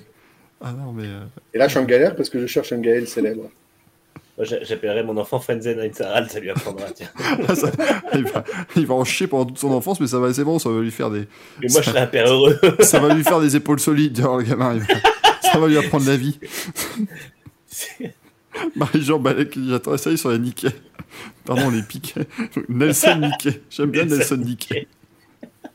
J'aime beaucoup. Ton fils, tu le mettras en garde. Ton fils, tu le mettras en garde et c'est un Michael qui s'approche et qui veut lui piquer ses copines. Ah, Michael. ouais, oui. Ah, putain, oui, euh, mon fils à moi, le Einsaral. Oui, oui, oui. oui. Ah oui, oh là, oh, je, je t'ai perdu. Celui qui va s'appeler que Frenzen. du coup, Gaël, tu pourrais appeler ton fils mon fils. Alors arrête, ma mère me le fait déjà, cette blague. Merde Ah, oui, logique. Ah oui, Gaël, mon fils, bah oui, forcément. c'est- c'est- c'est- c'est- Est-ce qu'elle te dit que tu es sa bataille aussi? Non, mais je décroche le téléphone, je fais Gaël, mon fils, on dirait une, on dirait une mère juive. Je dis, oh, Gaël, mon fils. Oh là, ouf, oh là, bon, on va se prendre. Oh, le CRIF va nous attaquer en justice maintenant avec ses conneries. Ah bah là, elle elle a peine de faire un débat d'une heure et quart sur le racisme. Vous savez, euh, voilà, c'est mal. de- C'est mal de stigmatiser des communautés. Oh, Gaël, mon fils. L'autre, il vous fait la vérité si je mens. Mais- Non, mais attendez, attendez. Loin de moi des idées antisémites. Me- ami juif. Mais pas du tout, il me manque le prépuce. Ah, on en apprend dans cette émission. Hein. On le savait déjà, c'est le problème. C'est honteux C'est bien le souci. C'est vrai, on en apprend plus. Oh, bravo le breton, merci le breton. Et oui, un Gaël euh, euh, célèbre, Gaël le forestier. Oui, c'est vrai. Putain de merde. Alors ceux qui savent pas qui est, Eh démerdez. ben, vous êtes euh, jeune. Studio Gabriel. Ouais, non, mais là, là, tu les as, là, tu les as Et je les perdus. là. Greg Rollins qui dit Gaël veut sortir de Barbie juive. Oh, voilà, c'est c'est compliqué là. La double ré- la référence est compliquée. Oh mon dieu Oh, Oh merde Oh, oh là Ah là oui, oui, J'avais oui, oui, pas la compliqué. Oh mon dieu oui, très. Oh Non, la non, là, vache Ah, Coluche, il aurait pas pu la faire, celle-là Il aurait pas eu le droit. Oh merde Oh, elle, est violente celle-là. Ah, puis si vous n'avez pas la ref euh, grave, eh ben, vous êtes des Restez- belles âmes. restez- On pourrait, restez dire que le innocents. strike, on pourrait dire que le strike de l'émission était un close call du coup. Ah, puis c'était mérité.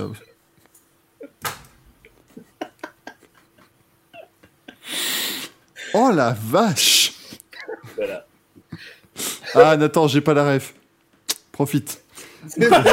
Garde ton innocence. Profite de cette innocence. Reste, Tu, reste comme ça. tu en seras très triste de la perdre. tu vas voir, c'est- Oh putain. Ah merde. Ah, ah, c'est- non mais celle-là, c'est l'une des plus belles qu'on ait faites de l'histoire là. Tout ça à cause de mon prépuce. enfin, Bon, je crois qu'on a, l'absence. je crois qu'on a fait le tour.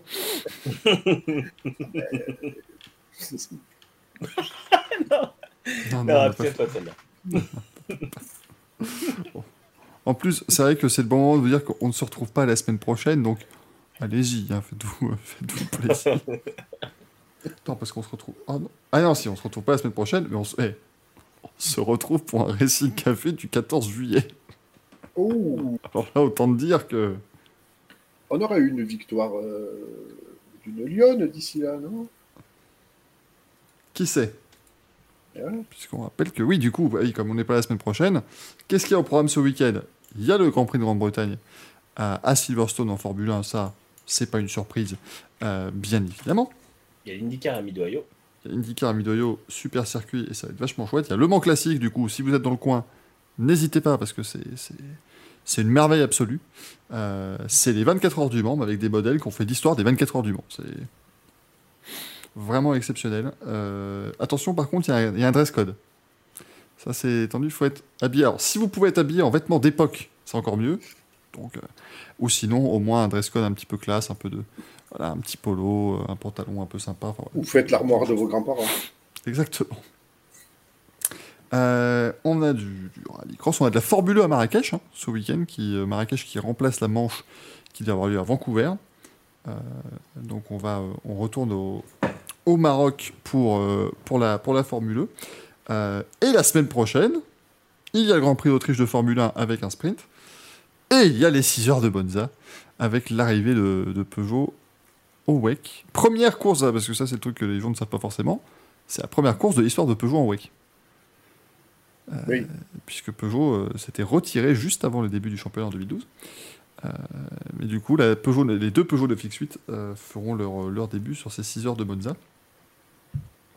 Elles Euh, sont déjà cassées parce qu'il manque un aileron à l'arrière.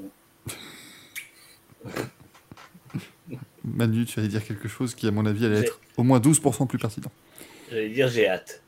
Ah. C'était 6% plus pertinent. Ah, 6%. C'était moyen. C'était pas, C'était pas pas ouf. C'était pas, c'était pas beaucoup plus pertinent. Ah, mais je suis dingue. vraiment très content que Peugeot revienne en, en championnat du monde d'endurance. C'est pas, c'est pas du tout une question d'être, d'être franco-français ou quoi. C'est vrai que j'ai, j'ai toujours aimé la marque Peugeot en, en endurance et je trouve que le- leurs projets sont toujours hyper intéressants, même technologiquement. Donc, euh, ça va être chouette de voir euh, cette 9X8 euh, qui est vraiment pour le coup un choix hyper différent de la concurrence.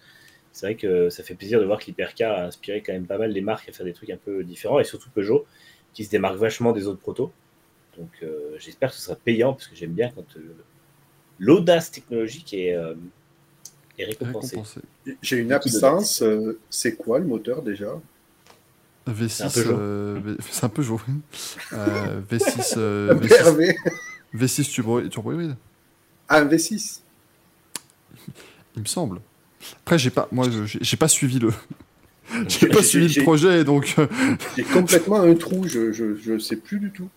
non, mais j'ai- moi, j'ai pas, j'ai pas suivi tout ça, moi, donc. euh, Ou alors ils l'ont pas annoncé, si ils ont dit ce que c'était le moteur. si, V6, si, ouais. 80 V6 90 degrés. Voilà, mais je, savais bien que c'était un V6. Et Ouais. euh, hybride du coup, oui, elle est hybride. Oui, oui, oui. Bien sûr, oui, c'est oui, oui, c'est une hypercar hybride. C'est Euh, HP 208, nous dit euh, Marie-Jean Balek. Soit aller Développe, chercher le... développe 80 chevaux. Il leur restait des V6 PRV encore. c'est un, HD c'est un HDI FAP. Comme la 908. Est-ce que vous voulez une anecdote à propos du FAP Non. Et Ah ça, ouais, je suis curieux. ça concerne Peugeot et ça concerne les 24 heures du Mans. Car, Allez, enfin, je ne sais pas si vous vous souvenez, euh, Peugeot est venu donc avec son HDI FAP aux 24 heures Mhm. du Mans et on disait. Attends, très- pardon. Bah, Oui. T'as eu des gaz dans une Peugeot C'est ça l'anecdote. Si c'est ça, tu peux t'arrêter tout de suite, on a compris la chute. Ah non, non, ah, pour le coup, c'est une, une, une vraie anecdote très pertinente et on le tient des techniciens de chez Peugeot Sport en fait. Euh, je raconte pas l'histoire, mais j'ai un, un ami qui était technicien, donc euh, c'est- pour le coup, c'est du réel. Je raconte pas l'histoire, mais du coup, voilà l'histoire. Technicien, j'ai un ami qui était technicien. Et du coup, euh, on plaignait du bruit de la, de la 908 euh, HDI et, et l'année suivante, elle avait un bien meilleur bruit. En fait, euh, le- la communication officielle, c'était de dire Ah ben oui, euh, on a travaillé le FAP, etc. La sonorité est meilleure et tout le monde avait dit Ah ben ouais, franchement, le bruit, il est ouf. Euh, effectivement, euh, beau travail. Ouais, beau travail. En fait, ils avaient supprimé le FAP, tout simplement. Ah ouais. Alors qu'elle elle était quand même inscrite comme FAP, il y avait écrit FAP sur les carrosseries. Donc, comme le dit Caillou Institut, c'était vraiment un no-fab challenge. du coup. Voilà pour la petite anecdote. Oh, Manu, est... Manu est au bout de sa vie. Euh, non, mais du coup, voilà, bon, on, vous laisse, on vous laisse tranquille, on vous laisse souffler. On se retrouve dans deux semaines pour le, pour le Racing Café. On se retrouve lundi pour Grand Prix quand même, chers amis. Lundi. Rassurez-vous. Lundi, oui. oui, je- oui, oui, non, je l'annonce d'abord au, au, au- au chat avant de vous l'annoncer aux gens qui, qui, qui font l'émission à mes côtés. Euh, Mais moi, je, je pars, euh, je pars mardi après-midi. Euh, mais du coup, lundi pour le Grand Prix, on reviendra sur le Grand Prix euh, du Royaume-Uni, Grand Prix de Grande-Bretagne de Formule 1. Et le Racing Café, le jeudi 14 juillet. Si c'est pas merveilleux, on fêtera. Alors tu, tu On aura- t'étonnais tout à l'heure d'avoir des feux d'artifice, euh, t'étonnes pas euh, le 14 juillet. Oui, là, normalement, ça devrait pas me surprendre. On aura un passage de la patrouille de France-Angleterre, du coup, ou rien à voir euh, pour le 14 juillet non, c'est ce week-end. Et le, Ah oui. et le 14 juillet, ce sera la patrouille de France de France, Ah oui qui passera au-dessus des Ah, ce week-end, c'est Champs-Élysées. la patrouille d'Angleterre d'Angleterre, du coup. non, la patrouille de France d'Angleterre, t'as rien compris, toi. Ah, ah oui, merde. T'arrives pas à suivre. hein. Ah oui, c'est toutes des patrouilles de France, putain, c'est vrai. C'est que pat- patrouilles de France du monde entier. Et à Monza, vous aurez la patrouille de France d'Italie, du coup. La Tout à fait. prochaine. Ok. J'espère, euh, je, vous ferai des, je vous ferai des photos de la patrouille de France d'Italie. quand- en fait, ça va, c'est limpide.